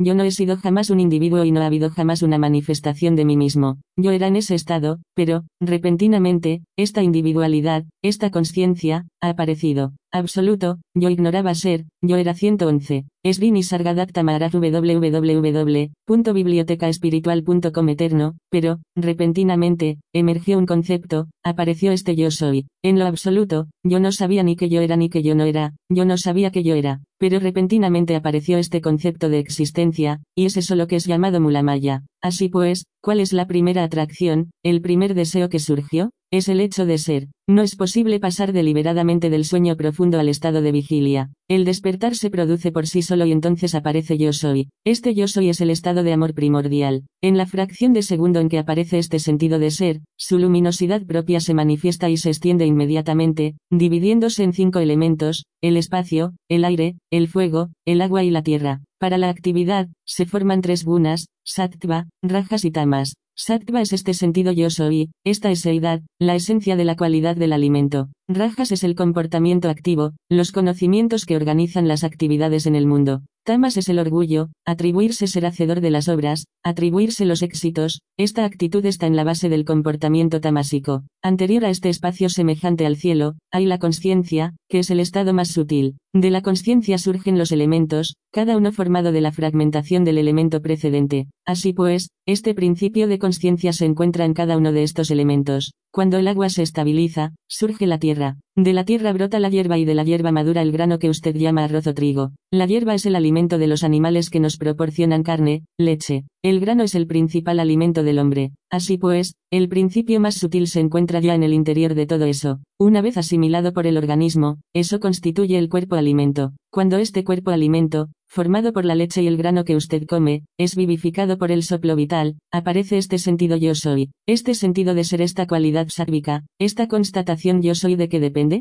de la esencia del alimento y del soplo. Sin ellos no puede manifestarse. Así pues, he aquí el cuadro completo, la génesis de lo que se produce durante la fracción de segundo en que aparece yo soy. Incluso los animales primitivos, los gusanos, los insectos, necesitan un cuerpo alimento para su eseidad, para su prana. El prana es el movimiento. Desde que un organismo está vivo, ya se trate de un gusano o de un bebé, comienza a moverse. Nosotros nos identificamos a este cuerpo en la medida en que él es la condición indispensable a la aparición de la conciencia. Lo esencial de la actividad de los animales y los vegetales tiene lugar solo en el nacimiento, el resto es automático. Estos nacimientos se producen en el agua como las bacterias, en la Tierra 112. Yo no sabía www.bibliotecaespiritual.com como las semillas o en los cuerpos de los padres como en los animales y el hombre. Tanto si se trata de animales como del hombre, sus secreciones internas deben haber alcanzado su madurez para que se forme la semilla. Ya se trate de un hombre, de un animal o incluso de una hierba, el proceso es idéntico. En el momento de la madurez, en el momento de la concepción, la semilla registra la imagen completa de la planta o de la persona en quien se ha formado. Tomemos un cereal, la imagen de la totalidad de la planta, madre y padre, es plantada en el interior de la semilla. Todo está registrado ahí. Lo mismo ocurre con un pájaro o con un ser humano. Después de la concepción, la formación de la generación futura ha comenzado, la imagen impresa comienza a tomar forma. Es la creación de una familia o de una persona. Y esta creación es siempre diferente. Incluso cuando se trata de hermanos, ellos no son iguales. El primogénito no es un prototipo y en eso reside su belleza. Cada cosa será diferente, pero la imagen está impresa en la semilla y es por esta imagen como se produce la creación. Supongamos un árbol. En este árbol hay un fruto y en el fruto está la semilla. Si la semilla no está completamente formada, es decir, si no tiene completamente impresa la imagen del árbol, entonces el fruto no está maduro. Que la semilla esté completa es lo que condiciona la madurez del fruto. Solo cuando el fruto está maduro se cae del árbol. En ese momento la semilla tiene ya en ella todo lo que tomará forma. Ahí se encuentran incluidos no solo los frutos futuros, sino también el agua, la tierra, el sol y el universo entero que ha contribuido a su formación. Así pues, cuando un vegetal, un animal o una persona nacen, no tienen que hacer nada. Ellos no pueden reclamar nada como su pertenencia, ni siquiera pueden pretender poder cambiar esto o aquello. Todo está ya en su sitio, las estructuras están ya ahí. Esto se llama prarabdha, el destino, y todas las correcciones deseables ya se han hecho. No es a consecuencia de una acción deliberada como nacen el recién nacido o la planta nueva, eso se produce espontáneamente. Todo este mundo ocurre, no existe ninguna acción deliberada. El que quiera descubrir quién organiza todo esto, descubrirá que él no es nada. Si quiere conocer el porqué de esta inmensa estructura de la que él depende, tiene que descubrir primero a qué corresponde este yo soy y, al hacerlo, descubrirá que él no es nada. Escuche esta predicción. Llegará un día en que no quedarán más que dos comunidades. ¿Cuáles? ¿La comunidad europea y la comunidad asiática? No, la comunidad macho y la comunidad hembra. Llegará un día en que ya no habrá un brahmin puro o un europeo puro, no quedarán más que dos características, macho y hembra. Algunos de ustedes hablan de yoga. ¿Qué es el yoga? Unir dos cosas. Toda esta población es el resultado del yoga, pero que se une a que 113. Srini Sargadatta Maharaj www.bibliotecaespiritual.com Visitante, yoga quiere decir unir, reunir. M, ¿por qué busca usted el yoga? Yoga quiere decir afinidades, correspondencias. ¿A qué quiere usted unirse? Para saberlo, primero tiene que descubrir por qué se ha producido esa separación, cuál era su estado antes de la separación. Habiéndose producido la separación, yo me encuentro separado de mi verdadera naturaleza y me esfuerzo en unirme de nuevo a ella. Eso es el yoga. Separado de lo que es realmente, yo, lo absoluto, he devenido un mendigo. Antes de la existencia de esta separación, el estado existente, cualquiera que fuera, es el estado perfecto. Para acabar con esta separación, los yogis practican el yoga, pero ¿qué hacen de hecho? Se someten a todas esas ascesis de la respiración y del cuerpo para alcanzar el estado perfecto. Usted aprende a controlar su soplo, a llevarle a algún punto del cuerpo y a ralentizarle, lo que le hace entrar en samadhi. Al hacer esto, usted pone a un lado todos sus deseos por un cierto tiempo y alcanza el estado de samadhi, lo que le da la convicción de ser un realizado. Antaño, antes de encontrar a mi gurú, yo estaba muy interesado por todo eso. Un día vino un yogi que tenía un gran control de su respiración. Podía pasarle un camión sobre el cuerpo sin que sintiera ningún daño. Tal era el poder milagroso que mostraba como consecuencia de su práctica del yoga. Pero esos infelices no están unidos con lo absoluto, controlan su soplo, eso es todo, ese es su límite. Es menester tener el conocimiento, es menester saber cómo ha sobrevenido esta separación. Después del yoga, es menester saber lo que es la devoción. El devoto quiere unirse a lo absoluto. Por lo tanto, le es menester primero descubrir lo que es Bhakta. Hay que enseñar al devoto a descubrir lo que es su centro. Este es el primer paso y después hay que dejarle reflexionar en el lazo que le une al absoluto. La identidad de lo que usted es, eso es menester encontrarlo. Esas gentes que controlan su soplo y entran en samadhi han aprendido simplemente técnicas variadas que pueden exhibir, pero no tienen el conocimiento y menos aún han trascendido el conocimiento. Vi, cuando se habla de ese yoga, de ese lazo, usted dice que habría que servirse de él para llegar a la beatitud, pero mientras uno no controla sus deseos y su soplo, no podemos conocer una tranquilidad de mente que nos lleve a la beatitud. Usted dice que ahí no hay más que acrobacias de sidis, poderes, pero ¿qué puede hacer alguien que quiera alcanzar realmente ese estado particular? Controlar los deseos no es posible más que controlando el soplo 114. Yo no sabía www.bibliotecaespiritual.com m. Al controlar su soplo, sus deseos son controlados y usted entra en el estado de samadhi. Este estado le procura una suerte de felicidad porque en él ya no hay pensamientos ni deseos. Es samadhi ananda. Es igualmente una experiencia, es usted quien recibe placer, quien saborea esa felicidad, se trata de un estado de dualidad. ¿Cuánto tiempo durará? Solo mientras controle su soplo. Vi, ¿cómo alcanzar desde Ananda lo absoluto? M. El éxito de todas esas acrobacias depende del soplo e implica un deseo profundo. Cuando la respiración se detiene, su atención permanece fijada únicamente sobre este pranayama y usted saborea entonces una felicidad, un gozo. Después vuelve a caer de nuevo en las cosas groseras, pero usted no ha observado en ningún momento lo que es el presenciador de esa felicidad. Usted tiene que establecerse en esa estación de presenciador. Eso es el conocimiento yo soy. Este conocimiento yo soy es presenciador de todos los movimientos del soplo vital, soplo que da nacimiento a su mente, a su lenguaje, a todo. ¿Qué es para, Pasanti, Madhyama y Vaikari? Para, significa el brote de la palabra, pero antes de que esté formada, pasanti, significa formularla en la mente, madhyama, significa articularla en palabra, y, finalmente, usted desemboca en Vaikari. He aquí la acción del prana. El prana está activo en el universo entero. Este prana es el aire exterior. Cuando es exterior, es uno con el universo. Él es manifiesto por todas partes. No se le llama prana más que cuando es interior. Por lo tanto, lo que usted hace tiene lugar solo en el prana. Su atención no está fijada en la eseidad y, sin embargo, solo cuando usted esté establecido en ella le será posible trascenderla. Aunque en Samadhi usted esté muy cerca de la eseidad, su atención está en el aire, en la necesidad de controlar su soplo. Sea más bien la eseidad. Pero incluso eso no es todavía el último paso, es el penúltimo. Vi, de hecho, la naturaleza de la experiencia no tiene importancia. Poco importa que se trate de felicidad o de un estado más ordinario desde el momento en que uno permanece consciente de ser el presenciador, ¿no es así? M. Usted tiene que establecerse en el estado perfecto, tiene que tener su propia visión y permanecer en la estabilidad, cuando está en su verdadera naturaleza, cualquiera que sea la 115. Esrini Sargadatta Maharaj www.bibliotecaespiritual.com Experiencia o acción realizada, usted no es su responsable, incluso si se trata de estasis, samadhi, etc. Cuando Krishna expone la gita a Arjuna, eso es el samadhi real. Su samadhi, o mi samadhi, en lo más espeso de la batalla, no es afectado, no es temporal, no es un samadhi de donde uno emerge para volver a caer en las impresiones groseras. Es desde el corazón mismo del samadhi desde donde usted combate. En lo más espeso de la batalla, usted está ahí. El samadhi es para Arjuna el descubrimiento de que su verdadera naturaleza y mi verdadera naturaleza es una. En este samadhi nosotros no podemos ser tocados, es la estabilidad misma. En este estado ya no hay matador ni Todo vive en mi ser, todo es mi creación. Yo soy el matado y el matador. Vi, ¿es posible para un hombre ordinario establecerse en la verdadera naturaleza en tanto que presenciador? Hay tantas cosas que hacer, las pujas, controlar la respiración, etc. Es tan difícil. Él ni siquiera llega a seguir con regularidad estas disciplinas. ¿Qué puede hacer? M. Si tuviera que hacer un voto, yo haría el voto de no ser un cuerpo humano, es decir, condicionado por formas e ideas. Las diferentes actividades son hechas únicamente por la operación de la fuerza vital. Es menester que comprenda bien que usted no es más que el presenciador de la fuerza vital. Haga este voto yo no soy este cuerpo, yo no soy estas formas e ideas, y no le trasgreda. Vi, ¿podría usted darme precisiones sobre el conocimiento yo soy?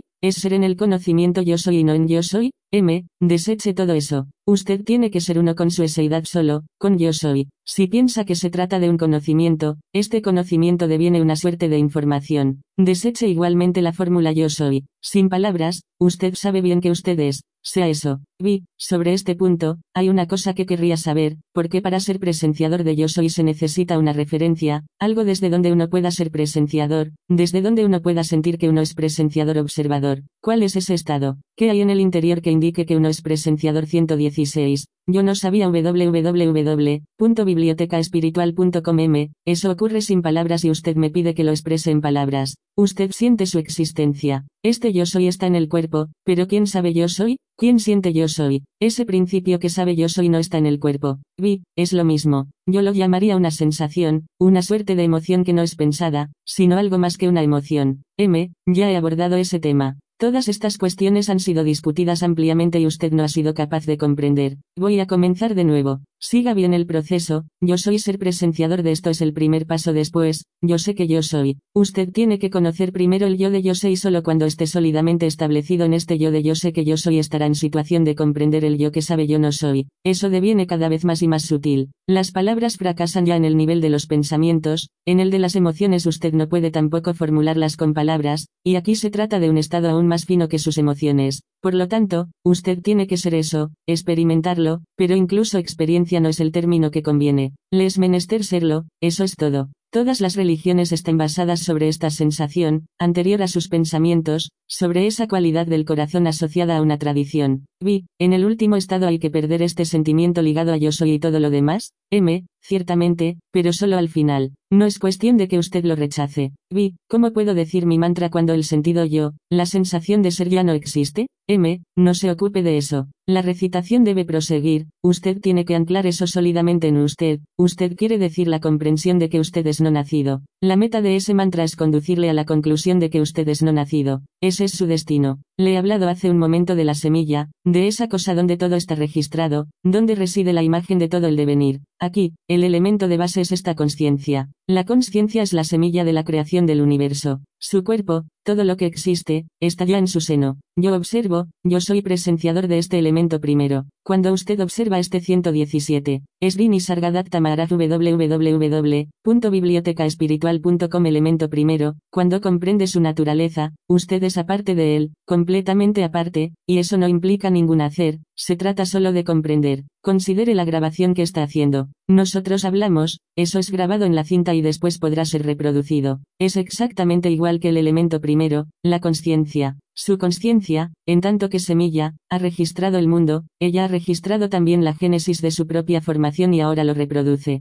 Todas las cosas existentes son así reproducciones, pero, finalmente, yo no soy este elemento primero. No se fije tampoco sobre este yo soy, no se instale en este yo soy. La cinta magnética, fabricada por el hombre, es el elemento fundamental, el elemento de base que reproducirá la voz humana, lo mismo que el papel del periódico o el celuloide de la película reproducirán un acontecimiento, pero ni el acontecimiento, ni la voz están en la película ni en la grabación. El principio es el mismo, tanto en el funcionamiento del universo como en el de su civilización, registrar y reproducir, pero el elemento de base universal no es fabricado, es concebido espontáneamente, y esta aparición yo soy es igualmente espontánea. ¿Cómo podría ser presenciador si no estuviera ya ahí, si no hubiera sido reproducido? He aquí pues lo que es el elemento primero, contiene todo lo que sí, sin embargo, no es usted. Primeramente usted se identifica a este elemento primero, después deviene el presenciador de este elemento desde lo absoluto. Establezcase, anclese en el nivel del que observa y, lo que quiera que pueda ser observado, desaparecerá solo, porque el que observa habrá desaparecido igualmente 118. Yo no sabía charla, 31 de octubre de 1978, www.bibliotecaespiritual.com 12 Maharaj, aunque su ser sea el elemento más sutil, ha creado el más grosero, el mundo. Considere la semilla de Baniano, es más pequeña que un grano de mostaza. Esta semilla es minúscula, sutil y, sin embargo, ese árbol inmenso está ya en su interior. Su ser es igualmente muy sutil y, sin embargo, contiene el universo todo entero. Vija, semilla, significa segunda creación, es decir, el pasado es repetido de nuevo. Hay un baniano concentrado en la minúscula semilla. Visitante, yo soy es la semilla. M, tradicionalmente, yo soy es la semilla, pero, de hecho, yo soy es sinónimo de nada. Es del dominio subatómico. Simplemente usted es, es una impresión, pero eso contiene todo lo que nos rodea, el estado y suara, la manifestación. Vi, así pues, conscientes de esta semilla que es yo soy, ¿tenemos que germinar para devenir lo absoluto? M, usted no es consciente de ninguna semilla. Yo soy, en sí mismo, es semilla, no lo materialice más con sus palabras. Usted es el corazón mismo de yo soy antes de la expresión yo soy, Antara Atma. ¿Qué contiene yo soy? Todo esto, vi, usted ha dicho también que este centro, este corazón, no es más que luz. M, el centro es presencia yo soy. La luz es solo simbólica. No se trata de una luz que tenga una fuente como esta que vemos. Se trata de una luz luminosa por sí misma. El pretendido buscador espiritual quiere alcanzar el Brahman. ¿Cómo? Según las tradiciones, según las definiciones que ha oído 119. Srini Sargadatta Maharaj www.bibliotecaespiritual.com Brahma Skoinor, montaña de luz. Koinor tiene la capacidad de manifestarse no importa cuál forma correspondiente a sus deseos. Koinor es su conciencia. El universo todo entero está ahí, vasto, extenso, pero usted recoge una migaja, un concepto y, a partir de ese concepto, quiere recrear al Brahman. Usted quiere modificar lo que está ya ahí para que eso corresponda a lo que ha visto en la migaja recogida. Vi, y eso nos aleja aún más de la verdad. M, todo es verdad, todo es lo absoluto. Ese Brahman es creado por su ser. Dicho de otra manera, ese Brahman es una ilusión creada por su ignorancia. Desde el punto de vista de lo absoluto, su ser de usted es total ignorancia. Una vez más, es a partir de esta ignorancia, de esta falta de comprensión de la realidad, cómo se forma esta conciencia y esta manifestación que se extiende al infinito. Ignorancia, pero intrínsecamente absoluto. Sobre lo absoluto aparece esta eseidad y la ilusión que engendra acapara toda su atención. Vi, ¿por qué medio se puede invertir el proceso? M. Receda. Cuando quiere avanzar, el león mira atrás. Haga como él, mire atrás, receda a la fuente. A partir de esta eseidad, receda e instálese en lo absoluto. Si quiere buscar y espera encontrar permaneciendo en el dominio de Brahma, en el seno de esta manifestación, no descubrirá más que caos y confusión. Usted no llegará a ninguna parte, es un círculo vicioso del que no se puede salir, pero, cuando llega a la comprensión de usted mismo, al descubrimiento de lo que usted es realmente, todos los deseos desaparecen. ¿Qué es este yo soy? Yo soy es el estado siendo mantenido por el apego a ser, por el ansia de ser. Si usted permanece en calma en esta eseidad durante un cierto tiempo, este poderoso deseo de ser también desaparece y, cuando este deseo ya no es, usted es lo absoluto vi, eso me parece muy triste. Uno sabe que el ser está ahí, pero uno se dirige hacia el no ser. M, es su verdadera naturaleza. Permanezca en ese estado, el estado sin agitación. Su ser, su yo soy recediendo conscientemente a lo absoluto, es usted. Usted es solo ahí. No existe ningún movimiento que permita alcanzarlo. Es la meta, el fin del espectáculo 120. Yo no sabía www.bibliotecaespiritual.com.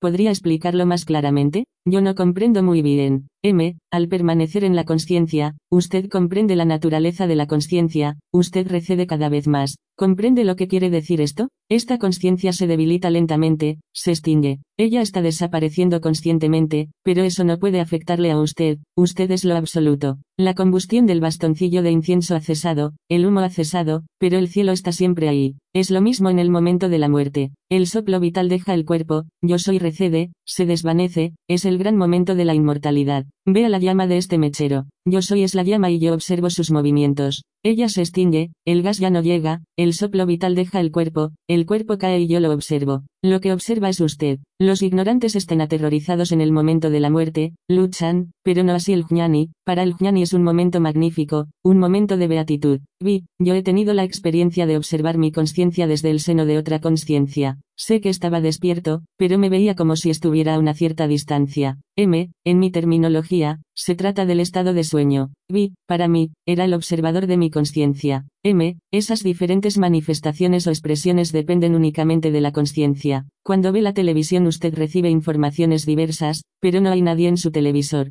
Existe un elemento de base, un principio en actividad detrás de la pantalla, que graba y reproduce. Todo es función de este elemento primero. Idénticamente, todo lo que ves la expresión de este elemento primero, de esta conciencia que siente yo soy. En el Vedanta, existe una terminología variada para este sentido de yo soy, Matattva, Mulamaya y muchos otros. Todas las expresiones de lo que usted percibe son el producto, la floración del conocimiento yo soy. Lo que está haciendo en este momento esforzarse en comprender mentalmente todas estas palabras es un esfuerzo inútil. La mente no es más que una resultante de su ser. Por lo tanto, es imposible que la mente pueda comprender lo que la precede 121. Srini Sargadatta Maharaj www.bibliotecaespiritual.com Yo no puedo decir si esta comprensión me ha venido de la mente o de algo más. Ha habido el estado que acabo de describir y no puedo explicar su proveniencia. M. ¿Quién ha comprendido esta experiencia? ¿Cómo la ha presenciado? ¿Cómo ha reconocido usted esta experiencia? Lo que quiero hacerle comprender es extremadamente simple, todo lo que usted es,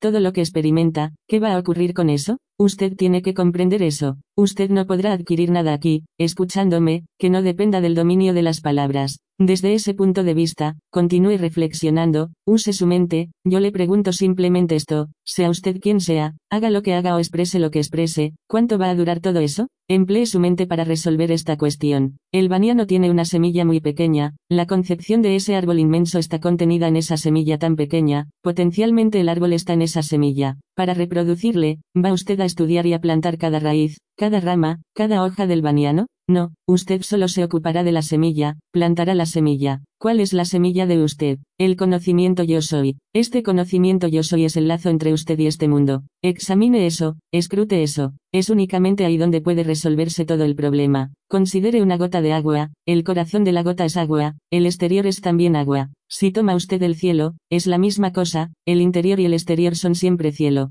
Es lo mismo para yo soy. Su interioridad y lo que expresa es siempre yo soy. Si esta constatación yo soy no está ya ahí, ¿qué inquietud puede causarle a usted el mundo? Así pues, este es el factor esencial. Este sentido yo soy, escrútelo, escudriñelo, es únicamente ahí donde sus investigaciones pueden fructificar. Encuentre cuál es la causa de todo esto. Vi, la causa está en mi mente. M, primero, le es necesario el cuerpo, después la fuerza vital, después la mente, y después otras cosas. ¿Cuál es la causa de todos los sufrimientos y desesperaciones que experimentamos en este mundo? Vi, la mente, M, no es nuestra eseidad, nuestra constatación yo soy, lo único que pasa es que usted no está dispuesto a abandonar este complejo cuerpo-mente 122. Yo no sabía www.bibliotecaespiritual.com vi, es cierto. M, ¿cuál es la causa de la creación del cuerpo? ¿Cuál es la semilla de su cuerpo? Vi, a ese nivel el tema deviene biológico. M, biológicamente, ¿ha estudiado cómo ha ocurrido eso? Ya he hablado de ello largamente, pero voy a repetirlo para usted.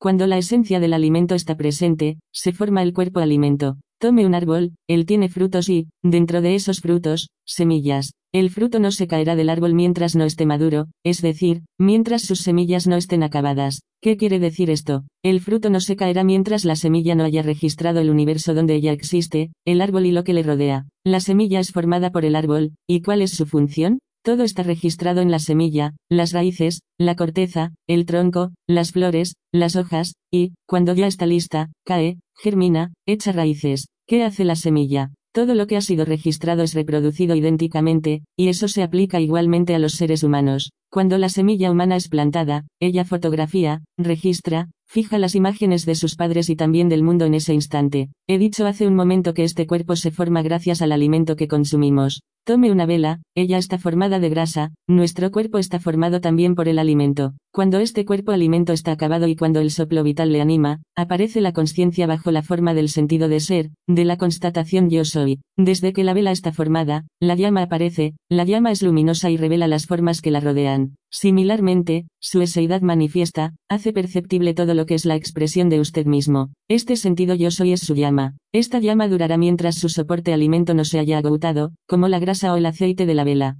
Todo lo que ilumina la luz de la vela, toda esta habitación, es la expresión de esta llama, es su universo. Similarmente su ser es todo esto, él es esta luz, pero aquí esta sensación yo soy es su propia constatación del hecho de que usted es. Entender todo esto es quizás difícil para usted, le es menester llegar a comprenderlo. Para eso, la meditación es esencial. Le es menester sentarse para meditar y repetir el mantra a fin de madurar y de llegar a comprender estas conversaciones. En la vela, la llama produce calor al consumir su alimento. Aquí, la llama yo soy consume este cuerpo alimento para su subsistencia. La esencia de este cuerpo alimento es un flujo, su 123. Srini Sargadatta Maharaj www.bibliotecaespiritual.com Movimiento es el soplo vital. Cuando todo esto está presente, más el calor, yo soy está ahí. Su cuerpo tiene un calor que revela la combustión de este alimento. Mire este carbón de leña, está frío, el flujo está agotado. Cuando no hay ya yo soy, tampoco hay combustión del cuerpo, tampoco hay calor. Lo mismo que esta vela apagada que no es nada,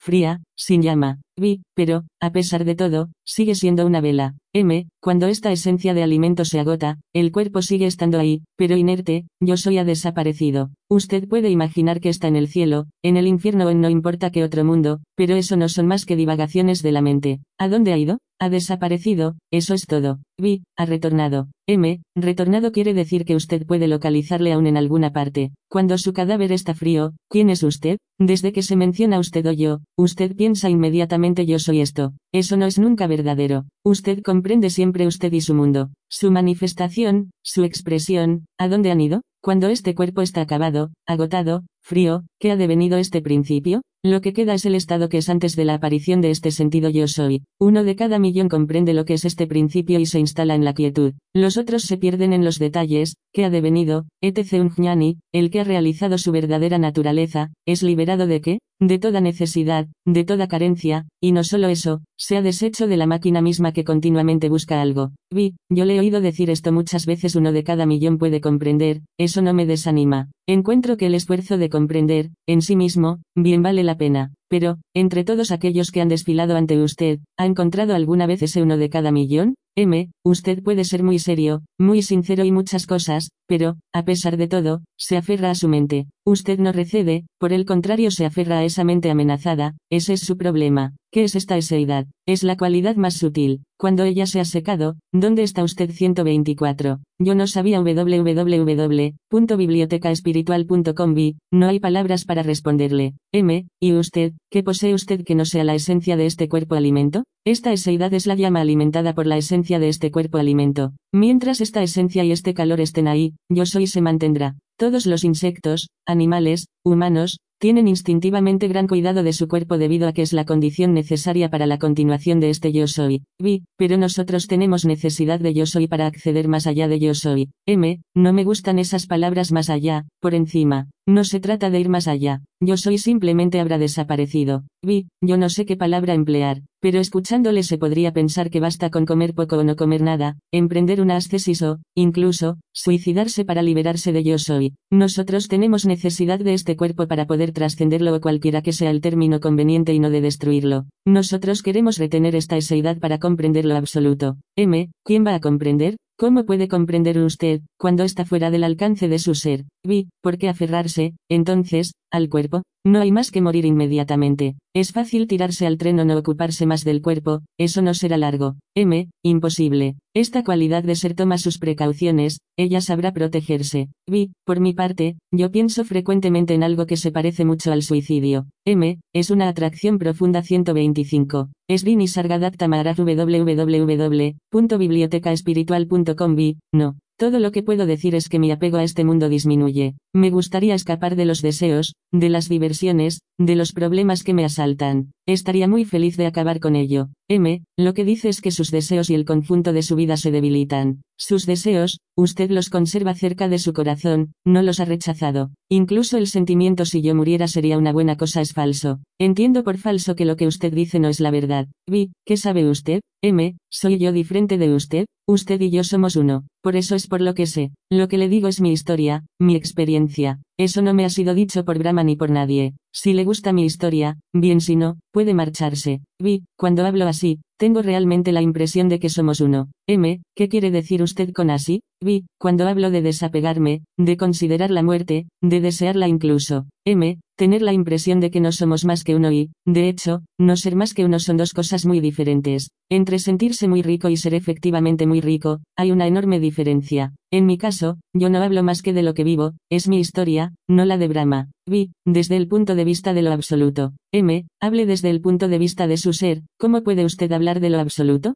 Vi, si la semilla está en el cuerpo. M, deme informaciones que conciernan a su eseidad, a su sentido yo soy y no a su cuerpo. Usted sabe ahora que este cuerpo es simplemente el cuerpo alimento de su ser, hábleme de ese ser 126. Yo no sabía www.bibliotecaespiritual.com vi, ¿es el cielo la semilla del ser? Si el cuerpo tiene una semilla para el cuerpo, ¿no es el cielo la semilla para el ser? M, el cielo está en la matriz de este conocimiento ustedes, está en el seno de su sentido yo soy. Vi, cuando indagamos este yo soy, nos damos cuenta de que nosotros somos las criaturas de este yo. ¿Es justo decir entonces que la creación no puede conocer jamás a su creador? M, eso no son más que conceptos. Los padres son los creadores del niño y el niño conoce a sus padres. Al niño le son presentados sus padres este es tu padre, esta es tu madre, y al niño se le da igualmente el concepto tú eres esto. Como acabo de decir, no son más que conceptos.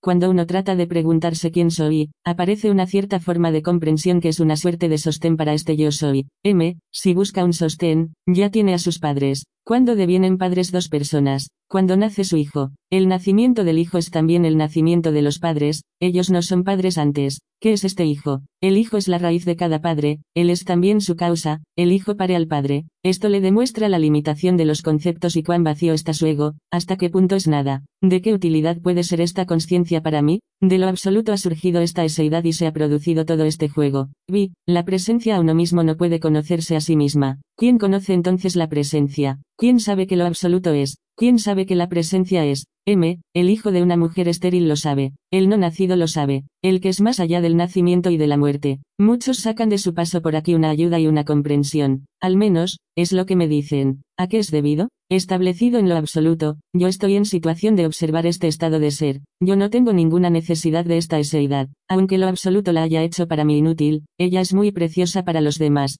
es por eso que lo que les ocurre a los 127, es Dini Sargadatta Maharaj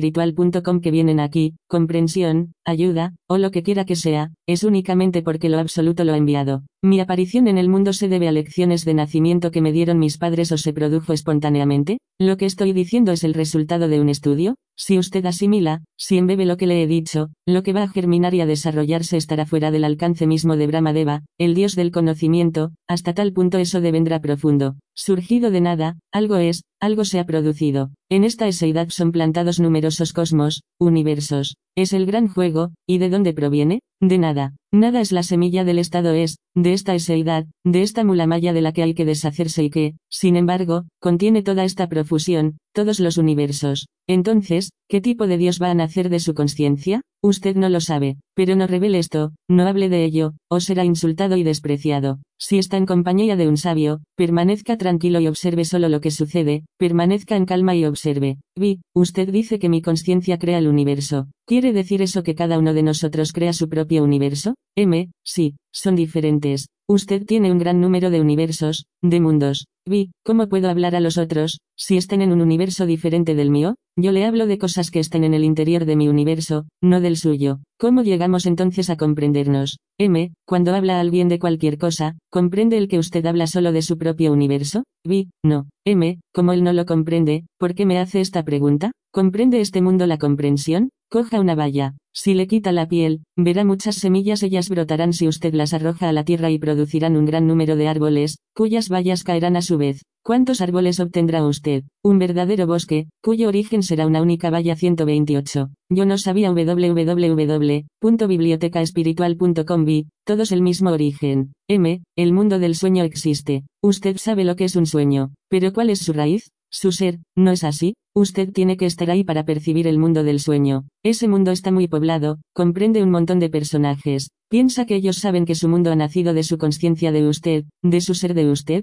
¿O piensa poder comprender cuando sueña que usted es el alma misma de ese sueño? ¿Puede decir cuando sueña yo soy la fuente de todo esto? Vi, voy a esforzarme en hacerlo. M, no. No se trata de esforzarse, eso se produce espontáneamente. Se trata de comprender que ningún esfuerzo es necesario. Lograr hacer llegar la información yo soy la fuente a sus sueños no puede ayudarle de ninguna manera. Usted tiene que comprender espontáneamente el principio que rige todo esto. Vi, no es verdaderamente necesario tener en la vida un papel activo, hacer política, etc. Yo quiero poner fin al sufrimiento que me rodea. M, supongamos que reúne a todos los seres humanos del mundo. ¿Cuál será su posición ante ellos? ¿Cuán minúsculo es usted comparado con toda esa masa humana? En ese gentío, ¿cuál es su lugar? Vi, yo soy el creador. M, usted responde eso porque ha escuchado lo que acabo de decir, pero yo quiero saber lo que piensa usted. En ese gentío, ¿cuál es su lugar? Vi, no comprendo lo que quiere decir. M, vuelva a las RAM de donde viene y siga meditando, quizás comprenderá entonces. La gente me va a acusar de no dejarles explicarse, pero yo le hablo solo de mi experiencia, no de la de Brahma 129.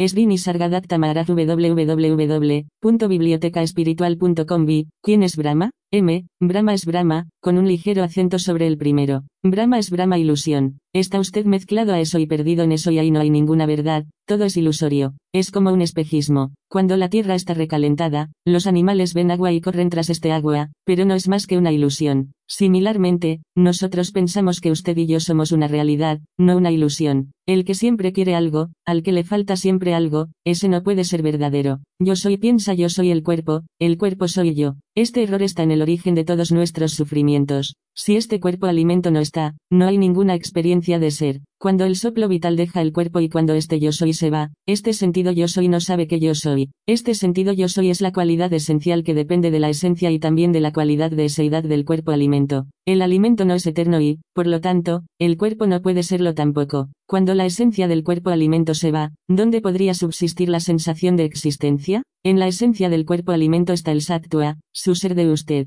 ¿A qué especie pertenece el ser? Nosotros suponemos que tiene esta forma corporal. Es falso. Cuando se forma una pregunta, cualquiera que sea, hágasela al preguntador mismo. Aférrese al preguntador, es su propio ser, su yo soy. Si hace esto, se le acercarán con numerosas preguntas y se le llamará Mahatma. Después de tantas palabras, trate de acordarse de una frase, eso será suficiente, eso hará el trabajo. Usted come su comida bocado tras bocado. Cuando su estómago está lleno, ¿está lleno por el primer bocado o por el último? Vi, ni uno, ni otro. M. En ese caso, ¿por qué dejar de comer 130? Yo no sabía charla, 6 de octubre de 1979, www.bibliotecaespiritual.com 13 visitante, nosotros nacemos, nosotros morimos. ¿Guardamos el recuerdo de ello? Maraj, a este saber nosotros nacemos que tiene usted, ¿qué puesto le da? ¿Pertenece al primero, al segundo o al décimo nacimiento? Vi, yo no le doy ningún puesto. M, no trate de razonar, deje su mente en paz.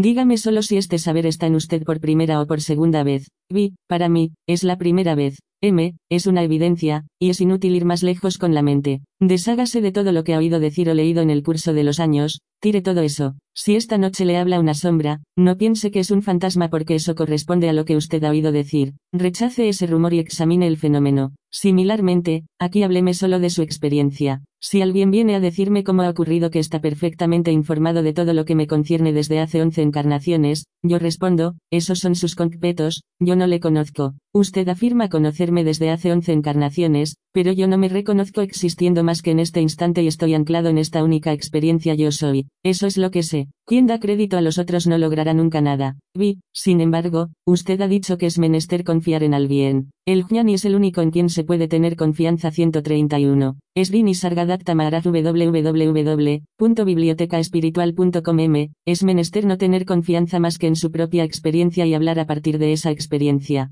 Si está en el sueño profundo, ¿qué experimenta usted? La única experiencia posible es yo estoy despierto, yo estoy presente, todo lo demás, todo lo que ve, usted lo conoce porque se le ha enseñado. Pero, lo mismo que yo tengo una única experiencia, usted tiene también una única experiencia. Es la experiencia común yo soy. Vi, e uno mundo es violento, la violencia está por todas partes y yo no creo que uno pueda sentirse separado de ella. Sin embargo, usted rechaza esta violencia. M, lo que experimenta es común a todos los humanos. Si usted siente la necesidad de reaccionar a esta violencia, está muy bien, pero no olvide que ya ha habido grandes hombres y que, hayan emprendido lo que hayan emprendido, no han logrado cambiar nada en lo que es, la conciencia, la manifestación. Maya, nadie ha llegado nunca a transformar la menor partícula de conciencia o de manifestación. Lo que tiene que hacer es observar, escuchar y ver, ser presenciador de lo que ocurre sin rechazar, sin aceptar. Vi, al estudiar la historia del mundo, podría decirse que el sufrimiento físico de una parte de la población es inevitable. Me gustaría saber si el sufrimiento de una parte del mundo es nordeste cesario para que la otra viva bien. M. La historia nos enseña continuamente que ha habido grandes guerreros, eruditos, hombres eminentes, pero ¿qué cambio han aportado al drama que se representa en este gran teatro que es el mundo? Vi, lo que le he preguntado es si el sufrimiento físico de unos es necesario para el bienestar de los otros. M. Cuando una situación presenta un problema, no hay escapatoria posible, hay que superarla. Supongamos que al ir a alguna parte encuentro un río. Atravesar el río puede suponer un problema, pero, a pesar de ello, no tengo más remedio que entrar en el río, ¿no está usted de acuerdo? Cuando estoy en el río, o nado o me ahogo. He aquí la situación, nuestro comportamiento nos es dictado por circunstancias. Vi, muchas gentes sufren, ayudan sus sufrimientos a no sufrir a los otros 132. Yo no sabía www.bibliotecaespiritual.com m. La respuesta a esta pregunta que le preocupa no puede ser obtenida más que si usted se establece en su verdadera naturaleza. Le es menester resolver su propio problema, lo que usted es. Entonces todas sus preguntas se resolverán. Descubra lo que usted es. ¿Desde cuándo cuenta con usted mismo? ¿Cuánto tiempo va a durar eso? Esto al menos puede descubrirlo. ¿Qué puede hacer usted, incluso si ocupa un alto puesto en la sociedad? ¿Cuál puede ser su eficacia? Como mucho, puede esforzarse en no hacer mal a nadie, pero dispone de algún poder que le permita disminuir el sufrimiento de los demás? Vi, no, yo no puedo hacer nada. M, lo más útil que puede hacer es no hacer daño a nadie. Comprenda solo esto, usted es, el hecho de ser es la película en la que todo se produce. Usted es el centro de este mundo. Si desea una ayuda, encuéntrela en la forma de este mundo de sueño, porque usted es este mundo de sueño. Vi, ¿cómo explica usted entonces la ley del karma? M, mentalmente es imposible comprenderla. Es necesario que se descubra a usted mismo cómo le ha ocurrido a usted ser, cómo ha sido usted creado. Encuentre la manera en que su funcionamiento ha comenzado, cuál es su causa. En este momento, usted es. Eso quiere decir que su movimiento, sus acciones, estén ahí. Investigue. ¿Cómo ocurre que usted es lo que usted es? ¿Cuál es la causa raíz? Vi, son mis padres. M. Solo en la película. Cuando la película comenzó a conocerse a sí misma, a sentirse como yo soy, usted aprendió yo he sido creado por mis padres, etc. Pero, antes de conocerse, ¿sabía usted estas cosas? Vi, antes yo no era nada. M. Solo después de la formación de la película usted comenzó a comprender a los padres, al mundo y todo lo demás, y antes 133. Esrini Sargadatta Maharaj www.bibliotecaespiritual.com Vi, yo no era nada. M. Eso es lo que tiene que comprender. Vi, yo era antes de mi concepción y seré después de mi muerte. M. Si ha comprendido eso, ya no vale la pena seguir aquí. Al nivel de las palabras, usted puede hablar de todo lo que ha oído, de todo lo que ha leído, pero, para expresar realmente algo, ¿qué emplea usted? Si este toque yo soy no está presente, ¿podría haber Dios, y Suara? La condición necesaria a la existencia de Dios es que usted sea primero, pero al considerar su cuerpo y su mente como usted mismo, se ha producido una caída, y la sabiduría ha sido buscada en la mente. Es este conocimiento yo soy, el material mismo de este gran juego del mundo, el que le tiene prisionero. Vi, así pues, ¿es en la conciencia donde las cosas aparecen y desaparecen? M. Sí, la manifestación surge en la conciencia y se disuelve en la conciencia. Su conciencia surge cuando usted se despierta y se disuelve en usted mismo cuando se duerme. Que sus preguntas traten únicamente de este quién soy yo, qué soy yo. El conocimiento yo soy está aquí ahora y es en el donde se despliega el juego del mundo. Sin este conocimiento, no hay mundo. Este conocimiento, este sentido yo soy ha aparecido por sí mismo, ha explotado, deviniendo este mundo de acción, este mundo dinámico, con sus cinco elementos, sus tres gunas, etc etc. Aunque este mundo está en su conciencia, usted no es esta conciencia, usted es lo absoluto, simple presenciador de esta conciencia. Yo percibo eso, pero yo no soy más que lo que hace esta percepción posible. Vi, yo creo que es muy difícil comprender esto sin estar en relación con alguien que lo vive, con un realizado. M. Ese principio es el gurú que asiste a la aparición y desaparición de esta conciencia de ser 134. Yo no sabía www.bibliotecaespiritual.com el intérprete, después de consultar con Maharaj. Acabo de pedir una aclaración a Maharaj porque el gurú puede tener dos significaciones. El primer gurú es humano, un jnani que ha comprendido que la conciencia yo soy aparece y desaparece en un estado superior. Este es el gurú que está al nivel de yo soy, del conjunto de la manifestación, el primer gurú.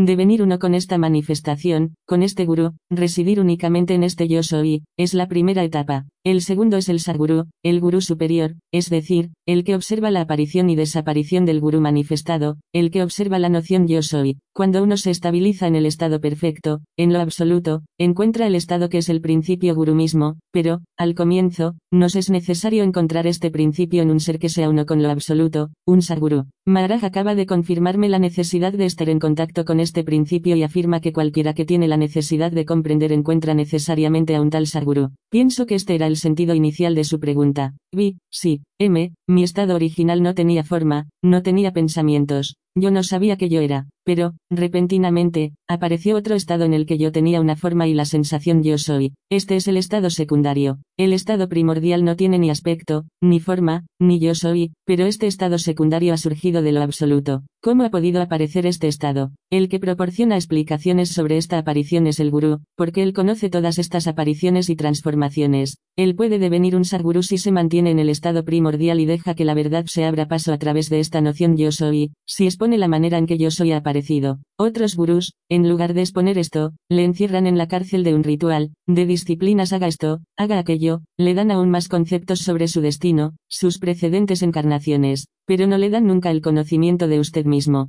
El Sadguru no enriquece sus conocimientos, él es conocimiento. Uno proporciona comprensión del mundo, cómo comportarse, cómo actuar, etc. El otro proporciona comprensión espiritual. Vi, en el Raja Yoga hay muchos rituales y una disciplina muy dura a fin de despertar lo que ellos llaman Kundalini 135. Srini Sargadatta Maharaj www.bibliotecaespiritual.com. Raja Yoga significa yoga regio. Lo más regio que existe en el mundo es el hecho de ser. No hay nada más regio que este yo soy. Vi, cuando un realizado muere y revive después en una nueva vida, ¿es realizado inmediatamente? M. Un jnani, un realizado, no sería tan bobo de tomar otra película, cuando sabe perfectamente bien que todo el universo reside en él. Solo hay que investigar una cosa, ¿cómo ha aparecido esta forma desde lo sin modelo, desde lo sin forma? Esta conjunción de lo sin forma y la forma debe ser comprendida. Se trata de un punto esencial que usted tiene que investigar, pero lo que ocurre es que eso no le interesa. Los otros dominios, los que conciernen a los estados transitorios, retienen toda su atención, usted está dispuesto a consagrarles todo su tiempo. Después de haber venido a escucharme, muchos de ustedes se quedan decepcionados, no han obtenido las respuestas que deseaban. Querrían una cierta categoría de respuestas concernientes a una cierta categoría de preguntas. Aquí no se da eso.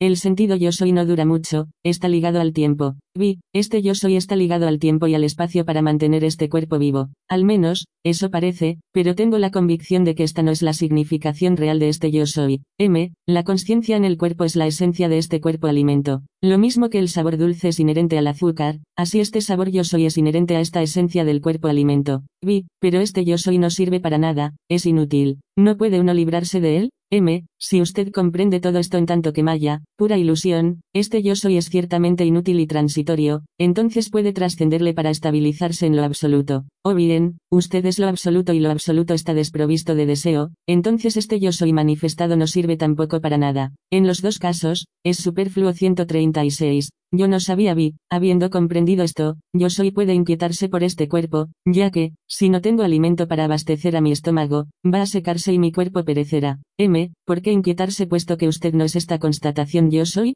Deje este cuerpo en paz. Vi, me inquieto porque no he roto completamente esta identificación. M, cuando haya comprendido profundamente lo que es este fenómeno conocimiento, esta pesada broma, entonces sabrá que es vano, superfluo. Cuando haya comprendido que este estado de conciencia es una ilusión, entonces va a prevalecer un estado que no es nuevo, un estado que no se conoce a sí mismo. ¿Qué es lo que quedará? Lo absoluto, y lo absoluto no se conoce como yo soy. Vi, cómo llegar a estabilizarse en esta conciencia, en esta eseidad, en este sentido yo soy www.bibliotecaespiritual.com m, ningún esfuerzo es necesario.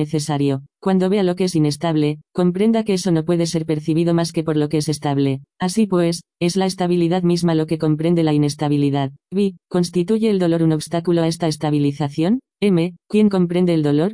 Solo el conocimiento. Si la conciencia está ahí, el dolor está ahí. Solo por este conocimiento podemos comprender el dolor. Si el dolor está ahí, pero se le da a usted morfina, el conocimiento está ausente del cuerpo y el dolor ya no existe. El dolor, como el placer, dependen de este toque yo soy. Si este toque yo soy manifiesta placer, infaltablemente hay también sufrimiento. ¿Y qué es el sufrimiento? Este yo soy es el comienzo del sufrimiento. Tan pronto como se revela la naturaleza de este yo soy, tan pronto como la comprende, usted va más allá de este yo soy. Usted es el jnani, el presenciador de esta conciencia, usted trasciende esta conciencia 137. Srini Sargadatta Maharaj Charla, 11 de octubre de 1979, www.bibliotecaespiritual.com 14 Maharaj, la eseidad es la unión del cuerpo alimento y del soplo vital, por eso es transitoria y por eso su aparición significa el comienzo del miedo. Este estado de vigilia y de sueño con sueños está ligado al tiempo, pero en el sueño profundo ya no hay ser, ya no hay yo soy. ¿Puede subsistir el miedo ahí? Visitante, yo creo que no.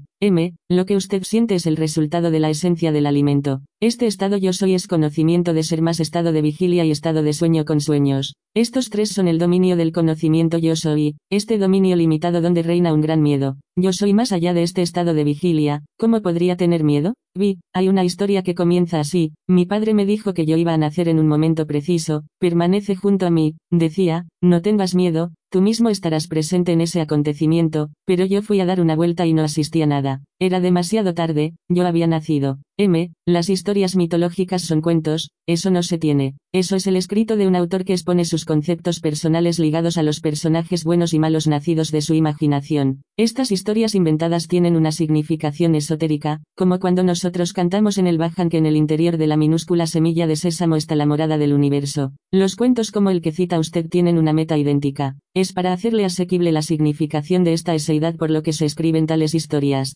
La semilla de sésamo quiere decir, este pequeño toque yo soy contiene el universo entero. Todas las historias de ese género tienen un mismo objetivo, facilitar la comprensión 138. Yo no sabía www.bibliotecaespiritual.com Maya, la ilusión, debe estar presente para comprender el Brahman, así pues, Brahman e ilusión son como marido y mujer, una mujer muy fiel. Estas historias han sido contadas solo para hacernos comprender el Brahman. Solo porque la ilusión está presente nos es posible distinguir la verdad. El señor Brahman no tiene ni nombre, ni forma. Jamás ha tocado a su mujer, y ella deviene encinta de todo este universo, ¿cómo es posible? Si trata de comprenderlo a este nivel, no lo logrará, es el nivel interior el que tiene que comprender. Las dos entidades son necesarias, este Brahman es esencial para que Maya pueda manifestar este universo. Hace unos días les hablé del señor Krishna. Su cuerpo es azul oscuro, casi invisible. ¿Cómo se podrá reconocerle? Él está vestido con un doti amarillo brillante. Ese doti es semejante a Maya, señala la presencia de Krishna, de otro modo invisible. He aquí la significación de esos colores.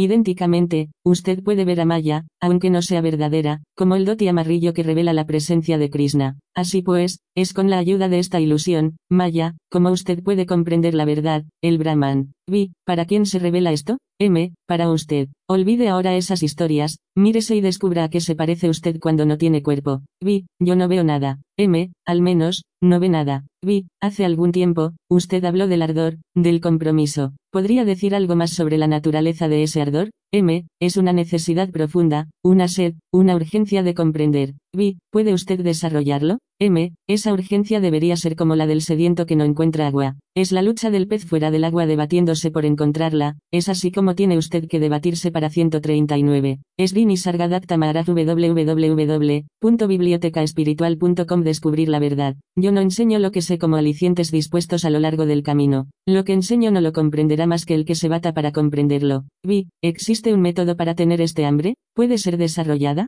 M, solo las circunstancias pueden desarrollar esta necesidad.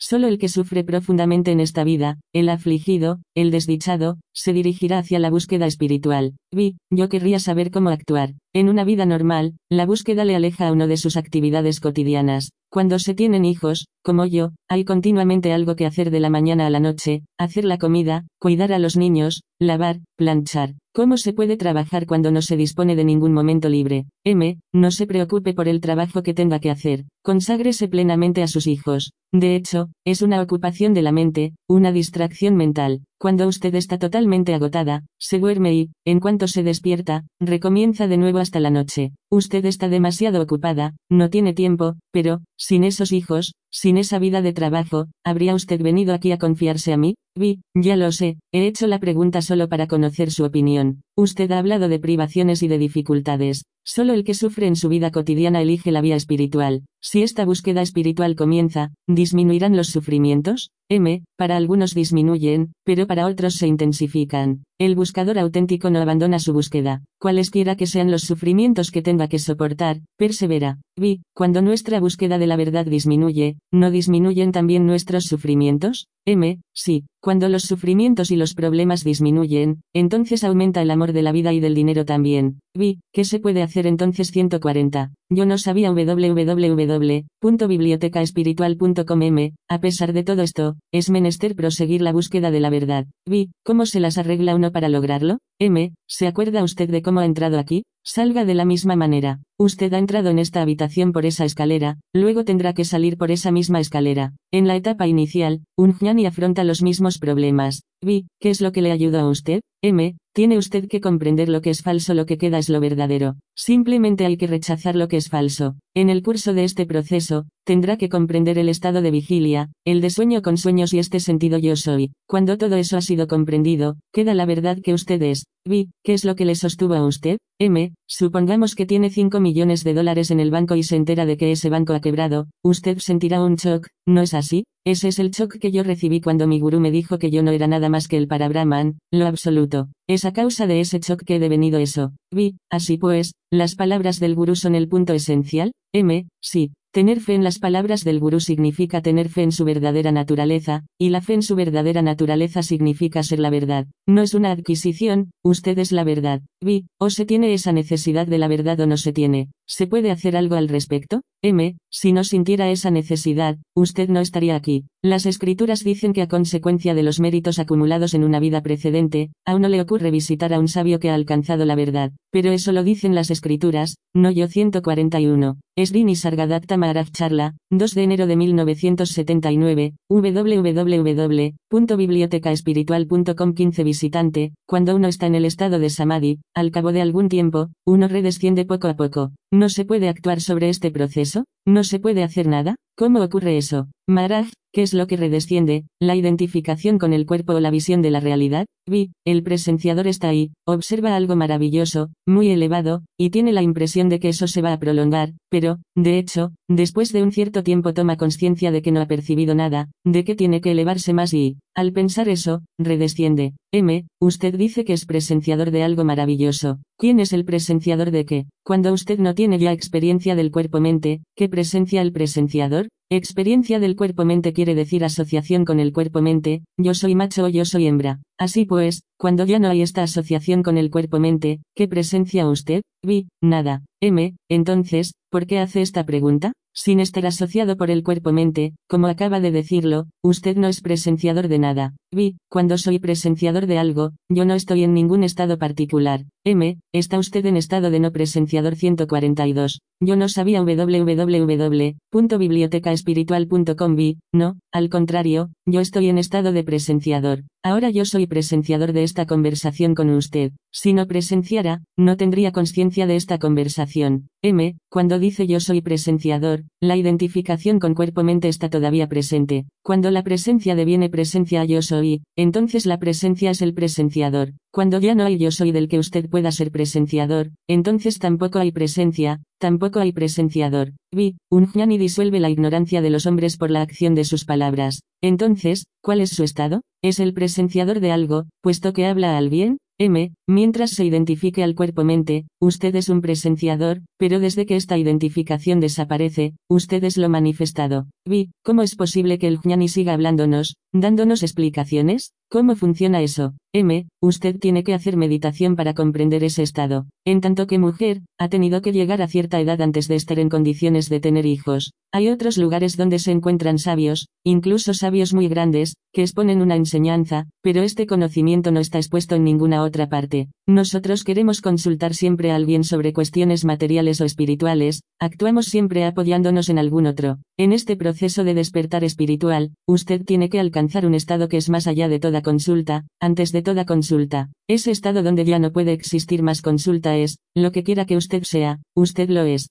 El estado último es completamente aparte del estado felicidad. ¿Qué quiere decir esto? Sin tener conocimiento de ello, este estado felicidad, este yo soy aparecido. Esto fue el comienzo del sufrimiento y esto se produjo espontáneamente. Este estado felicidad, este estado yo soy aparecido y usted ha sido embarcado para 100 años de sufrimiento. Usted aún no ha dejado el jardín de infancia y hace preguntas concernientes a sus dudas sobre temas universitarios. Este estado felicidad, ¿no es una esclavitud? Habitualmente, nosotros utilizamos un término para felicidad, es Satchidananda. Sat significa la eseidad más la constatación yo soy. Se dice con frecuencia que este estado Satchidananda es el parabrahman. Esto es falso. Satchidananda es igualmente un estado transitorio. Cuando usted mora en 143, Srini Sargadatta Maharaj www.bibliotecaespiritual.com Esta eseidad, es una felicidad profunda y, cuando la trasciende, es lo absoluto, el parabrahman. Ahí no hay ya ni ser ni felicidad. Supongamos que se le pregunta si existía hace 500 años. Usted no va a consultar a alguien para saber si existía o no. Usted responde, yo no sé. En este estado yo no sé, ¿es usted feliz? ¿Conoce la beatitud? Usted no sabe, es el estado absoluto. En el sueño profundo, usted está relajado. ¿Está inmerso entonces en la felicidad? Felicidad es la trampa del estado mulamaya junto con yo soy. Lo que es presenciador de esta felicidad es lo absoluto. Esta felicidad es un concepto en el reino de la ilusión, en Maya. ¿Qué es Maya? Es algo que ha aparecido sin que se sepa. Esta Maya ilusión ha aparecido sin que nosotros nos demos cuenta. Vi, entonces, Satchidananda sigue siendo una ilusión? M, ¿qué edad tiene usted? Vi, 62 años. M, usted es desde hace 62 años prisionero de este Satchidananda. Antes, el principio que existía, cualquiera que sea, jamás anheló este océano de felicidad. Esta trampa yo soy se ha cerrado sin que usted se diera cuenta de ello. Vi, así pues, Satchidananda es esta felicidad que no estaba? M, sí, este Satchidananda, este yo soy ha aparecido sin que nadie lo note. Vi, ¿tiene la palabra atención el mismo sentido que presencia?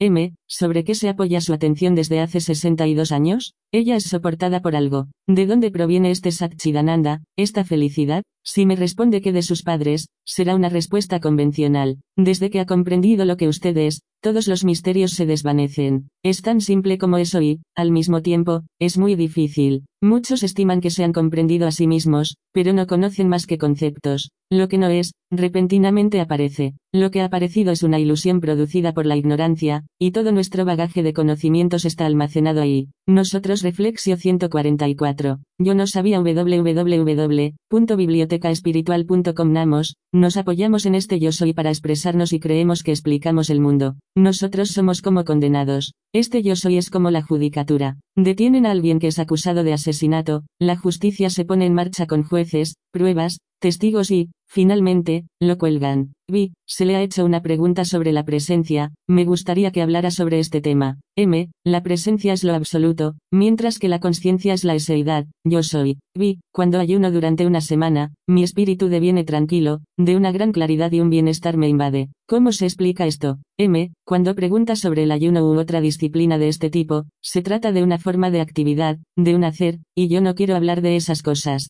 Usted puede hacer ciertas cosas y obtener resultados, pero yo no hago comentarios sobre lo que no he experimentado. En este país hay santos que no han pronunciado ni una palabra desde hace 12 años. A la gente le gusta eso, pero como yo no lo he hecho nunca personalmente, no tengo nada que decir al respecto. Yo le hablo de la única cosa que conozco, sobre ser consciente. Aquí, yo no hablo de esas prácticas. No faltan sitios donde se practican toda suerte de disciplinas. Si eso le interesa, vaya allí. Ramana Maharshi se impuso ascesis rigurosas. Durante muchos años no prestó atención a su cuerpo. Mi caso es completamente diferente. Nosotros estamos enteramente de acuerdo sobre todas las formulaciones positivas, pero hay una diferencia. Ramana Maharshi utilizó solo su conciencia, su conciencia estuvo orientada constante y exclusivamente hacia el despliegue de la conciencia. Normalmente nadie habla de la conciencia en sí, de cómo aparece, de lo que es su causa. Muy pocos se orientan hacia estas cuestiones. La conciencia está aquí, pero para mí ya no tiene ningún interés, yo soy indiferente a todas las cosas, yo soy simplemente una presenciador, una presenciación tiene lugar, eso es todo. Considero los acontecimientos que sobrevienen sin interés particular, sin proyectos, sin intenciones. Vi, esta ausencia de interés se ha producido gradualmente, M, se ha producido lentamente. La convicción se ha retirado de mis actividades. Después de mi realización, seguí teniendo interés, me reunía con la gente, me interesaban, yo tenía ganas 145. Srini Sargadatta Maharaj www.bibliotecaespiritual.com de comunicarles mis luces, pero eso ya no existe. En el futuro, cuando los extranjeros vengan a verme, no sé si les hablaré. Aquellos que lo lamenten podrán leer las conversaciones publicadas en 1973 o ponerse en contacto con quienes me visitaron en el pasado. Vi, ¿por qué ya no tiene esto interés para usted? M, a causa de este retiro, todo el saber se ha disuelto. Vi, ¿afecta esto solo a los extranjeros? M, a todo el mundo, a los indios igualmente, por lo demás, ellos apenas están interesados. Vi, pero usted tendrá todavía alguna actividad. M, las actividades se producen a consecuencia de los hábitos, de las inclinaciones. Cuando esas inclinaciones han desaparecido, las actividades cesan. En mi caso, el soplo vital no ha abandonado el cuerpo, está todavía aquí, pero ya no es atraído por nada, de modo que todas mis actividades han llegado también a su fin. Es casi como si el soplo me hubiera dejado, aunque está todavía aquí y, por lo tanto, el cuerpo funciona y la conciencia se mantiene. Es por eso que no puedo saber qué ocurrirá con estas conversaciones. La inclinación actual es que podría dejar de hablar en cualquier momento. Vi, algunas veces uno hace progresos, después hay una parada y una recaída. M, cuando tenga una fe profunda, usted hará progresos. Solo cuando su comprensión de lo último sea total ya no progresará más. Cuando se sabe lo que es verdadero y lo que es falso, ya no hay más progreso. Vi, algunas veces, en el sueño con sueños, hay una sensación de yo. M, se trata de yo soy incompletamente manifestado. Lo que siente es este yo soy, pero es un estado temporal puesto que este yo soy es una cualidad del cuerpo alimento. Cuando no se conocen exactamente las cosas, se dicen un montón de palabras, porque hay que ocultar la ignorancia. Yo no trato de explicar todo esto, yo voy a lo esencial que se dice en 146. Yo no sabía www.bibliotecaespiritual.com dos palabras. Yo no quiero verle dejar lo fundamental, mi punto de apoyo es siempre lo fundamental. A un ignorante se le pueden dar un montón de conceptos, pero yo me niego a eso. Yo me niego a alejarme de la base, de yo soy. Los pensamientos se desarrollan solo a partir de este yo soy. Usted no investiga, no indaga este yo soy, eso es lo que le reprocho. Cuando la esencia del alimento está presente, la conciencia yo soy está igualmente presente. entonces el flujo de los pensamientos será una resultante de esta conciencia y le permitirá amasar todo el conocimiento que quiera. Pero, de hecho, usted, lo absoluto, no tiene nada que ver con todo eso. Solo el Señor Krishna ha dado una definición verídica de lo que es nuestra verdadera naturaleza. Nosotros no somos la personalidad, nosotros somos la realidad misma. Yo no estoy de acuerdo más que con Krishna, todos los demás sabios no ofrecen más que conceptos. Los presuntos libros espirituales se apoyan igualmente sobre clasificaciones objetivas. Hay el Brahman, después el Parabrahman, etc. Solo Krishna afirma, yo soy el Parabrahman. Vi, ¿cómo hemos sabido todas estas cosas sobre Krishna? Por uno de sus discípulos. M. Cuando Krishna estaba de servicio, haciendo lo que tenía que hacer, yo estaba relajado en el reposo eterno. Y, cuando yo estoy haciendo lo que tengo que hacer, es él el que está inmerso en el reposo. ¿Cuál es la causa de este inmenso drama, de este caos creado por la ilusión? No ha habido más que una sola chispa y el incendio no puede ser extinguido, a pesar de tantos valientes combatientes. ¿Cómo es eso? ¿Qué es lo que ha producido todo esto? Es este toque, esta chispa yo soy. Todas las diferentes formas del universo manifestado están hechas de los cinco elementos. De todas estas formas, la más buscada es la forma humana, pero todas, desde el gusano al hombre, provienen de Dios. La más difícil de conseguir es la forma humana. La razón por la que yo no quiero más esta eseidad es que Dios en mí ha alcanzado su meta. Ahora, yo conozco lo último por lo tanto, Dios puede ser liberado de este cuerpo. Sin saber, este cuerpo se ha presentado, y ahora está aquí. En este mundo, yo no tengo ningún deseo por nada. Que lo que existe de manera espontánea se mantenga, he aquí mi actitud, porque ya nada tiene interés para mí. Yo no quiero que usted haga nada en particular. Haga lo que haya elegido, lo que quiera hacer. Yo no le ato a ningún concepto particular. Vi, está impaciente un de liberarse de su cuerpo 147. Srini Sargadatta Maharaj www.bibliotecaespiritual.com m. Dejar su cuerpo es una gran alegría para un jnani. Todo lo que usted puede retener o todo lo que puede olvidar, no puede ser verdaderamente usted. Un jnani es el que conoce lo último, porque ha abandonado todos los conceptos. Todo lo que puede ser abandonado, él lo ha abandonado, y lo que queda es lo que él es. El sueño con sueños, la vigilia y el conocimiento yo soy son lo que ha nacido. Este estado conocimiento no tiene ni color, ni forma, pero, después de haberse revelado, para saborear estos estados de vigilia y sueño con sueños, ha tomado esta falsa identidad, el cuerpo. El puro conocimiento no tiene ni modelo, ni forma, ni nombre. Un jnani no se inquieta por los demás, pero el ignorante tiene muchas inquietudes.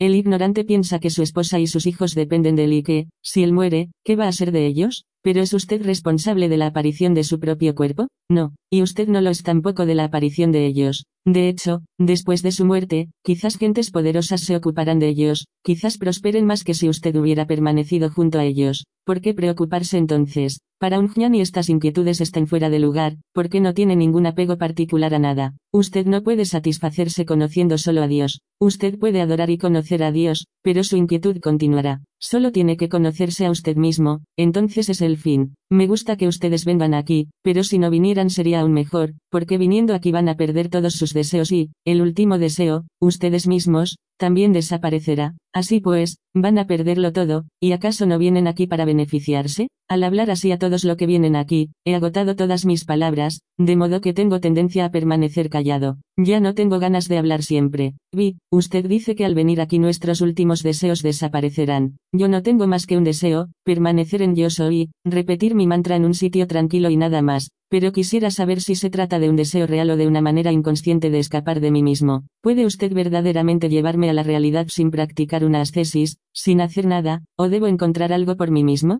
M, si me conoce verdaderamente, entonces todo lo que usted anhela se realizará, pero conocerme es conocer la realidad. Si me conoce de verdad, todo lo que anhela llegará. Vi, sí, tengo la convicción de ello. El hecho de que mi cuerpo se aleje de aquí durante algún tiempo no cortará mi relación con usted. Estoy seguro de que le encontraré profundamente sin 148. Yo no sabía sentir ya apego por mi cuerpo, sino que estaré siempre lleno de humildad hacia su forma y su presencia. M, vaya donde quiera ahora, usted ya no tiene necesidad de permanecer aquí. Vaya, pero no olvide mis palabras, y estas palabras serán finalmente la verdad para usted. Ellas le guiarán, yo controlaré todas sus actividades. Como usted se ha abandonado completamente a mí, mi responsabilidad en adelante es guiarle. No haga nada más, el Sadguru actuará por usted. Cuando usted no conoce a nadie, las cuestiones de amistad o enemistad no existen. Hay gentes que carecen de confianza, que se oponen a mí sin atreverse a expresarlo. En ese caso, yo les digo comportémonos como si no nos hubiéramos conocido nunca. En el caso de que sus puntos de vista no estén de acuerdo con los míos, nosotros no nos conocemos.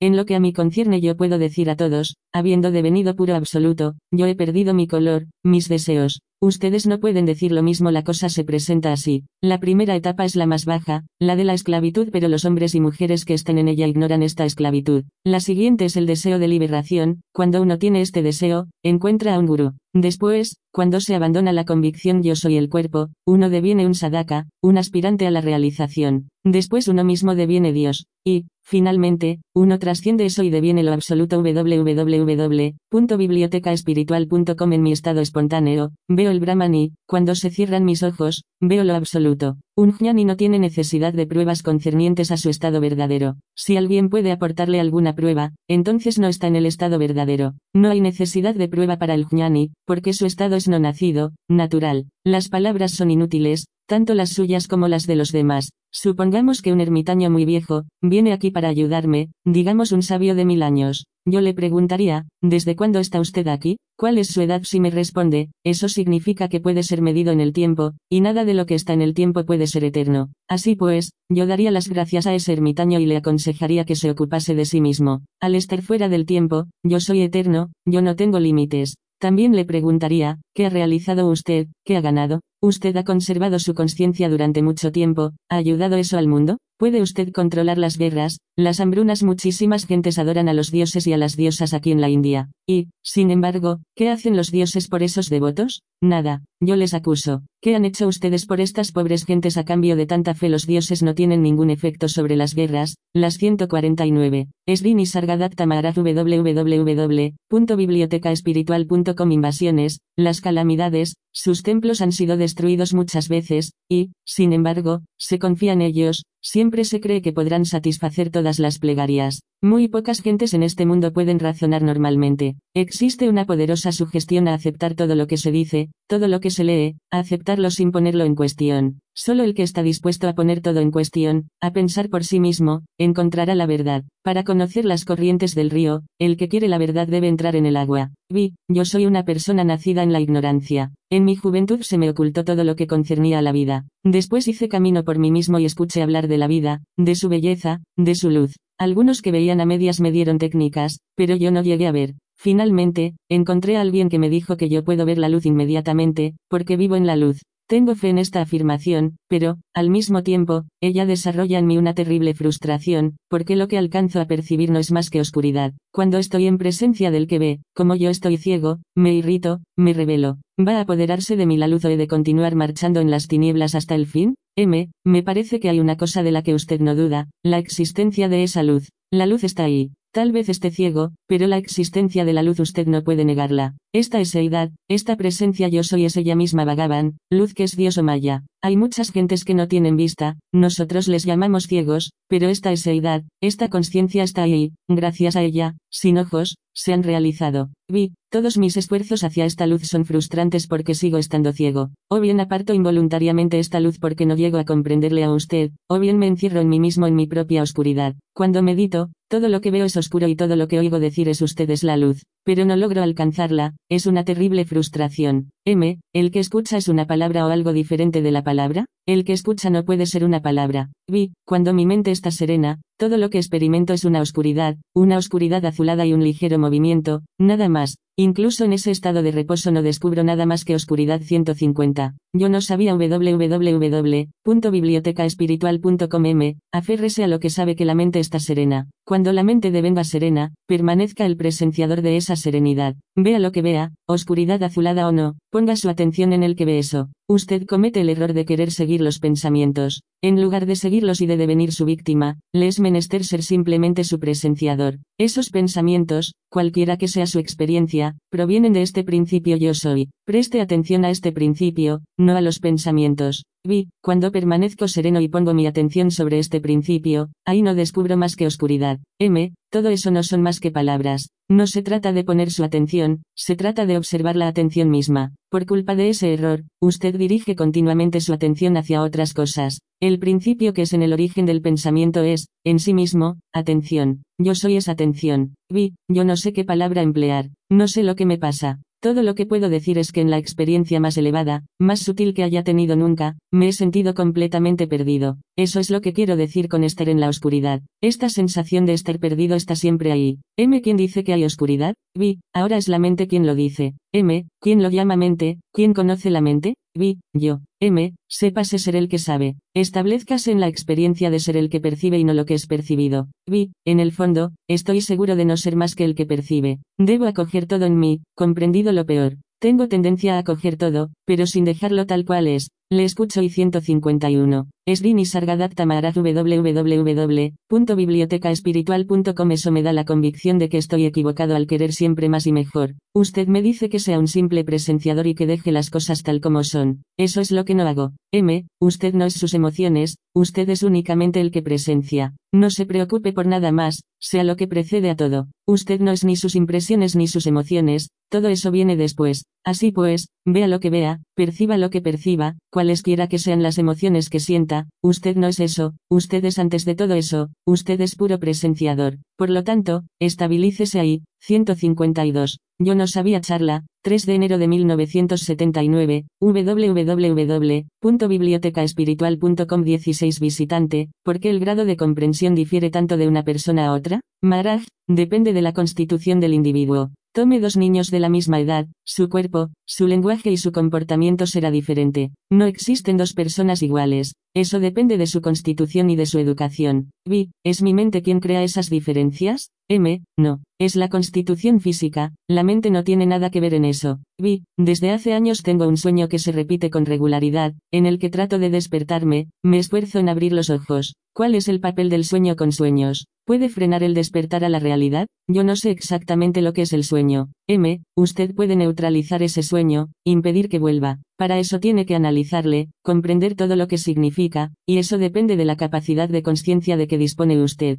Vi, mi primer maestro, Ragnees, decía que su encarnación precedente era la causa de la iluminación de su encarnación actual y que su comportamiento en esta no había tenido ninguna influencia. Mi pregunta es la siguiente, cuando usted habla de su iluminación realizada en dos años, sin grandes esfuerzos, eso me parece muy vago. ¿No es el resultado del trabajo efectuado en sus vidas anteriores? M. Yo no tengo experiencia de ninguna vida anterior, de ningún nacimiento. Yo no conozco más que esta vida, en la que se me ha dicho que he nacido 153. Srini Sargadatta Maharaj www.bibliotecaespiritual.com pero, si yo adopto su técnica, ¿podría ser que me fuera mejor debido a mis vidas precedentes? M. Yo no tengo conocimiento de ninguna vida precedente. Vi, ya sé, pero es una duda de la cual no puedo librarme. M. Porque ese es su punto de vista, una idea que usted fomenta. Vi, ¿Funciona su técnica incluso si el que la aplica no está convencido? M. Sí, la conciencia trabaja, está siempre en actividad, pero aceptemos que yo haya tenido vidas anteriores, pasando por diversos gérmenes, gusanos, insectos, animales e incluso vidas humanas, ¿por qué no? Eso no cambia nada. La conciencia no puede recordar sin estar asociada al cuerpo. ¿Y qué es el cuerpo? Un alimento adaptado a la conciencia. El sentido yo soy es inherente a la conciencia. Yo no le hablo de un saber prestado o encontrado de ocasión. Existen numerosas citas e, incluso después de haberlas leído, yo no he sacado de ellas más que lo que he vivido.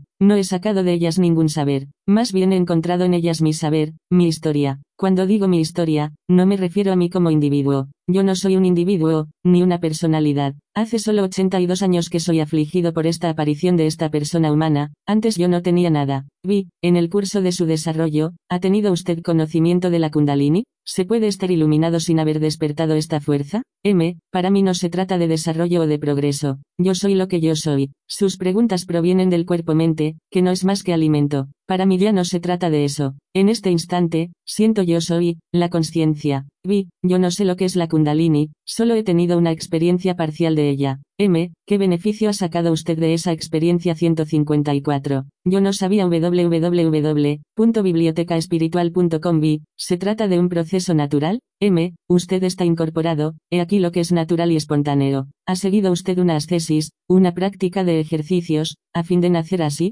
Vi, no. M, ¿qué ventaja ha sacado de esa experiencia de Kundalini? Me gustaría saberlo. Vi, yo no conozco de ella más que la descripción clásica. No he podido juzgar lo sucedido, porque mis conocimientos son limitados. M. Cuando tiene necesidades y cuando esas necesidades son enteramente satisfechas, ¿pide usted más? Pero háblame de la Kundalini, descríbala. Vi, es un fenómeno. Viene de la parte baja de la columna vertebral y sube y a veces quema. Yo ignoro su significación. M. ¿Y qué pasa después? Vi, no lo sé. M. ¿No es semejante a la fiebre? La fiebre comienza a subir gradualmente, alcanza los 40 grados y después baja poco a poco y entonces usted dice, oh, oh, oh, finalmente he sobrevivido si esta experiencia de Kundalini le ha satisfecho plenamente, ¿por qué está usted aquí? Vi, yo no estoy satisfecho. M, que usted la haya despertado o no, ¿qué importancia puede tener? De todas maneras, miles de personas comentan esa experiencia de Kundalini. Ahora le hablo de hechos, yo no tomo prestada la opinión de nadie. Antes de esta experiencia, yo no sabía que yo era. Ahora sé yo soy. Este sentido de ser que experimento es la 155. Esdini Sargadatta Maharaj www.bibliotecaespiritual.com Única ventaja de este estado, pero este sentido yo soy también va a desaparecer. Yo siento yo soy, pero voy a volver al estado donde ya no sabré que yo soy. Vi, cuando usted abandone su cuerpo. M, mi cuerpo, ¿cómo podría ser mío? Mire esas flores, ellas se marchitan, abandonan su cuerpo. Pero cuando este cuerpo esté inerte, ¿podré yo decir esto que me abandona es mi cuerpo? Hace unos días, al tratar de subir las escaleras, sentí una cierta debilidad y no pude. Supongamos que hubiera llamado al médico. ¿Qué me habría dicho? Acuéstese, haga reposo y no hable, ¿por qué habría debido hacerlo? Después de todo, yo no soy más que el presenciador de estas conversaciones. Es mi conciencia, aparecida recientemente, la que habla y hace algunas otras cosas. Supongamos que desaparece, ¿qué importancia tiene eso? Ella es semejante a una nube que se ha formado. Cuando desaparece, yo soy de nuevo un cielo perfecto. Yo veo dónde tiene lugar la presenciación. Supongamos que quisiera retener esta conciencia, ¿por cuánto tiempo lo lograría? Su naturaleza es haber aparecido espontáneamente e igualmente desaparecer espontáneamente. Usted puede considerarme como un gran sabio o como un loco, eso no me importa nada. Mis palabras dependen únicamente de esto, la aparición espontánea de yo soy, las actividades que se desarrollan en torno a él y su desaparición. Yo, absoluto, no dependo de mi conciencia, pero todas las cosas dependen de ella. Para mí, la totalidad de esta conciencia es un estado de sueño. Vi, lo que usted dice es una abstracción para mí. M, no es abstracto, al contrario es muy elemental. ¿Cuánto tiempo estuvo usted con Ragnees? Vi, cuatro años. Estaba cerca de él, participé en la organización de las RAM. M. Durante esos cuatro años, ¿en qué medida comprendió usted la identidad de Ragnes y la suya 156? Yo no sabía www.bibliotecaespiritual.com si se está junto a Ragnes, uno debe mirar al gurú con gafas de color naranja. Ahora, esas gafas son inútiles para mí. M. Déjese de metáforas, respóndame. ¿Cuál es su identidad y cuál es la de Ragnes? Vi, la cosa no era así. Se trataba siempre de un concepto, era una cuestión de lealtad. M, ¿qué queda entonces? Vi, yo sigo simplemente mi intuición, continúo trabajando sobre mí mismo. Ahora no tengo creencias, ni conceptos. M, ¿qué vio usted a través de esas gafas naranjas? Vi, mi proyección del amor. M, así pues, usted miraba la proyección de su amor a través de esas gafas color naranja. Yo miro a través de cristales oscuros una pantalla oscura. Si usted proyecta una imagen sobre una pantalla naranja, ¿será tan exacta como sobre una pantalla oscura? Vi, no. M, yo observo el mundo a través de unas gafas oscuras, es decir, la ignorancia. Cualquiera que sea la experiencia de la que uno pueda beneficiarse, ella proviene inevitablemente de la ignorancia. ¿Qué queda si usted ha rechazado su fe? Vi, queda la situación en la que me encuentro. M, ¿en qué convicción se ha apoyado usted al venir aquí? Vi, en ninguna. Había oído hablar de usted y mi intuición me ha guiado. Ya no tengo nada que perder. M, ¿en qué reposa su amor 157? Esdini Sargadatta Maharaj www.bibliotecaespiritual.com Vi, en mi interpretación. M, ¿y si abandonara la mente, las palabras, y se establece en el ser simplemente? ¿Por qué no utiliza el sentido de presencia, la conciencia? Vi, yo no sé cómo establecerme en el ser. M, aunque se debata durante siglos buscando conocimientos e informaciones en el exterior, no los obtendrá. Le es menester aprender de su propia conciencia. Ella le guiará y usted tendrá esa felicidad eterna. Todo lo que puede ser estudiado o experimentado en el mundo, depende de su conciencia, pero usted no depende de su conciencia 158. www.bibliotecaespiritual.com Segunda parte. Esdini Sargadatta Maharaj 1 www.bibliotecaespiritual.com Maharaj. ¿De dónde viene usted? Visitante, de Francia. M. ¿Por qué ha venido? Vi, leí el libro escrito por Maurice Friedman sobre las conversaciones que tuvieron lugar aquí y eso hizo que cambiara todo para mí. Era como un alimento del que yo tenía necesidad y he querido venir a verle. M, ¿quién es usted? ¿Lo sabe? Vi, socialmente es fácil responderle, pero esta faceta social no es más que una marioneta, lo veo bien. M, ¿quién lo ve? Vi, mi lucidez, mi conciencia. M, ¿y es eso usted? Vi, no lo sé. M, al usted de antes de la lectura del libro de Friedman, ¿le ha encontrado? ¿Le conoce? Lo que usted imagina ser después de haber leído todas esas páginas es solo la mente, no usted. Lo que dice yo, identificado al cuerpo, es pura ignorancia. Uno adquiere un enorme 160. Yo no sabía www.bibliotecaespiritual.com saber, mucha espiritualidad, y busca amasar todavía más con la ayuda de este yo soy ligado al cuerpo. El cuervo que vuela dando vueltas por encima de la ciudad ve un gran número de cosas. Su vista llega a todas las callejas y distingue lo que podrá servirle de alimento. Se apodera de ello y, cuando se ha alimentado, olvida la ciudad para ir a posarse en su nido. Usted se aferra a este cuerpo perecedero, mima sus ideas y sus conceptos. Eso es su ignorancia. Todos los principios de espiritualidad más altos no pueden servirle de nada. Aquellos que han comprendido que son otra cosa, que son más allá, esos han abandonado el concepto de que son el cuerpo y nada de lo que les ocurra puede tocarles. Por lo demás, a partir de este momento, al cuerpo le ocurren muchas menos cosas penosas. La atención hace crecer lo que es observado. Cuando siente un dolor, usted tiene el hábito de focalizar su atención en él, entonces el dolor crece. Vi, es el problema que uno encuentra en la meditación. ¿Se puede focalizar la atención en su fuente? M, no hay más fuente que la atención misma. Observe si hay una fuente que pueda preceder a la atención. Usted es vegetación. Finalmente, usted no es más que el resultado de la vegetación. El producto de la digestión se arroja como abono por los campos y nutre la vegetación. Esta vegetación forma las legumbres, los cereales que alimentan el cuerpo en el que se manifiesta la conciencia. Esta conciencia percibe un cuerpo y se identifica a él. Este yo soy no es nada más que esta vegetación de los campos. Este yo soy dispone del poder de la palabra y de la memoria. Posee también el poder de conocerse a sí mismo, aunque muy pocos utilizan este poder.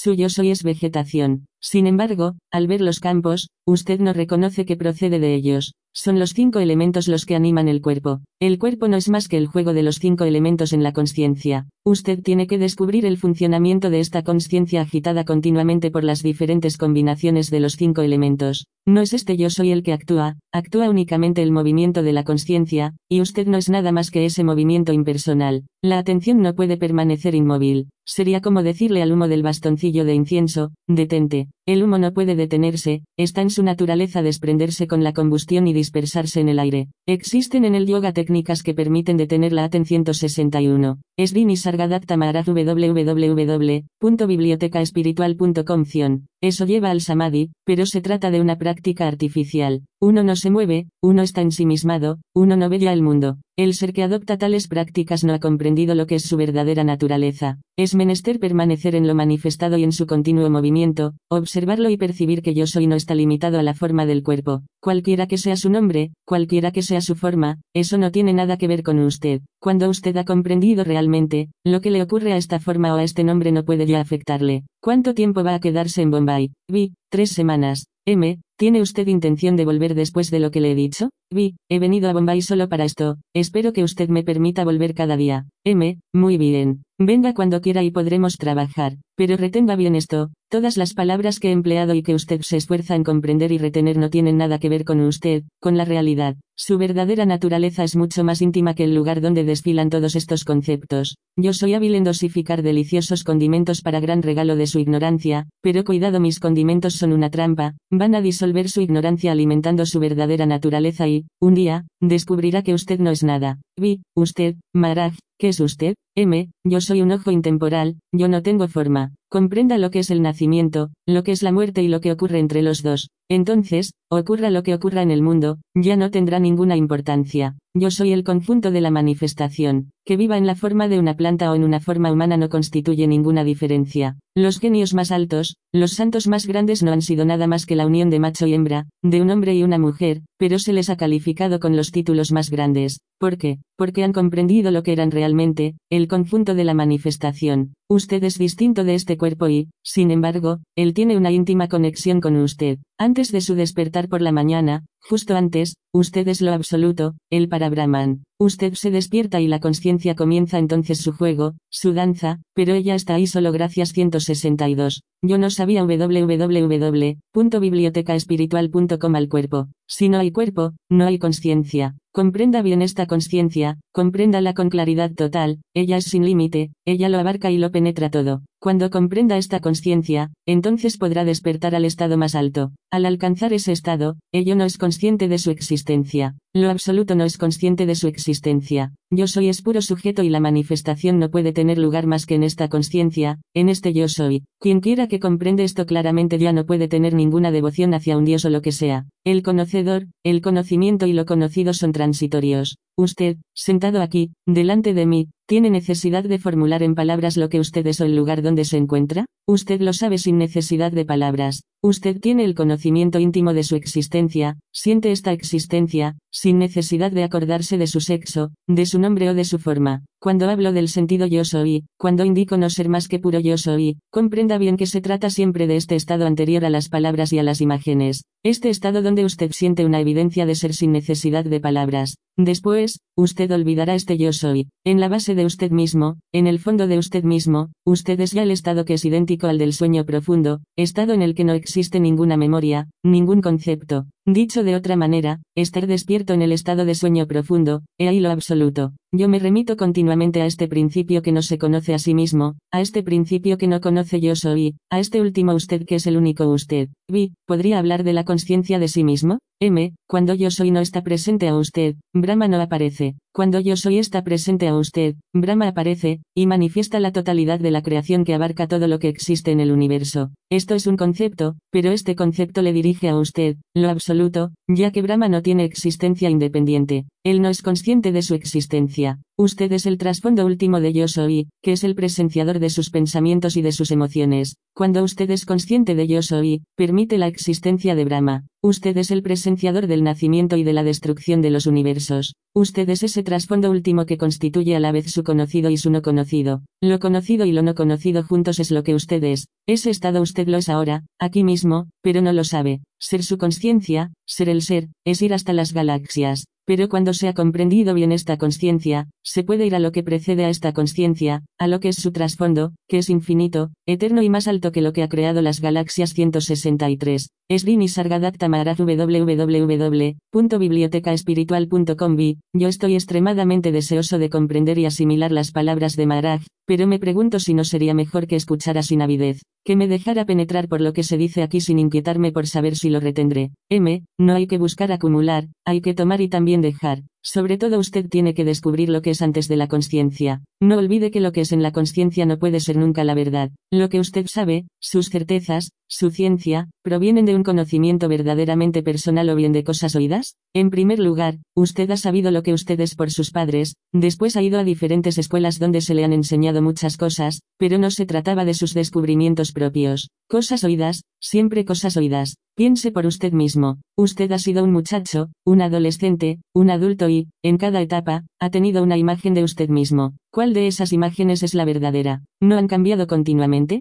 Sin embargo, lo que usted es debe ser permanente. ¿Hay en usted una imagen o una entidad de la que pueda decir sí, esto soy yo? ¿Hay algún estado estable en el que pueda confiar, al cual pueda tener acceso en todo instante? Vi, no, yo no veo más que estados cambiantes. No hay ninguna imagen que pueda reclamar como verdaderamente mí mismo. M, cada imagen es temporal, es semejante a los diferentes papeles que interpreta un actor, ¿no es así? Así pues, todo lo que ocurre en el mundo es semejante a un inmenso espectáculo. Vi, es exacto, yo interpreto papeles. Puesto que yo mismo soy actor, veo muy bien lo que quiere decir. M, usted interpreta, con la diferencia de que aquí, en lugar de ser el actor, usted es el personaje. En el teatro, usted interpreta lo que ha imaginado el autor, mientras que aquí usted es interpretado por la conciencia. Pero este papel es interpretado con una cierta finalidad. ¿Para quién interpreta usted? Encuentre al actor, encuentre lo que interpreta su papel en este mundo. ¿En nombre de qué interpreta usted? ¿No existe algo permanente entre el papel interpretado hoy y el de ayer?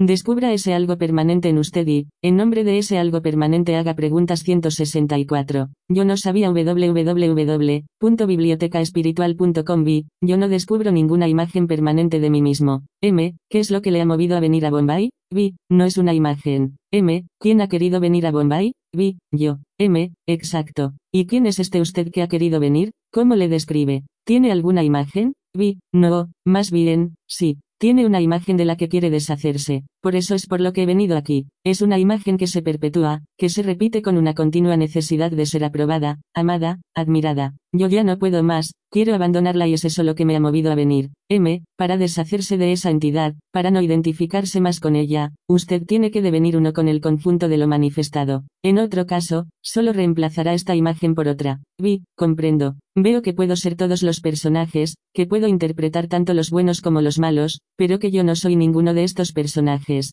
M, ¿percibe usted, conoce lo que sabe que usted no es ninguno de estos personajes? Vi, no, yo no he alcanzado ese punto, no es más que un concepto. M, sí, algo sabe que usted no puede ser ninguno de estos personajes. Vi, lo comprendo, eso es todo 165. Esdini Sargadatta Maharaj www.bibliotecaespiritual.com M, imagínese la estatua de oro de una diosa. Esa estatua es un objeto determinado, pero ¿de qué está hecha? ¿Qué es en realidad? Es solo oro. Eso es lo que tiene que comprender bien, la diferencia entre apariencia y elemento de base. El individuo tiene una forma, un aspecto, pero ¿de qué está hecho en realidad? Su verdadera naturaleza de usted es el elemento de base que ha tomado una forma. Usted tiene que distinguir bien entre lo que es el nombre, la apariencia, y el principio de base, el elemento primero gracias al cual todas estas apariencias pueden tomar forma. Todo lo que hay en el mundo manifestado no puede ser más que conceptual. Así pues, ¿qué concepto reconoce usted como la base, lo esencial? Vi, son cosas oídas, conceptos formulados por sabios.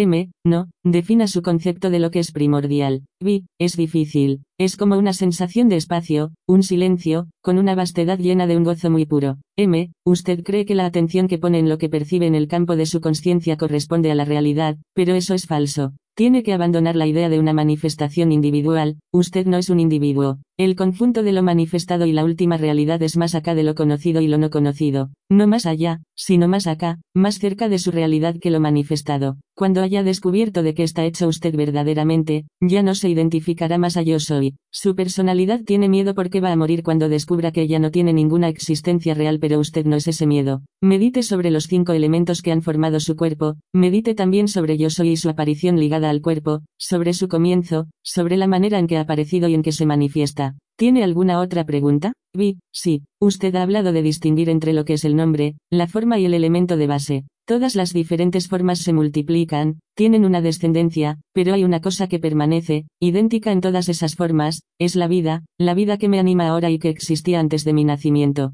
¿De dónde viene esta vida 166? Yo no sabía www.bibliotecaespiritual.com. La conciencia no está ligada al cuerpo, no la limite a la existencia del cuerpo. Ella anima a formas muy diferentes, está por todas partes y se expresa a través de estas formas, que no son más que el alimento de su propia conciencia. Su cuerpo de usted es primeramente el alimento de su conciencia y después el alimento de otras formas. Cada forma se nutre de otras. Este cuerpo es ante todo alimento. Al alimentar su cuerpo, alimenta su conciencia. Limitarse a la forma, es abrazar un cadáver. Usted no es ese cuerpo limitado y transitorio. La vida existía antes del fenómeno espontáneo del nacimiento, que no es más que la consecuencia del placer que ha unido a un hombre y a una mujer. Esta vida no era consciente de su existencia. Ligada al cuerpo, ella deviene consciente y, en esta conciencia, el mundo se manifiesta con una noción de identidad yo soy. Entonces nace el sufrimiento, el miedo por este yo soy limitado, la inquietud por este hombrecillo frágil dotado de un nombre y cualidades irrisorias.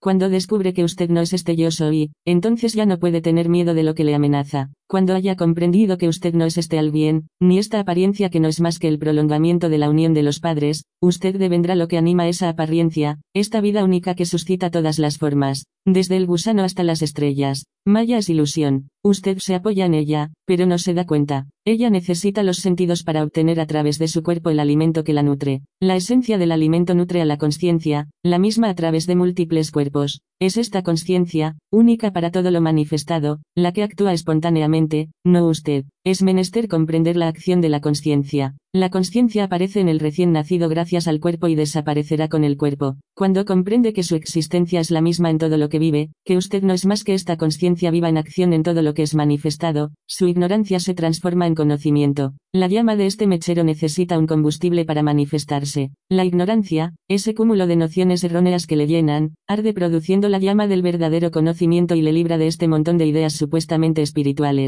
Vi, yo no llego a sentirme como una simple corriente de vida. M, usted no es más que la constatación yo soy, certeza de ser, nada más, pero es su cuerpo, simple alimentador de la conciencia, lo que usted adopta como su identidad y, al 167, Srini Sargadatta Maharaj www.bibliotecaespiritual.com mismo tiempo, adopta también nacimiento, muerte, reencarnación, cielo y toda una serie de conceptos. ¿A causa de qué se unieron sus padres? ¿Qué lazo tiene usted con sus padres? Encuentre eso. Antes de tener este cuerpo, usted era como yo. ¿Cuál es ese estado? Es eso lo que tiene que descubrir. De las secreciones de su padre y de su madre se ha formado un bebé que ha nacido en este mundo. Un niño cuya primera experiencia ha sido el sufrimiento. Lo que este niño ha conocido sobre todo como muchacho, adolescente, adulto y hombre maduro ha sido sufrimiento. Ha habido un montón de yo soy diferentes en el curso de este desarrollo. ¿Cuál ha sido el verdadero usted mismo? El día en que vea que estos diferentes yo soy no pueden ser usted, que no tienen ninguna realidad, que no han sido y que no son más que apariencias transitorias, entonces no quedará más que la verdad. Es menester que comprenda bien que todo lo que uno cree poseer de más grande y de más noble en uno mismo, y que todo lo que uno ha descubierto en los sabios que uno admira, no es más que el resultado de la unión de los principios macho y hembra. Nada más. Medite en el concepto yo soy asociado al cuerpo. Vea la imposibilidad de estas identificaciones continuas y contradictorias, de esta existencia hecha de mentiras, de trampas mezquinas, de las que se dice asqueado. Abandone la identificación de una vez por todas, yo no soy eso. No se ocupe tampoco de esa vastedad, del estado de gozo al que dice haberse acercado. No se ocupe de los estados elevados, no los busque. Su estado realizado está ahí constantemente, es usted. Vuelva sin cesar al descubrimiento de lo que usted no es y, tarde o temprano, desembocará en su ser verdadero 168. Yo no sabía 2 www.bibliotecaespiritual.com. ¿Tiene usted preguntas? Visitante, concerniente a mi trabajo, ¿qué actitud debo adoptar en un ambiente donde estoy rodeado de ruido, de excitación y de agitación? M, ya le he dicho que me niego a responder a todas las preguntas ligadas al cuerpo-mente. Estas preguntas son sin interés. Si tiene necesidad de esas respuestas, hay en la India numerosos gurús que le contestarán con detalle. Así pues, vaya a verlos. Vi, tiene usted razón. M, mi cuerpo está enfermo y me encuentro débil. No me haga entonces preguntas sobre el paisaje, haga preguntas sobre el que viaja, sobre usted mismo. Compréndase, sumérjase en usted mismo y, desde ahí, haga todas las preguntas que quiera. El intérprete, Maharaj está enfermo. No se pierda en detalles, pregunte cosas esenciales. Vi, Maharaj habló ayer de lo conocido y de lo no conocido percibidos juntos. Yo no comprendí lo que quería decir. M, esa noción vino ligada a una pregunta. Ya ha pasado. Pregunte sobre lo que soy. Vi, yo me siento muy trastornado por este descubrimiento de yo soy ligado a todos nuestros sufrimientos. Librado de este yo soy, ya no existe ningún problema. Esto me ronda, pero no toma la forma de una pregunta 169. Srini Sargadatta Maharaj www.bibliotecaespiritual.com M. Voy a decirle lo que pasó. Mi gurú me dijo, usted es esto y yo comprendí plenamente es esto, es decir, existencia sin el cuerpo. Lo que yo soy sin el cuerpo, lo realicé, me fijé ahí. Después, consideré lo que yo soy con el cuerpo, con yo soy y todas las experiencias que eso implica. Comprendí completamente todo eso. Igualmente comprendí lo que es la causa de la aparición del cuerpo, vía consecuencia de que, repentinamente el cuerpo es. Así pues, en este estado no ligado al cuerpo, ¿qué soy yo? ¿Qué es este principio último? Aquí no hay yo, no hay él. Desde este estado yo le veo a usted en ese mismo estado y, diga lo que diga, no expongo más que el conocimiento de este estado sin forma. Yo no hablo del conocimiento de la forma ni de las experiencias que dependen de la forma porque eso lo conoce todo el mundo. Le es menester saber lo que usted es con el cuerpo, con yo soy, y lo que usted es sin el cuerpo, vacío de conocimiento. Yo soy sin forma. Entonces, ¿qué soy yo? Vi, ¿cómo responderle? M, imagínese una persona muy pobre. Un día gana a la lotería y repentinamente surge el dinero, ha devenido rico. Esta persona va a cambiar de apariencia y de vida y, sin embargo, es el mismo que cuando era pobre. Similarmente, antes del nacimiento la forma no existía y este yo soy no era, pero, repentinamente, surgió el cuerpo acompañado de la sensación yo soy. En el estado donde el cuerpo no existe, el conocimiento yo soy tampoco existe. Sin embargo, algo es, lo mismo que el pobre es siempre el mismo en ausencia de posesiones. El pobre significa el que no tiene cuerpo ni mente. Vi, sí, veo bien todas estas posesiones agobiantes e inútiles. M, comenzando por el nombre que le ha sido dado, todo lo que usted tiene le viene del exterior. Lo que sabe está hecho de nociones que otros le han inculcado o que usted ha descubierto en los libros. Así pues, ¿puede usted creer realmente que todo este conjunto de cosas oídas le es propio? ¿Tenía usted un nombre antes de ese con el que le bautizaron? ¿No tiene usted un conocimiento intuitivo de usted mismo, un conocimiento no conceptual? Comprenda bien que ningún conocimiento verdadero sobre usted mismo podrá ser encontrado nunca en el exterior. Usted no podrá conocer nunca de oídas algo que le concierna. Este 170. Yo no sabía www.bibliotecaespiritual.com Conocimiento de uno mismo solo puede surgir del interior, de dentro de esta conciencia que está en cada uno de nosotros. ¿Puede usted contar con algo que no sea esta conciencia? ¿Puede usted tener algo más? Todo conocimiento verdadero solo puede surgir cuando todos los conceptos han sido abandonados, solo entonces se encontrará la verdad. Solo porque usted lo es, puede ser reconocido lo real. Esta conciencia ha aparecido espontáneamente, pero, desde su aparición, usted no ha percibido más que los conceptos que esta conciencia recoge. ¿Cuál es ese estado? ¿Cuál es su verdadera naturaleza y qué es lo que es antes del concepto inicial yo soy? ¿De dónde ha venido yo soy? ¿Qué es antes de yo soy? A partir de este primer concepto yo soy, los conceptos se suceden sin fin y no pueden cesar. Este concepto yo soy tiene necesidad de ser sustentado continuamente. Esta oleada de conceptos renueva y confirma a este yo soy inicial. Innumerables conceptos le son indispensables a la existencia de la forma de usted, y ellos no se detendrán más que con la desaparición de esta. Su esclavitud ha comenzado con la aparición de este yo soy. Ese estado libre, no condicionado, cualquiera que sea, está siempre presente, pero no es individual. Vi, ¿cómo hacer para alcanzar eso no conocido? M, usted no puede alcanzarlo, ello le soporta. Usted es eso no conocido, pero ello no le conoce, no puede conocerle. Imagine al bien inmensamente rico, al bien como el Aga Khan, que tiene tierras y bienes en todos los países, que es propietario de bancos, joyas, etc. Un día, pierde una cartera con 10 millones. Para usted, eso sería una pérdida irreparable, pero para él, que no ha sabido nunca a cuánto asciende su fortuna y que no puede acordarse de todo lo que posee, esa cartera no tiene ninguna importancia. Similarmente, cuando descubre que usted es el conjunto de lo manifestado, este esplendor, esta inmensa profusión de seres, se olvida del pequeño individuo, olvida su existencia porque usted es la existencia en sí, innumerable e incognoscible. ¿Comprende usted ahora? Vi, la existencia de esta multiplicidad de formas diferentes, ¿cuál es su finalidad? ¿Cuál es su causa? De la no existencia ha surgido la existencia, pero ¿por qué? M, no hay razones. De lo no manifestado, repentinamente, algo se ha manifestado, pero lo que se ha manifestado no puede en ningún caso abarcar a lo que lo trasciende. Esta manifesta 171. Esvini Sargadatta Maharaj www.bibliotecaespiritual.com que ha tomado temporalmente la forma de usted no puede en ningún caso obtener una respuesta sobre su causa. Vi, ¿quiere decir usted que todo lo que yo podría concebir no podrá depender nunca más que de lo manifestado? M, hace mil años, ¿qué hacía usted? ¿Dónde estaba? ¿Tiene usted el recuerdo de ello? Vi, no. M, lo no manifestado es exactamente el lugar donde usted estaba hace mil años, sin división sujeto-objeto, sin causa-efecto. ¿Puede usted sentirse responsable de lo que pasaba hace mil años? Cuando usted ya no está ligado a lo manifestado, entonces ya no es responsable de los aconteceres de su vida actual. Lo no manifestado es muy simple, pero muy difícil de entender. Cuando un dolor aparece, usted no es responsable, usted no ha deseado su presencia pero el dolor está aquí. Usted toma conciencia de ello y, a partir de ese momento, tiene que reaccionar, tiene que intervenir, estudiarle, buscar un tratamiento, etc. Cuando la manifestación aparece, usted quiere saber por qué, pero ella ha surgido de lo no manifestado, que siempre está aquí, inmutable, sereno. Todas estas preguntas se hacen porque la conciencia está aquí, si no, no habría ninguna razón para formularlas. ¿Tienen alguna pregunta sobre lo que se acaba de decir? Vi, no. M, todos ustedes vienen aquí, yo les trato con respeto, comparto mi hospitalidad con ustedes,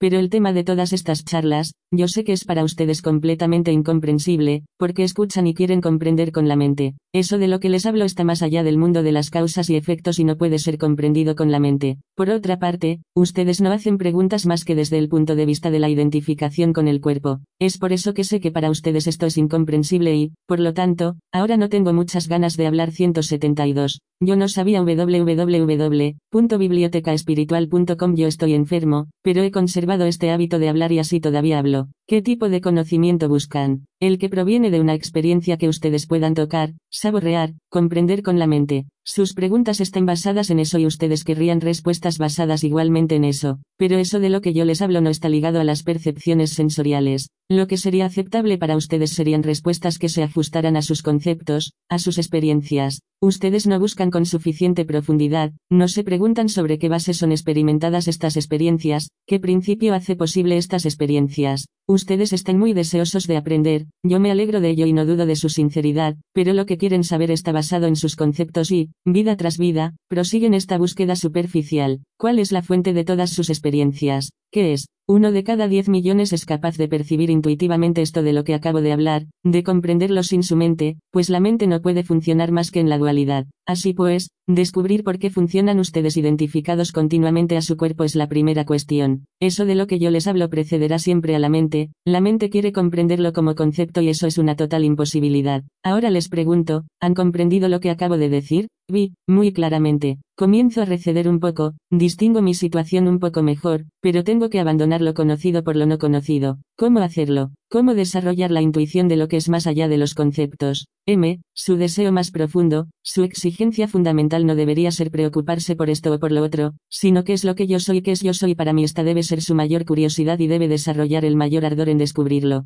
Vi, pero esta curiosidad no es un concepto, es un hecho, una constatación, el traductor explica lo que acaba de decir Maharaj Vi, yo había comprendido mal 173. Esvini Sargadatta Maharaj www.bibliotecaespiritual.com M. Todo lo que usted comprende es a través de su mente, todo lo que comprende, bien o mal, depende de la mente y, por lo tanto, no puede servirle de nada. Lo único que puede darle una comprensión verdadera es su conciencia, este yo soy. Así pues, permanezca tranquilo en esta conciencia. Su mente se aquietará y estará en disposición de recibir algo no conocido. Solo su conciencia puede hacer brotar del interior este conocimiento. Vi, yo he conocido la paz. M, usted ha sentido esta paz, pero ¿conoce usted al sentidor de esa paz? Vi, en parte. M, ¿comprende usted lo que estoy diciendo? Vi, sí. M, si ha comprendido verdaderamente, ¿encuentra usted que sus conceptos más antiguos le abandonan espontáneamente, que le dejan sin que usted tenga que dejarlos? Los conceptos que tenía antes de venir aquí, cualesquiera que sean, sus hábitos de pensar y de comportarse, ¿volverán o los ha perdido definitivamente? Vi, no lo sé. Solo lo sabré después.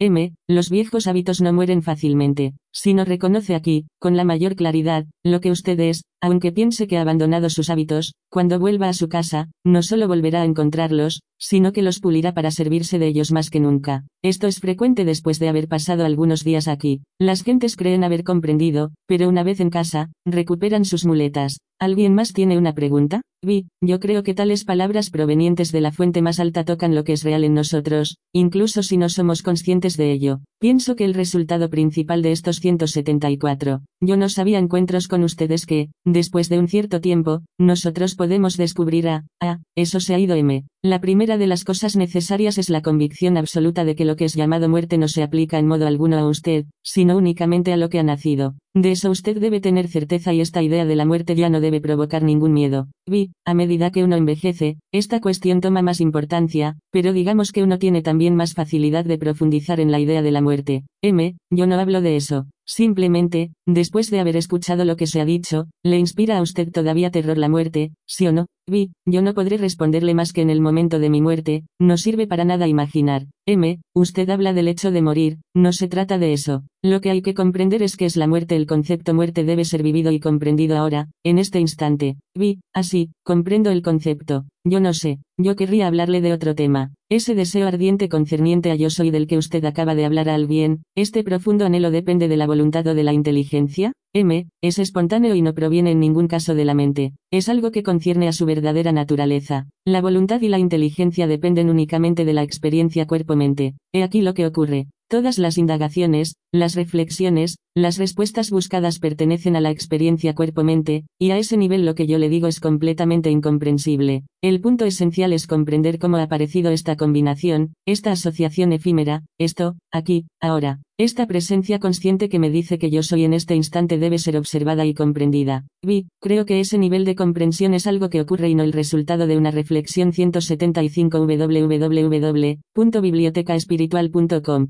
Esvini Sargadatta Maharaj www.bibliotecaespiritual.com m. Eso se produce espontáneamente, sí, pero hay que prepararse para ello. Hay que tener la mente vacante, dispuesta a acoger lo que, por ahora, no viene. Hay que hacer el vacío, hay que abandonar los conceptos, y eso es el ayuno de la mente que prepara la venida de lo no conocido. Vi, ¿cómo librarse de los conceptos? M, yo no soy los conceptos, yo no soy el cuerpo. Cuando tenga la convicción absoluta de que usted no es ni el cuerpo ni los conceptos, la transformación tendrá lugar. Usted es Maya, su conciencia dependiente del cuerpo es Maya misma, la ilusión. Usted no puede escapar de Maya. Tiene que descubrirla, reconocerla y yo soy todas las cosas es la revelación de Maya. Vi, yo siento en mí esta constante necesidad de hacer algo, de moverme, de desear. Sé que es así como Maya obtiene la energía que la sustenta a través de las solicitaciones de los sentidos, pero si me limito a observar sin actuar, ¿no llegaré a debilitar a Maya y a orientar todas mis energías hacia la conciencia? El intérprete, como, su conciencia es Maya, su cuerpo alimenta a esta conciencia que es Maya, Maharaj acaba de decírselo.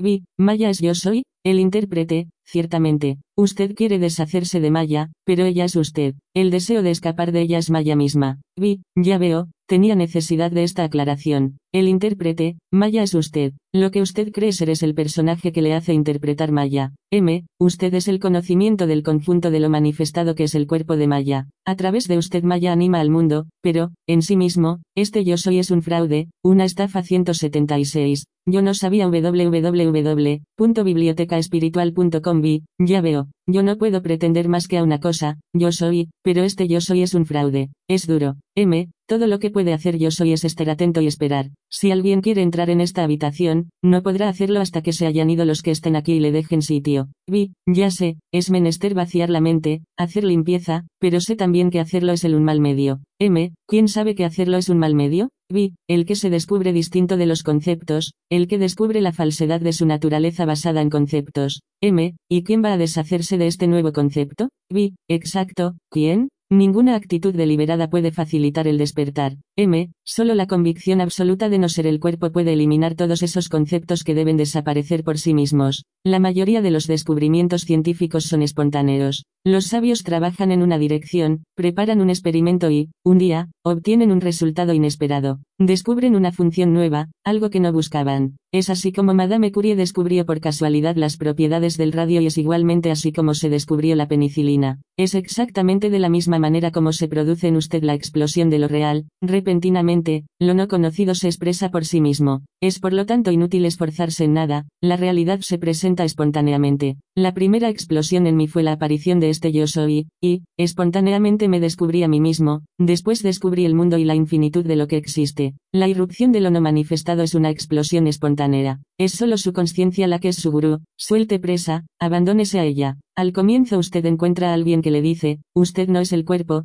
céntrese en su conciencia tanto como le sea posible. Este es el primer gurú. 177. Srini Sargadatta Maharaj www.bibliotecaespiritual.com El segundo gurú le dice, persevere, aférrese a la conciencia, devenga uno con la conciencia. Cuando ha trascendido esto, cuando trasciende la conciencia, usted descubre el gurú interior, el sagurú, el más alto, lo no manifestado. ¿Qué hora es? Nos quedan diez minutos. ¿Quedan preguntas? Todos nosotros tenemos relojes. Los relojes miden el tiempo, que no es otra cosa que el cálculo del curso del sol. Todos ustedes están ligados al tiempo, siempre van con prisa, debatiéndose con el tiempo, mientras que yo solo paso el tiempo, dando satisfacción a las gentes que buscan. Ellos me preguntan, yo respondo, pero esto es puro entretenimiento, puro espectáculo. Para mí no hay ni ganancia, ni provecho, la idea misma de ganar o mejorar algo ha desaparecido. Simplemente, paso el tiempo. Todo esto, incluidos los sufrimientos del cuerpo, es pura distracción. Ellos también son una distracción en el seno de la conciencia. Este sufrimiento es experimentado en mi conciencia, pero mi presencia es más allá de esto. Yo no estoy ya en lo manifestado, yo soy no conocimiento.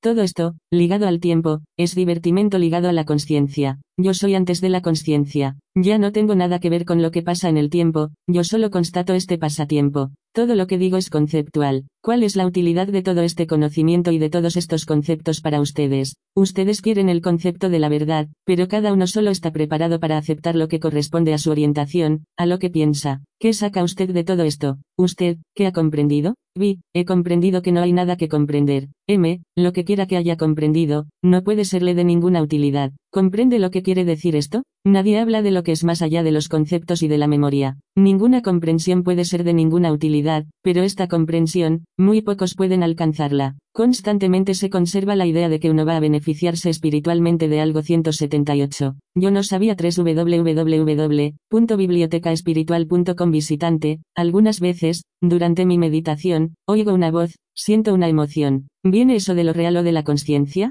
Maraj, de la conciencia, sin duda. La realidad no tiene nada que ver con una voz ni con nada. Todo lo que le es posible percibir solo puede estar ligado a la conciencia. Cuando dice yo medito, se trata de la conciencia, es ella quien medita, porque, cuando usted es su verdadera naturaleza, no medita. No siendo nada, usted no hace nada. La no acción es su naturaleza misma. La conciencia es su propia luz. El desenvolvimiento de la conciencia va siempre del pasado al futuro. La conciencia no puede adherirse al presente. Este paso continuo del pasado al futuro es el instante que nosotros llamamos presente. Este instante en sí mismo, sin pasado ni futuro, es la realidad. Vi, sin embargo, no constituyen una ayuda a la meditación, la repetición de un mantra o cualquier otra disciplina. M, si eso le agrada, hágalo, pero eso no le llevará a la verdad. Ningún método puede llevar a la verdad, solo puede disciplinar la mente durante un cierto periodo. Desde el punto de vista de lo absoluto, meditar mismo es empañar la conciencia. Usted empaña su vacuidad, le superpone algo, mientras que la meditación debe ser pura observación, una observación que no se mezcla en nada de lo que es observado.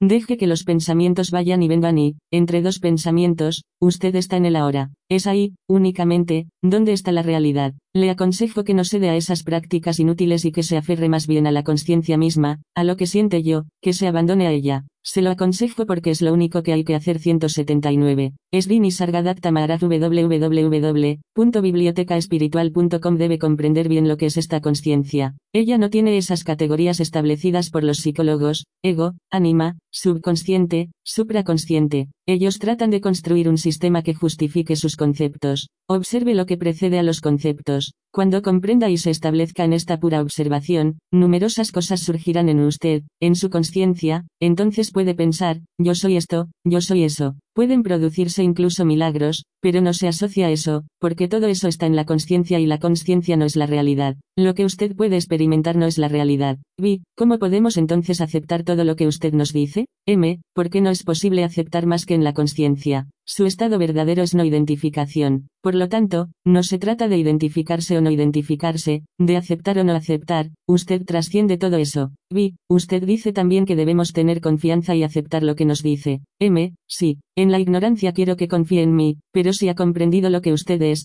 la cuestión ya no se plantea, porque ya no puede existir en usted. Mientras se presente la cuestión debo yo confiar en él o no, eso es la señal de que usted permanece en la ignorancia, y, entonces, le es menester tener plena confianza. Vi, así pues, usted no se dirige más que a nuestra mente limitada y ella debe tenerle confianza. M, yo hablo a su conciencia impersonal y no a su mente, y en lo impersonal, ¿cómo puede plantearse la cuestión de la confianza? No hay ninguna necesidad de confianza si usted es uno conmigo, pero, si se pregunta por qué nos pide el confianza, eso demuestra que usted no es uno conmigo y entonces es cuando su confianza es necesaria. Vi, con la mente se puede comprender todo, pero con qué comprender y asimilar lo que es más allá de las palabras 180. Yo no sabía www.bibliotecaespiritual.com m, que es indispensable para expresar las palabras. En ausencia de este yo soy, ¿podría existir el Creador, Iswara? La condición necesaria a la existencia de Dios es que usted sea primero. Al considerar nuestro cuerpo-mente como nosotros mismos, se ha producido una caída. Apoyándonos en este conocimiento yo soy asociado a una forma, hemos buscado la sabiduría en la mente. Este yo soy es el material mismo de este gran juego del mundo. Creerse responsable de sus acciones es el más grave de los errores. Vi, por lo tanto, ¿es únicamente en la conciencia donde las cosas son creadas y destruidas? M, sí. La manifestación aparece en la conciencia y desaparece en la conciencia. Su conciencia aparece cuando se despierta y desaparece cuando se duerme. Que sus preguntas se refieran únicamente a quién soy yo, ¿Qué soy yo? El conocimiento yo soy está aquí ahora y es en el donde aparece el juego del mundo. Sin este conocimiento no hay mundo. Esta sensación yo soy ha aparecido por sí misma, y se ha expandido deviniendo este mundo móvil con sus cinco elementos, sus tres gunas, etc. Aunque este mundo está en su conciencia, usted no es esa conciencia, usted es el único presenciador de esa conciencia. Yo percibo todo esto, pero no soy más que lo que hace esta percepción posible. Vi, yo me esfuerzo en vaciarme y no lo consigo. Este yo soy que se esfuerza probablemente está el mismo embotado. M, ¿quién es el que quiere estar vacío y se encuentra embotado? Vi, el que cree en el cuerpo, está de conceptos. M, usted está atestado de conceptos porque considera el mundo como real, porque considera que usted actúa con su cuerpo.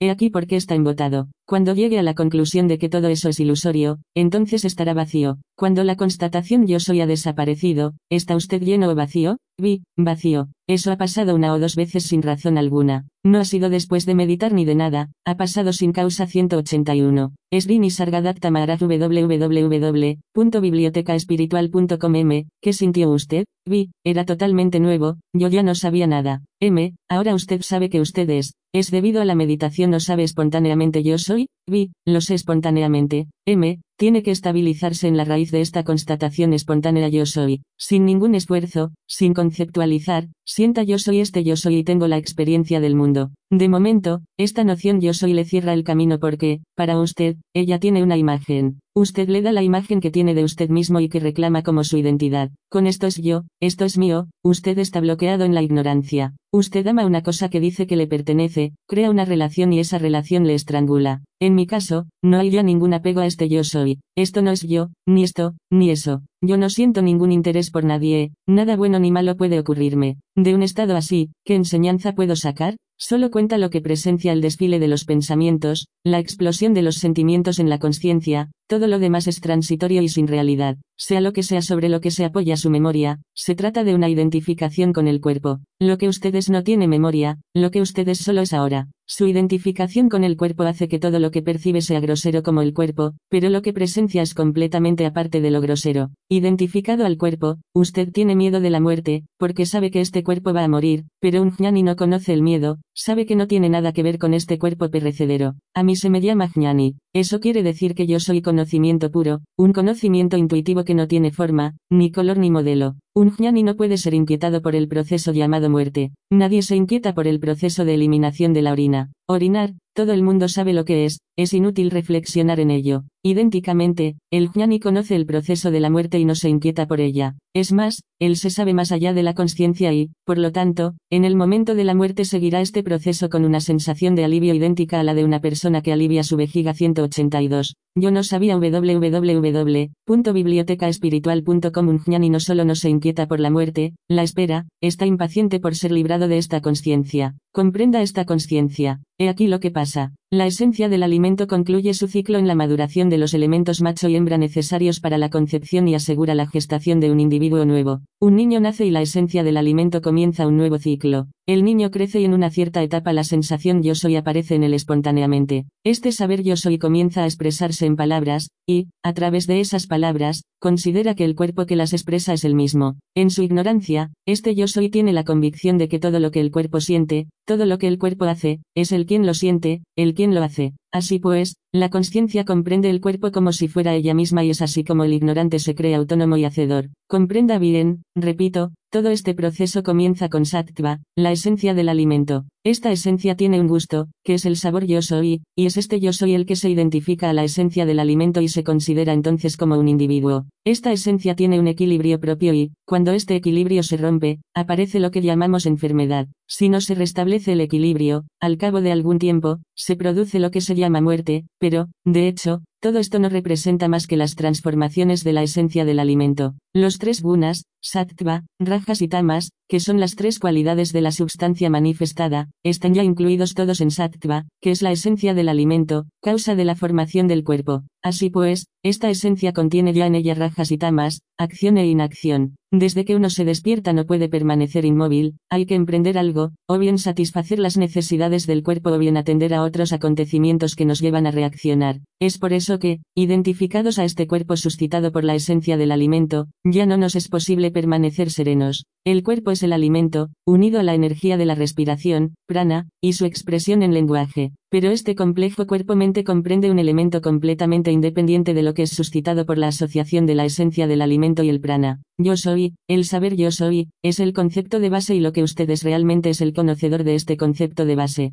Así pues, usted no es este concepto, sino solo lo que le constata. La luz y la brisa purifican la atmósfera, sin embargo, ellas no tienen color, ni forma. Mucho más sutil es este principio que conoce el cuerpo, la brisa y la luz. Así pues, no investigue más que lo que no tiene ni forma, ni color, ni modelo. Todo lo demás no existe 183. Esdini Sargadatta Maharaj www.bibliotecaespiritual.com Yo percibo aquí mismo algo que no tiene ni forma, ni color, a saber, el espacio de esta habitación, y, en mí, distingo un espacio similar, pero no es el ojo quien lo ve. Esto no depende del cuerpo-mente. M, exacto. Fíjese usted ahí, encuentre ahí su verdadera identidad. Ese espacio es libre como la luz, como el aire. No tiene ninguna forma, pero es mucho más sutil y real que el aire y la luz. No deje ese punto. Ningún esfuerzo es necesario para ser la conciencia, eso es espontáneo, pero es necesario un esfuerzo para comprender verdaderamente que eso es sin esfuerzo. Cuando un jnani muere, he aquí lo que ocurre, después de su último aliento, la vida abandona el cuerpo, se desprende igualmente la esencia del cuerpo, que es la memoria individual, y, libre de su identificación con el cuerpo, desaparece. Pero lo que sabe esto jamás ha sido tocado por el nacimiento ni por la muerte, y simplemente observa este proceso de desaparición de los elementos constitutivos de la persona. En ese momento el ignorante está aterrado, porque tiene la impresión de que es el quien desaparece con el cuerpo, pero, cuando se desarrolla gradualmente la convicción de que usted no es este cuerpo y de que la ley inevitable es que todo lo que nace tiene que morir, entonces no solo no habrá ya miedo en el momento de la muerte, sino que tendrá lugar la presenciación del evento acompañada de un gran alivio. Así pues, desde el comienzo mismo de la compresión es menester adoptar esta convicción, yo no soy este cuerpo, ni esta conciencia, hasta que esta convicción devenga una certeza. Hay el cuerpo, más una fuerza vital dotada de palabra y de memoria, más una conciencia. Esto constituye el compuesto humano,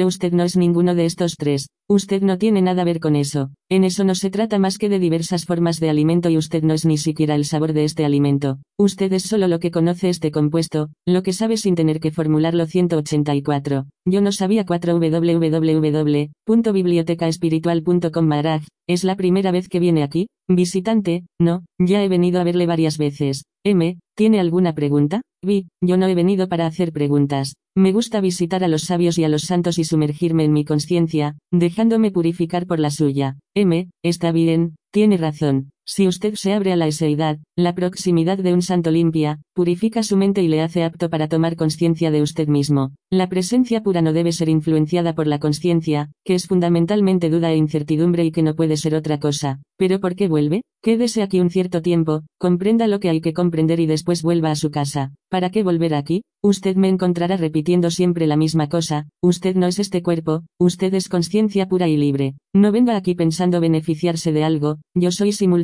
amistad y ausencia de amistad. Viva con lo que ha comprendido. Aquí yo le doy una enseñanza auténtica 100%, pero, incluso si usted no comprende más que un 1%, eso es suficiente y disolverá todos sus conceptos. Si ha comprendido lo que digo, aunque no diga una palabra a nadie, eso bastará para que la gente le siga y venga a honrarle. Vi, yo he venido con mis hijos para pedirle que me dé su bendición. M, ¿piensa usted que si se pudiera dar una bendición sería necesario venir a pedirla? ¿Cree que el sol, al salir, escoge lo que va a iluminar, que estudia la conducta de cada uno antes de calentarle? Todo lo que es necesario, se le ha dispensado plenamente 185. Srini Sargadatta Maharaj www.bibliotecaespiritual.com Usted ha inventado un Dios para poder implorar a alguien que le reconforte, para poder mendigar gracias, para que le tranquilice. Eso es la espiritualidad. Todos estos nombres antiguos, Jesús, Buda, Krishna, no son más que palabras vacías que se transmiten de generación en generación. Si no comprende lo que estoy diciendo, siga sus prácticas de devoción. Rece a esa forma exterior, pero sepa que es a usted mismo a quien adora, que esa forma ante la que deposita ofrendas no es más que un aspecto de usted mismo, un usted mismo al que no se atreve a conocer. Récela en tanto que aspecto de usted mismo, si no, no hace más que alimentar formas vacías. Hay cuatro grados. Usted es lo absoluto, sujeto puro, impersonal. Si no comprende esto, sea la conciencia. Si no comprende esto tampoco, adore a su ser en la imagen de los dioses, hágales bajan y ofrendas. Si tampoco comprende esto, salga a la calle y haga labor social. El mundo está construido sobre un fraude. Pero el mayor fraude, la mayor estafa es la espiritualidad, pero no lo diga porque se ganará enemigos. Un día el cuerpo ya no estará con usted, la conciencia ya no estará con usted, usted lo sabe, ¿qué va a quedar entonces? Encuéntrelo. Se me dijo que yo iba a morir pronto de una cierta enfermedad, pero yo no soy el cuerpo, yo no soy el nombre. Así pues, ¿qué es lo que va a morir en mí? Yo soy el sujeto, conozco el cuerpo, conozco la fuerza vital y el lenguaje de la fuerza vital, pero no soy nada de eso. ¿Qué va a pasar? Nada. Mi cuerpo sufre y me siento débil, pero no me inquieto por eso. Habitualmente, cuando uno está enfermo, reza a Dios y le pide que le dé su gracia. Pero el que habla no es yo, su nombre no es yo, su soplo vital no es yo. ¿Quién queda para pedir algo a Dios y quién podría beneficiarse de ello?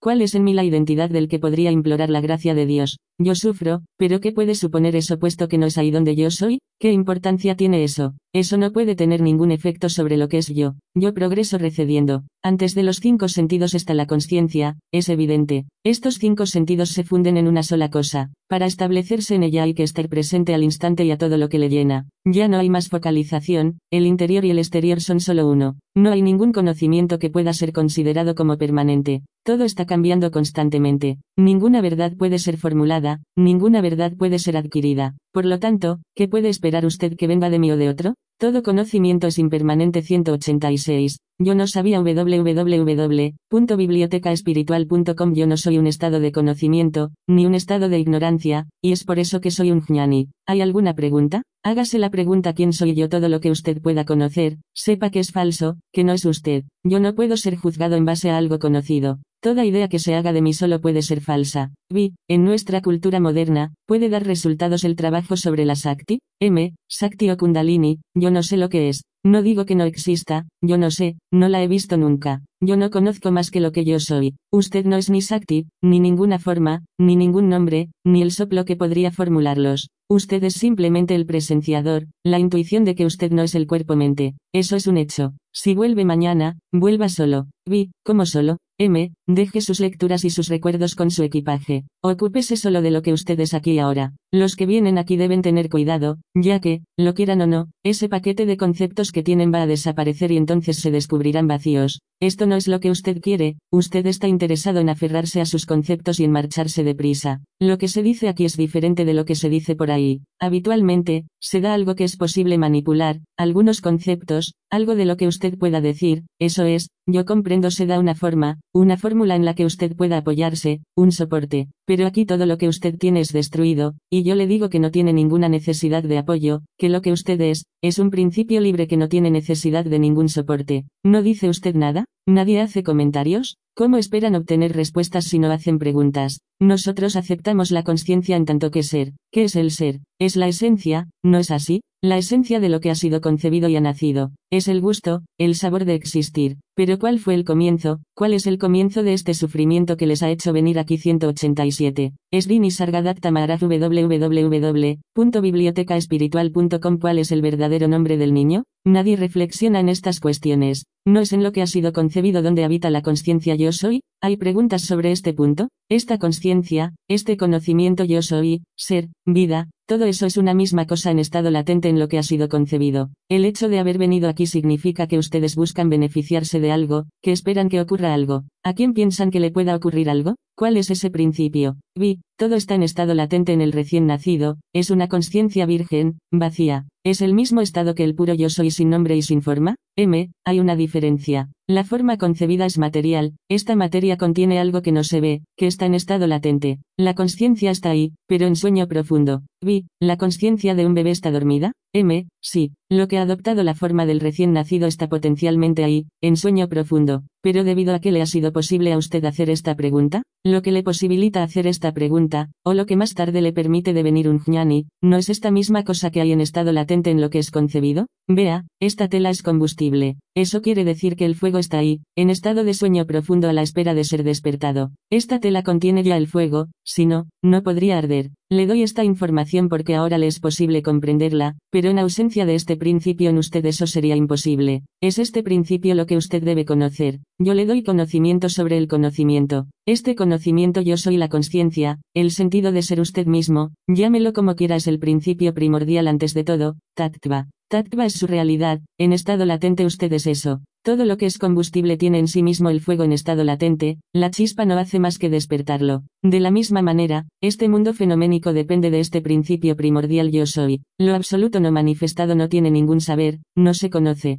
Este yo soy ha surgido de lo absoluto no manifestado sin ninguna causa, creando el tiempo, el espacio y la materia. A su vez este yo soy no puede existir en ausencia del cuerpo. Él es la conciencia y no hay más que uno. Todo lo que existe es este yo soy, pero este yo soy se ha limitado al identificarse 188. Yo no sabía www.bibliotecaespiritual.com al cuerpo y ha perdido esta comprensión. Sin embargo, este yo soy manifestado es idéntico a lo absoluto no manifestado. Es por eso que usted no tiene necesidad de ningún cambio ni de ningún apoyo, usted es eso. Es menester que su mente esté completamente en reposo, entonces desaparecerá y no subsistirá más que la realidad. Siento necesidad de hablar esta mañana, pero el cuerpo no lo permite. Esta conciencia está latente en todo lo que vive. Ella es una, pero no es deseable, pues es semejante a una enfermedad, a un eclipse de nuestro estado verdadero. Este mismo estado verdadero está en el recién nacido, antes de la aparición de la conciencia. En la forma corporal, lo que brota no es nada más que la conciencia. Todo lo que se come debe ser evacuado, cualquiera que sea el nivel de los conocimientos adquiridos, debe ser abandonado, evacuado. Incluso los que se consideran jñanis siguen acordándose de su infancia. Ese niño vacío de conceptos tiene el alto rango y el poder de ese principio primero. Lo que es en estado latente en las formas, incluso en las más primitivas, es capaz de todo. Lo que posee este potencial ilimitado está desgraciadamente limitado por su forma. Ese niño crece, vive, florece y muere. Pero muere igualmente lo que estaba latente en él desde el momento de la concepción. ¿Ha visto usted alguna vez un cadáver de conciencia?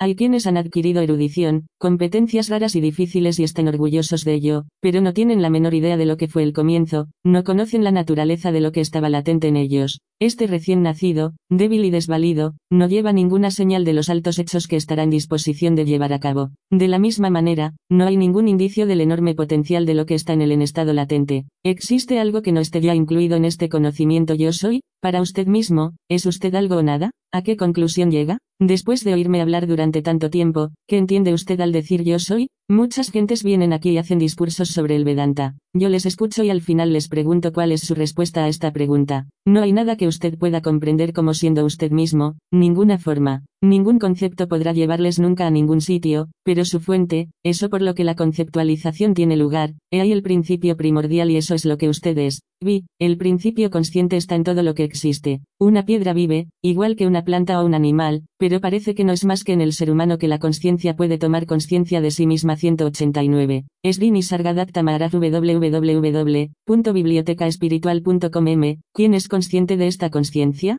¿El ser humano? ¿Hay alguna entidad que comprenda esta conciencia aparte de la conciencia? Usted sabe que está sentado aquí y solo puede saberlo gracias a su conciencia. La conciencia está en la piedra, pero ¿quién busca en la piedra conocer esta conciencia? En el ser humano no hay ninguna entidad que pueda sentirse como separada. No es más que la conciencia cuando se ha identificado a una forma lo que le causa todos estos trastornos. Este principio primordial está en todas las cosas, pero se manifiesta al grado más alto en el ser humano que conoce esta evidencia yo soy, aunque se limita la mayor parte del tiempo a yo soy esto, yo soy eso 190. Yo no sabía 5 www.bibliotecaespiritual.com visitante, ¿aceptaría Maharaj hablar del abandono, de la espontaneidad, de la hora? Maharaj, no hay que buscar el ahora ni ninguna otra cosa, sino estar despierto, atento a la propia conciencia, eso es todo. La conciencia debe ser consciente de su facultad de ser consciente. No hay que hacer nada, ningún acto particular que cumplir. Hablar de abandono es simplemente una manera de expresar eso. Usted es pura presencia consciente, usted lo y no tiene que repetírselo con palabras.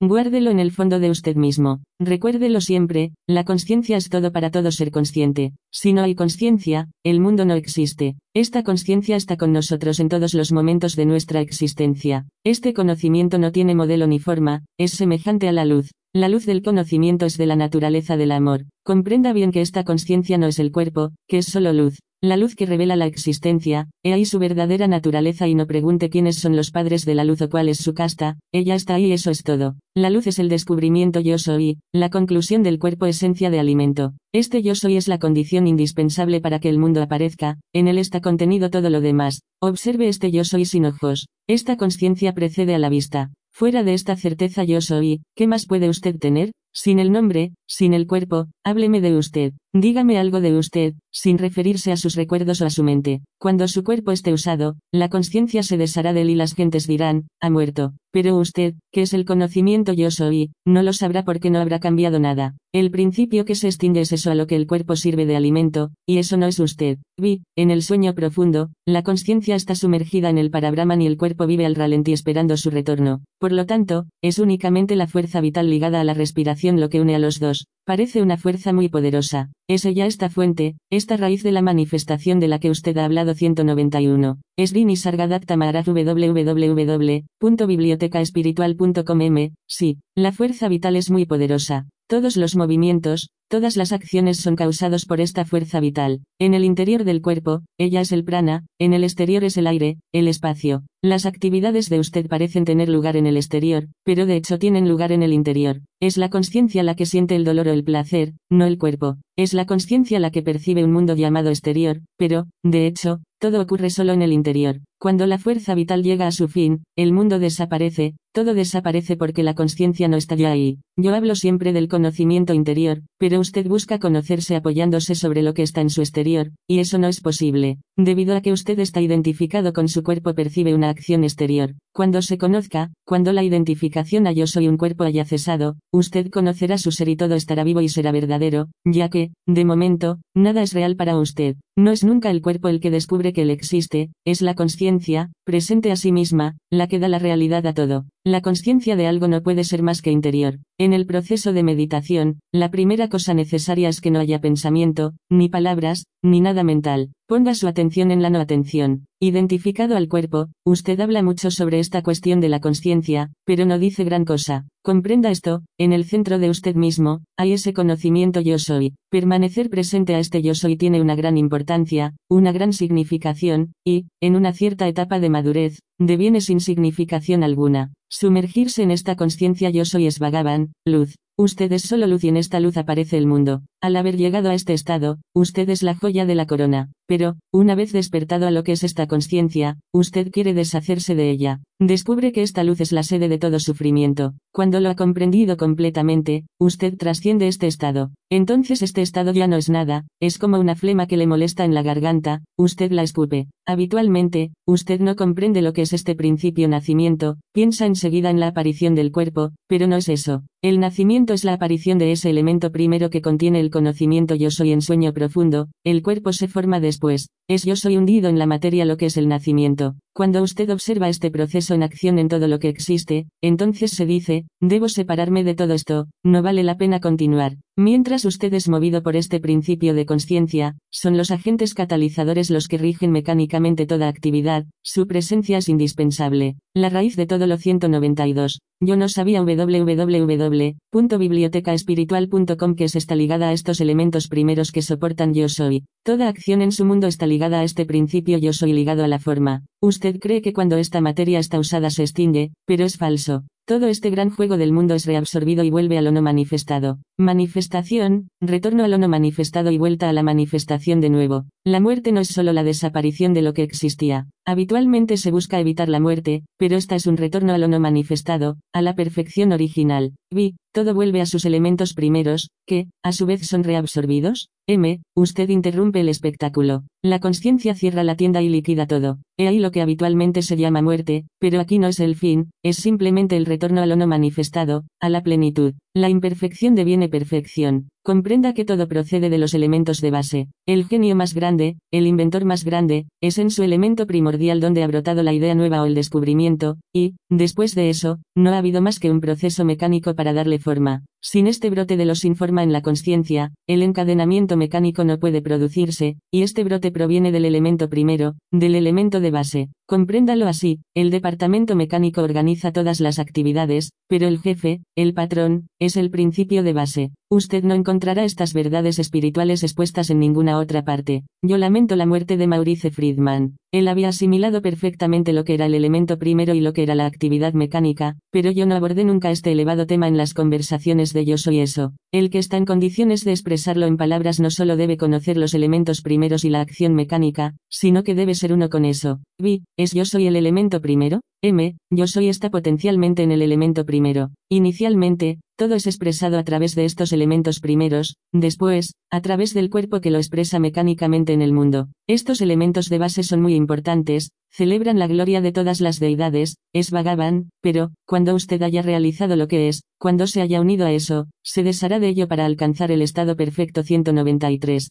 Srini Sargadatta Maharajvi, sí, mi conclusión es que hay que permanecer en el presente, en el brote de lo no conocido y, para eso, voy a esforzarme en seguir los movimientos de la conciencia. Flotar entre lo interior y lo exterior www.bibliotecaespiritual.com ¿Qué conclusión va a sacar de todo esto? Y, al conformarse a esa conclusión, ¿qué conducta va a adoptar en el mundo? Vi, yo tengo intención. M, no. La conclusión primero. M, habitualmente, se habla de tres mundos, el cielo, la tierra y el infierno. ¿Es ahí donde va a flotar? Estos mundos están contenidos solo en la conciencia. ¿Qué quiere hacer usted? Vi, no quiero hacer nada, solo permanecer en el presente. M, la actividad es el presente. Lo no manifestado descubre su ser a través de lo manifestado. Es únicamente lo no manifestado lo que experimenta este yo soy. Escuche bien esto, yo soy es una ilusión y todo lo demás es verdadero. Ustedes escuchan estas conversaciones desde hace varios días. Háblenme ahora de lo que no han escuchado 194. Yo no sabía 6 www.bibliotecaespiritual.com Marag.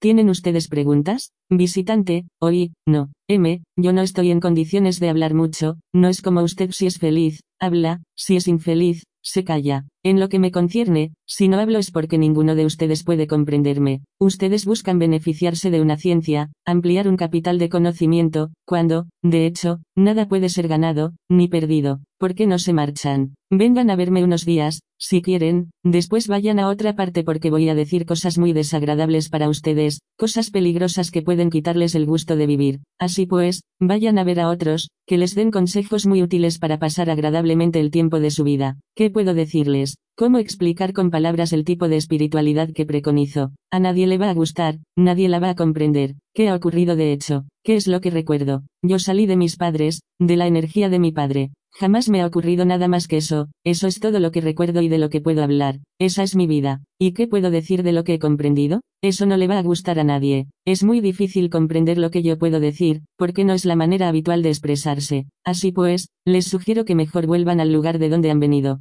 ¿Disponen ustedes de algún poder? ¿Pueden controlar algo en ustedes? Si dispusieran de un saber o de una serenidad estable, de una paz de la que pudieran gozar a voluntad, entonces podrían atribuirse alguna autoridad, pero ¿es este el caso? Ustedes no tienen el más mínimo control sobre su cuerpo. Si no eliminan durante unos días, comienzan a inquietarse, a llamar al médico, no saben lo que les pasa. ¿Qué autoridad tienen sobre ese yo del cual están tan orgullosos? Ese yo proclama, yo soy esto, yo no soy eso, ¿corresponde eso a algo? Así pues, se lo ruego, déjenme en paz, no prosigamos más esta absurdidad, váyanse. Hay millones de palabras y de nombres atribuidos a Dios. Pueden ustedes retener uno y utilizarlo 195. Esdini Sargadatta Maharaj www.bibliotecaespiritual.com Yo he venido aquí para aprender a morir y no para escuchar cosas que agraden a mi mente. M. ¿Cuál es la forma, la significación de esa muerte? Vi, es ser desembarazado de mi ego, de mi personalidad. M. ¿Qué ocurrirá cuando se produzca esa muerte? Vi, mi ego estará muerto, la personalidad ya no estará más aquí. M. Usted puede decir lo que quiera, pero no hay modelo para esa muerte, lo que dice son solo conceptos. Usted tiene conciencia, eso es la persona, si ella no está ya aquí, usted ya no sabrá lo que ocurre, eso es todo. Eso no significa nada. Otra pregunta. Vi, es cierto, nosotros no poseemos nada, pero es difícil vivir de acuerdo con esta revelación. Yo permanezco identificado a mis actividades, pero puedo devenir su presenciador. Eso no dura mucho tiempo pero puedo recomenzar.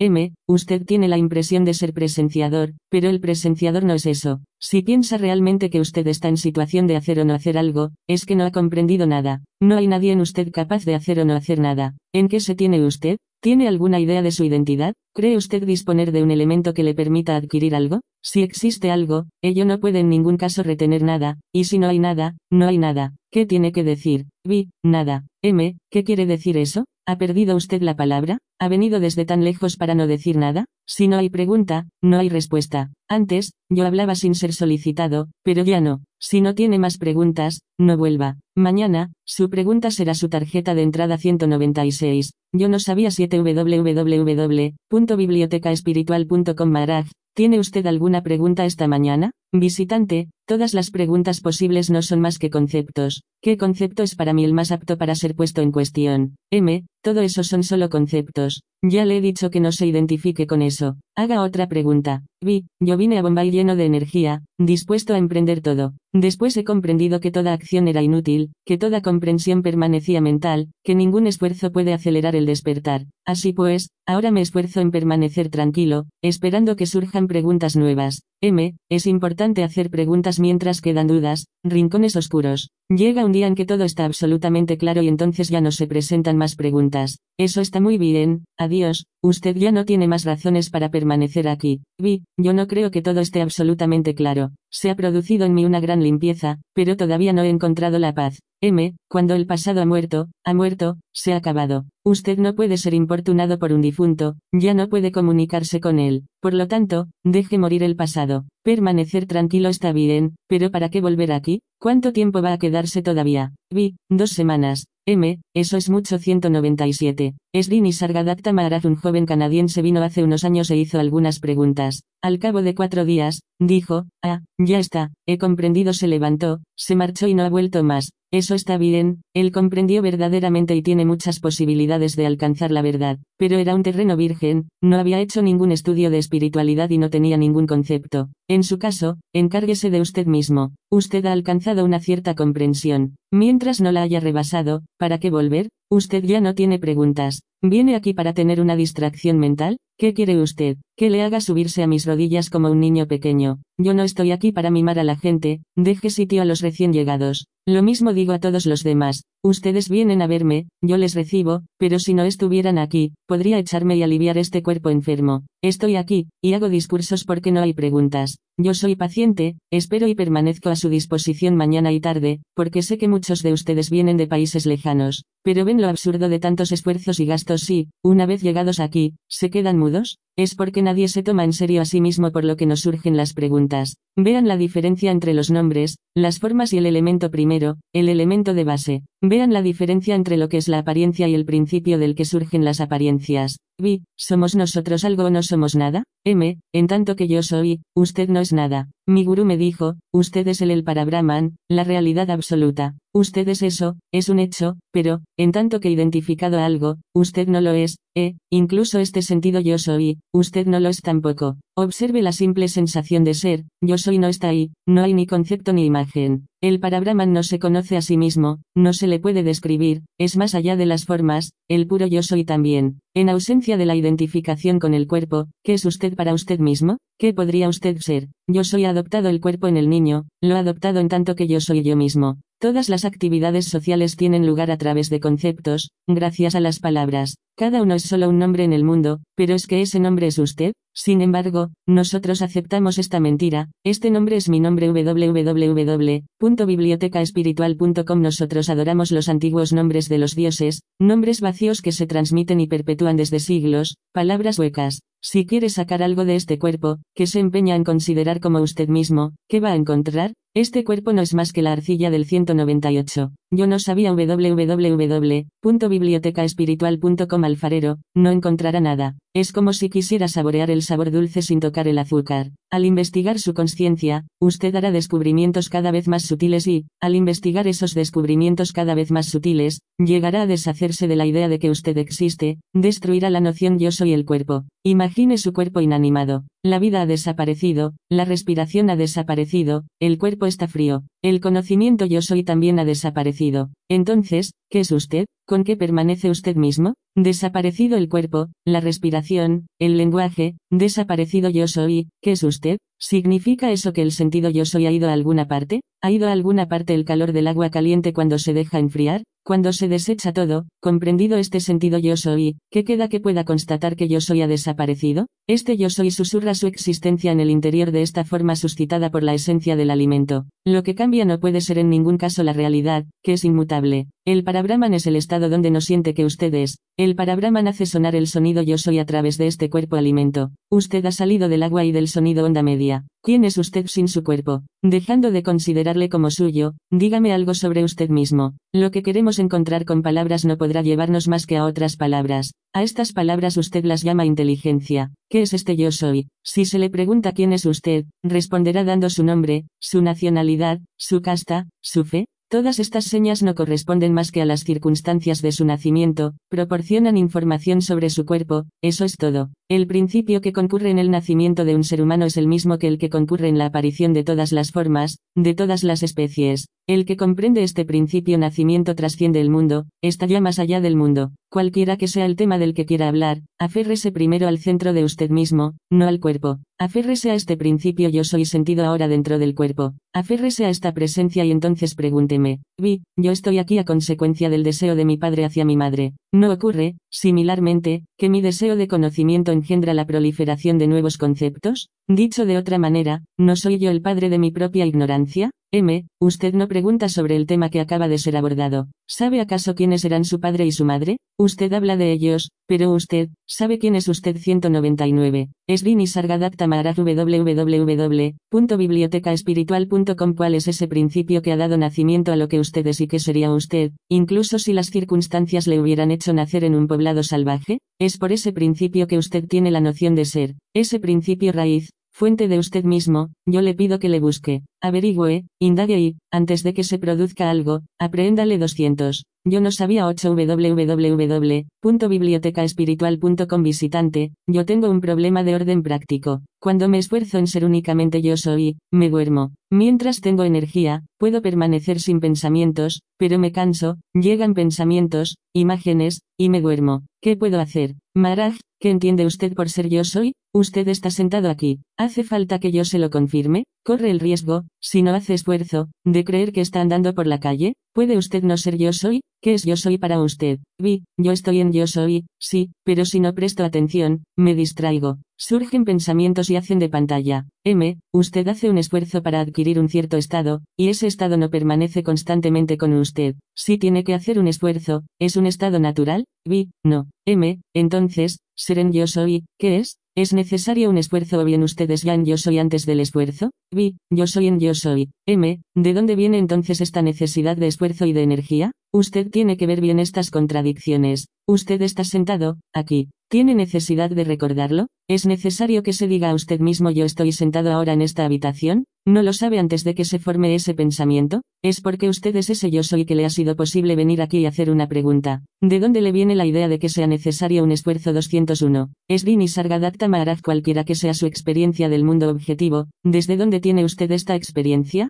Yo soy está ahí primero. El mundo no está a su disposición más que si usted está ahí primero. ¿Está de acuerdo? Vi, sí. M, ¿qué puede usted tener aparte de este sentido yo soy, yo existo, yo estoy vivo? Todos sus conocimientos espirituales son cosas oídas, conceptos. ¿Qué tiene usted que proceda de intuiciones no conceptuales? ¿Tiene un nombre que no le haya sido impuesto? ¿Usted cree que sus ideas le pertenecen? No, ellas son comunes a todo el conjunto de la humanidad. Lo único que hacen es aparecer en su conciencia. Ellas no le pertenecen más que el nombre que se le ha dado. Usted no actúa, la acción se produce en la conciencia. Ella es quien actúa, usted no hace nada. Usted constata simplemente la conciencia actúa, un movimiento se produce de la conciencia. La conciencia está ligada a los cinco elementos, pero ella les precede. Ella es primero penumbra, como la luz de la luna al amanecer. La conciencia es consciente de su existencia, sin ningún nombre, y es espacio. Todo comienza por el espacio, a partir de él aparecen las causas y efectos que participan en la aparición de los otros cuatro elementos por reacción de unos con otros. Entonces se crea el mundo mineral, que adopta todas las formas manifestadas que, cada una, no es más que una expresión particular de la conciencia. Pero todo lo manifestado, desde la aparición del espacio hasta el conjunto del cosmos, no es más que lo no manifestado tomando conciencia de sí mismo, y eso no tiene lugar más que cuando usted es consciente de usted mismo, cuando permanece presente a su eseidad sin hacer nada. Vi, uno no puede hacer nada sino seguir los movimientos de la conciencia, pero la conciencia se identifica a su contenido, a lo que se encuentra en el campo de su atención. ¿Cómo debilitar esta identificación cuando ninguna acción es posible? www.bibliotecaespiritual.com. He aquí lo que es la conciencia, conceptos más luz. Uno constata la luz por la visión de los objetos iluminados, pero la luz misma uno no la ve. Usted conoce el sabor de lo dulce y de lo salado, pero ¿cuál es el sabor de su boca? Usted es el punto de partida de toda la creación, el faro que ilumina la creación y no hay que hacer en ningún momento el menor esfuerzo. No sea impaciente. Sumérjase en el sentido de ser 202. Yo no sabía www.bibliotecaespiritual.com sin forma, hasta el día en que brote la iluminación de la conciencia luz, que está en todo lo que existe y que le hará descubrir yo soy todo esto, el conjunto de lo manifestado. Usted tiene que permanecer en esta sensación yo soy y, un día, todo se producirá espontáneamente. Esto no puede producirse más que espontáneamente y no es en ningún caso el resultado de una preparación o de una ascesis, pero le es menester recordar siempre yo no soy esto, ni esto, ni esto, nada conforma, y un día constatará yo soy el mundo, yo soy uno, yo soy entero y no dividido, yo soy uno, quiere decir yo soy el conjunto de los mundos, es yo soy tomando conciencia de yo soy, es yo soy, limitado a una cosa material, lo que es el error fundamental, lo que torna caducas las construcciones más elevadas y sorprendentes que se puedan levantar sobre esta base falsa. Por lo tanto, no es manipulando elevadas ideas espirituales como uno podrá modificar en nada su ignorancia. Uno tiene que volver al punto de partida. Comprender lo que ocurre en el nacimiento es la única respuesta. Cuando se ha obtenido, uno comprende y sabe todo lo que es posible saber. Hay que descubrir el poder que en usted quiere hacer, actuar, el poder que los ambiciosos y los poderosos quieren manipular, pero cuya comprensión reside solo en la percepción de lo que es el nacimiento. Vi, este anhelo de vivir que uno tiene en sí mismo, este amor de ser, ¿no sería la causa de la manifestación? M. Nadie ha creado este amor de vivir, aparece espontáneamente con la conciencia. Uno no puede separarlos, lo mismo que no se puede separar el principio germinativo de la semilla. Porque es usted, eso brota en la esencia del alimento. Ese principio dinámico se expresa a través de la manifestación. El conocimiento yo soy no se mira, se vive. Todo lo que es posible observar depende solo del alimento. Desgraciadamente, a pesar de lo que digo, usted continúa volviendo a yo soy el cuerpo, yo soy quien actúa. Todo ocurre espontáneamente a través del dinamismo original que es movimiento, pero usted ha tomado el hábito de apoderarse de este principio, de cultivar esta ilusión yo soy este movimiento, yo actúo. El conocimiento yo soy no puede ser percibido. El cuerpo no es más que un contenedor, nada más. Después de haberme escuchado, usted debe comprender profundamente que no es menester hacer nada. En tanto que conocimiento yo soy usted no tiene ni modelo, ni forma. Por lo tanto, usted no puede hacer nada, las cosas le ocurren simplemente. Esta noción errónea yo soy este cuerpo es como una espina en el pie. Para deshacerse de este concepto falso, yo le doy otros conceptos, que son como un alfiler con el que puede sacarse 203. Esrini Sargadatta Maharaj www.bibliotecaespiritual.com La espina del pie. Pero si deja el alfiler en el pie en lugar de la espina, ¿qué habrá ganado? Una vez que mis conceptos hayan cumplido su misión, le será menester deshacerse de ellos. Tire la espina y el alfiler. Desde que usted asume ser algo, es falso, desde que ignora lo que usted es, es verdadero. Vi, para Brahman significa lo absoluto, lo virgen, lo intacto. ¿Cómo puedo yo, que estoy enfangado, contaminado, comprender lo inaccesible? M. Gracias a Viveka, la discriminación. Discriminar es desplazar, cambiar de orientación, remover las palabras.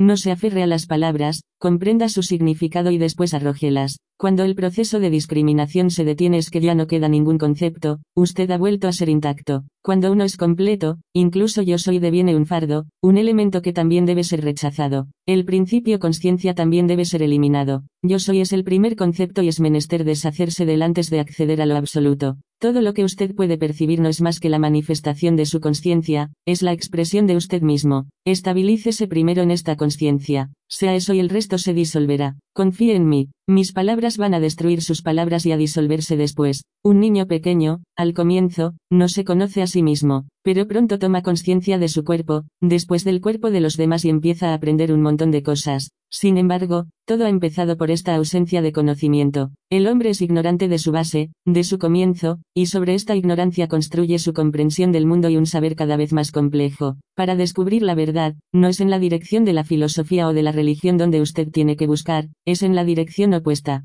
Usted tiene que volver al comienzo, tiene que abarcar esta ignorancia inicial sobre la que ha sido levantado todo lo demás, tiene que investigar lo que puede ser este conocimiento negativo, esa ausencia de todo saber. Cuando haya conocido esto, usted sabrá todas las cosas. Mientras permanezca ignorante de su base, de su trasfondo, es evidente que todo lo que pueda expresar de Dios es falso. Pero cuando haya comprendido esta base, este principio yo soy no formulado, usted manifiesta a Dios y es Dios. Estabilícese en esta conciencia niño que no se conocía y descubra lo que ella es. Todo lo que puede hacer, fuera de encontrar su verdadera naturaleza, o bien es agitarse y fatigarse cada vez más creyendo que hace algo, o bien dormirse. Todo lo que usted piensa que hace, social o espiritualmente, no es más que un juego, entretenimiento 204. Yo no sabía www.bibliotecaespiritual.com La entidad humana no existe. Hay este principio conciencia que viene a unirse a la gestación de un cuerpo en el momento de la concepción. En el recién nacido yo soy está en sueño profundo. Después, el niño deviene consciente, pero esta conciencia se identifica a su contenido. Y entonces comienzan las especulaciones y el sufrimiento. Ponga su ser en la eseidad y escape a todo eso. Vi, ¿qué es la manifestación en esencia? M. La manifestación es Brahma. Brahma significa yo soy presente. La manifestación es algo espontáneo. Comprenda bien que no hay ninguna diferencia entre lo manifestado y lo no manifestado. El intérprete, lo absoluto trasciende lo relativo pero es inmanente en todo lo que es relativo. El noúmeno y el fenómeno son uno de tal suerte que lo inmanente y lo trascendente existen al mismo tiempo. M. Esta conciencia, lo que es, ¿qué es? Usted puede llamarlo Agni, o bien Animus o Dios, pero es simplemente lo que hace a un cuerpo vivo. En su ausencia, el cuerpo no es más que un compuesto de los cinco elementos, es lo que da calor al mundo. Finalmente, no es más que ese calor universal, cualesquiera que sean los grandes nombres antiguos que se le hayan dado. Usted piensa, yo puedo comprender que no soy este cuerpo, que soy simplemente lo que conoce en mí, esta conciencia, pero aceptar que su conciencia es la misma que la mía, que este sentido yo que usted siente es también el mío, eso le resulta muy difícil. Comprenda bien que este calor, esta luz, es originalmente lo que es, sin tener conciencia de su existencia. Para distinguir un objeto, es menester la luz. La luz posee millones de rayos, pero no se puede decir que cada objeto iluminado lo sea con una luz diferente. Los objetos son diferentes, pero la luz es la misma. La naturaleza de esta conciencia es solo luz, la luz del conocimiento, la luz de la presencia. ¿Puede usted mostrar el nacimiento o la muerte de esta luz, esta luz que es sin color y al mismo tiempo de todos los colores posibles? ¿Qué es en esencia la conciencia, la eseidad? ¿No es el sabor de lo que ha sido concebido y ha nacido? ¿Cuál es el punto de partida de este sufrimiento de ser? ¿A qué le ha sido dado el nombre del niño? ¿No es a esta conciencia latente? ¿Por qué ha nacido usted? Vuelva a la fuente 205. Esvini Sargadatta Maharaj la mente no es más que un producto de la manifestación. Ella aparece después de los cinco elementos y de la fuerza vital. Sin embargo, ella querría poder manipular lo que la precede y que no conoce. Jamás ningún hombre de ciencia podrá comprender los cinco elementos. Por el contrario, bien podría llegar a hacer la vida humana imposible, no es difícil. Unos años sin lluvia y ya no habrá ningún ser vivo para persuadirse de que puede transformar la naturaleza. El mundo de la espiritualidad es un fraude, no puede existir más que por el fraude. Muchos sabios hacen concesiones a la ignorancia de sus discípulos, les dan un concepto, una forma que es sacralizada, que es comentada y que deviene una complicación, un atolladero que, después de la muerte del sabio, suscitará mil disputas y controversias. Es menester rechazar todo, deshacerse de todo. Yo le hablo solo de mi experiencia, le hablo de mi naturaleza, de lo que vivo en este instante. No me refiero a ningún dogma, a ningún Dios. Le hablo desde el punto en que me encuentro, la realidad. Vea lo que pasa en Pondicherry, en Auroville y el maravilloso trabajo de Aurobindo. Ha habido tantas querellas y ahora hay tantas disputas y engaños entre los discípulos que el gobierno indio se ha hecho cargo de Auroville y todo se ha terminado www.bibliotecaespiritual.com en el lenguaje convencional de la espiritualidad. Yo debería decirle, todos ustedes son extremadamente virtuosos, han adquirido grandes méritos en el pasado para tener la suerte de haber venido aquí y escuchar mis palabras, pero no se queden mucho tiempo o no servirán ya para nada. Mis palabras van a disolver todo en ustedes. Recuerden lo que puedan, después váyanse y hagan lo que quieran. Vuelvan a la sociedad. Su trabajo será su mejor solaz, prosigan sus actividades habituales. No intenten cambiar nada, eviten las complicaciones, las discusiones. Todo lo que tenga que pasar pasará. Uno pone los granos bajo la muela y todos son aplastados en fina harina. Solo se salvan los pocos granos que hay en el centro. Entonces, colóquense en el centro donde ustedes podrán permanecer tranquilos. Vi, incluso distraído, no presente a yo soy, yo resido en mi conciencia. Pero ¿cómo estar atento? ¿Cómo permanecer en el centro de la muela? M. Esta pregunta revela su nivel de ignorancia. Usted permanece encerrado en su limitación. Usted no está íntimamente convencido de que el nivel de la distracción no tiene ninguna realidad. Solo el centro, gracias al cual percibe esa inquietud en la que se encierra, solo este 206. Yo no sabía www.bibliotecaespiritual.com centro que le permite comprender no importa cuál idea, es auténtico. Solo este centro es su verdadera naturaleza, tanto si usted tiene conciencia de ello como si no. Cuando usted recibe su declaración de impuestos, no hay nada que hacer, la máquina se inquieta, es normal, pero cuando tenga tiempo, nada especial que hacer, abandone todas esas inquietudes. Sientan bien este yo soy, que es la sede de todo lo que les agita. Obsérvenlo sencillamente, sin voluntad, sin palabras. Al comienzo, ustedes están muy interesados en la búsqueda de la verdad, esto ocupa una cierta parte de su tiempo. Después esto crece y un día deviene una sed ardiente. Entonces ya no tienen más necesidad de hacer esfuerzos, en cuanto tienen un instante libre, ustedes se dirigen a su conciencia, a este que es este yo soy poco a poco van eliminando todo lo demás, hasta que un día encuentran lo buscado. Devienen uno con ello. La verdad, el buscador y la búsqueda no son más que uno. El gran escollo es sacar satisfacción de la forma del buscador, adoptar la etiqueta yo soy un buscador de la verdad con todo el comportamiento que eso implica, vestiduras especiales, bajans, ofrendas, actitudes humildes, etc. Si el doctor X, sentado ahí al fondo y que es un gran médico, fuera un verdadero buscador de la verdad, ya no tendría enfermos. Si no fuera más que uno con su búsqueda, sus enfermos serían reemplazados por discípulos. No hay que pensar mucho, para alcanzar la meta solo hay que vivir simplemente, no tener ya otra cosa en la conciencia. Al no recibir más alimento, los conceptos van a debilitarse poco a poco y la presencia de la conciencia devendrá perceptible. Al permanecer apaciblemente inmerso en la conciencia, uno permite que ésta se dirija espontáneamente hacia su fuente. Si esta actitud no es abandonada, tarde o temprano se deviene uno con la fuente de la conciencia. El buscador no es nada más que los tres estados que deben estabilizarse en la conciencia, devenir esta presencia consciente que por sí misma va a remontar hacia su fuente. Que aquellos de ustedes que tienen necesidad de devoción comprendan bien lo que estén haciendo, dan una forma a su ser y lo adoran. ¿En el interior de qué adoran? En el interior de su propia conciencia, y la forma creada no es más que un aspecto de sí mismos. Presten bien atención, pues lo que colocan en su conciencia, ustedes lo devienen. Huyan de etiquetas, tradiciones y nombres, si no lo hacen, devendrán prisioneros de eso, ustedes se atarán con sus lazos. Huyan de toda pose, de toda actitud impuesta, permanezcan libres, no se aferren a cadáveres 207. Esrini Sargadat Tamaraj www.bibliotecaespiritual.com Si, a pesar de todo, necesitan un soporte, una forma, piensen en el cielo. Devengan el espacio, el viento, una brisa fresca o un tornado, si lo prefieren. Siempre hay que aligerarse, afinarse. Mediten poniendo su atención en la atención y, por sí solo, el meditador se disolverá. La causa inicial no puede ser otra cosa que uno mismo. ¿Qué es lo que precede a los pensamientos? El que piensa. Antes de experimentar lo que quiera que sea, primero es menester ser. Cuando en la rutina de su trabajo terminen una de sus acciones, permanezcan serenos y quédense simplemente con el contenido de ese instante. Cuando se le presente un hueco en el desarrollo de sus actividades, permanezcan en ese vacío, aprovechen ese instante de inacción. Pierdan el hábito de llenar ese hueco buscando algo que hacer, tramando ideas, Permanezcan serenos, no introduzcan nada nuevo en la conciencia en el lugar de lo que acaba de terminar 208. Yo no sabía nueve visitante, la última vez que vine, lamenté tener que partir, pero es como si Maharaj no me hubiera dejado nunca. Donde quiera que estuviera, hiciera lo que hiciera, su presencia trabajaba en mí, en el interior. Naturalmente, mi fe en él ha crecido y mi pregunta es saber si mi fe es suficientemente fuerte para hacerme emerger del océano del samsara o si tengo necesidad de ejercicios particulares. El intérprete, ¿cuándo estuvo usted aquí por última vez? Vi, hace poco más de dos semanas, 16 días exactamente. El intérprete, ¿y dónde ha ido? Vi, a ver a Swami Sivayananda. Maharaj,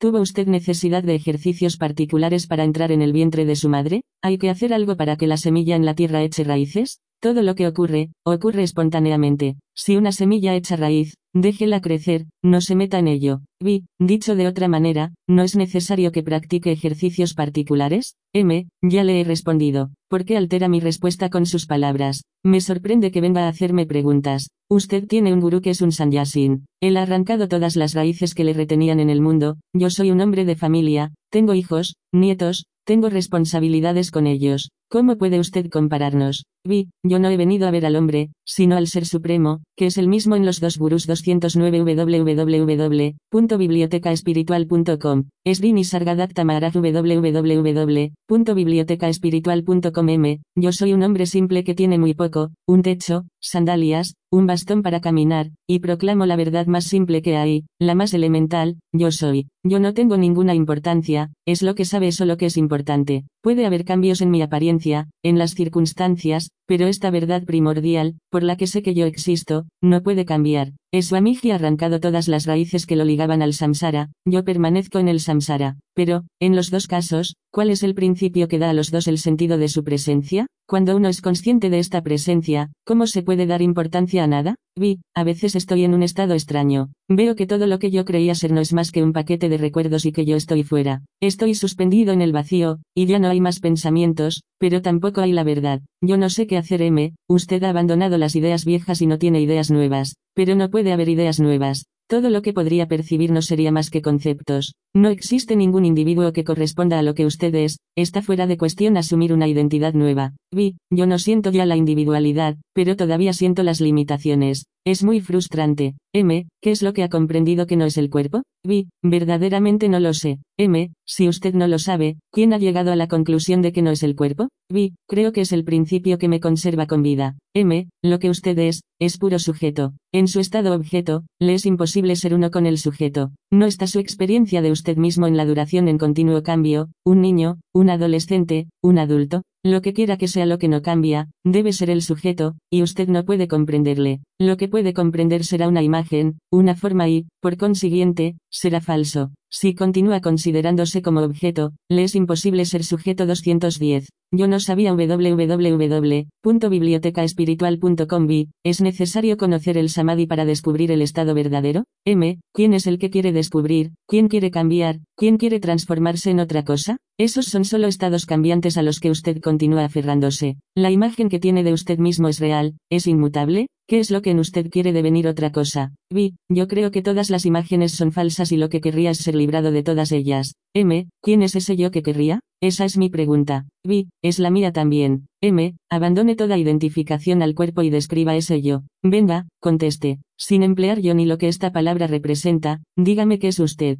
Vi, esa es la meta de mi búsqueda. M, si es esa su meta, vaya a preguntárselo a su gurú. Vi, ¿qué quiere decir usted con mi gurú? M, ¿su gurú es Swami Sivayananda? Vi, sí. M, entonces, al estar bien claro el objeto de su búsqueda, vaya a preguntarle a él. Si quiere comprender, es a él a quien tiene que preguntarle, él es quien se ha responsabilizado de usted. Vi, el problema con Swami es que viaja mucho y no está nunca ahí. M, trate a su gurú como gurú, tanto si está como si no está, tanto dormido como despierto, él es su respuesta. Ha decidido usted tener un gurú y utilizarlo como portador de su equipaje de 211. Srini Sargadatta Maharaj www.bibliotecaespiritual.com Espiritualidad, tanto peor para usted. Si ese es el caso, es usted quien lo ha decidido. Pero no venga a preguntarme lo que usted es. Una mujer no trata más que a un solo hombre como su marido. Trate a su gurú como gurú, como merece serlo. Es la única manera de que usted pueda abrirse. Vi, ¿es importante tener un único gurú? ¿No está el gurú en cada ser realizado? M, considere al gurú por lo que y deje de ir de un sitio a otro a hacer preguntas. Sus reflexiones demuestran una gran inconsecuencia. Antes de hacer un juicio sobre lo ilimitado, espere haber alcanzado ese estado. ¿Cuál es su saber sobre su estado actual? Se le llama por un nombre y usted responde a él. ¿Cree que eso corresponde a lo que usted es? Vi, si supiera lo que yo soy, no habría venido a preguntarle.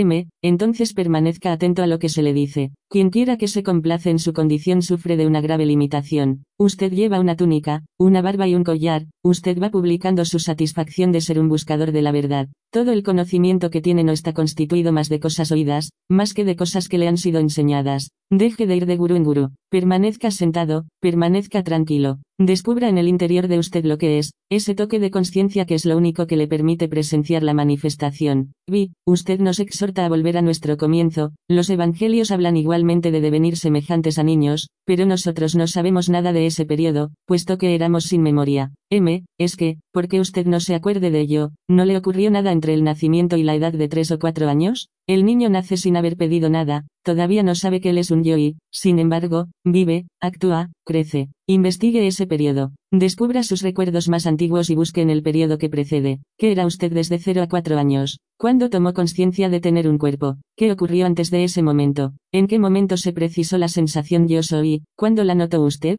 A usted se le ha contado su nacimiento, anécdotas sobre sus primeros años, pero usted mismo no puede conocer esa experiencia. Sin embargo, todo su futuro se construyó entonces 212. Yo no sabía usted ha basado su vida entera sobre un proceso cuyo comienzo ignora. Su punto de partida es una ausencia, usted no ha retenido nada concerniente a su comienzo. Usted imagina este comienzo. Si todo comenzó para usted con imágenes inventadas según cosas oídas, tenga la completa seguridad de que todo lo que sigue es de la misma naturaleza, conceptos, sueños, imaginación. Esta misma estructura errónea se prolonga porque su punto de partida es falso www.bibliotecaespiritual.com para un jnani yo soy es el nacimiento. Al bebé le ocurren cosas, pero, emocionalmente él no está implicado, las cosas simplemente le ocurren. El jnani asiste a las cosas como el niño, sin estar implicado. Cuando uno cree en este yo soy una forma conocida, uno cree actuar, pero no hay nada de eso. El jnani permanece en un estado impersonal, no actúa, está estabilizado en su verdadera naturaleza. El sueño profundo es una conciencia negativa. La conciencia no está aniquilada, descansa, está durmiente. El jnani ha trascendido totalmente la conciencia e incluso el presenciador de la conciencia. El jnani está fuera del tiempo, en una estabilidad perfecta, mientras que el sueño profundo permanece ligado al tiempo.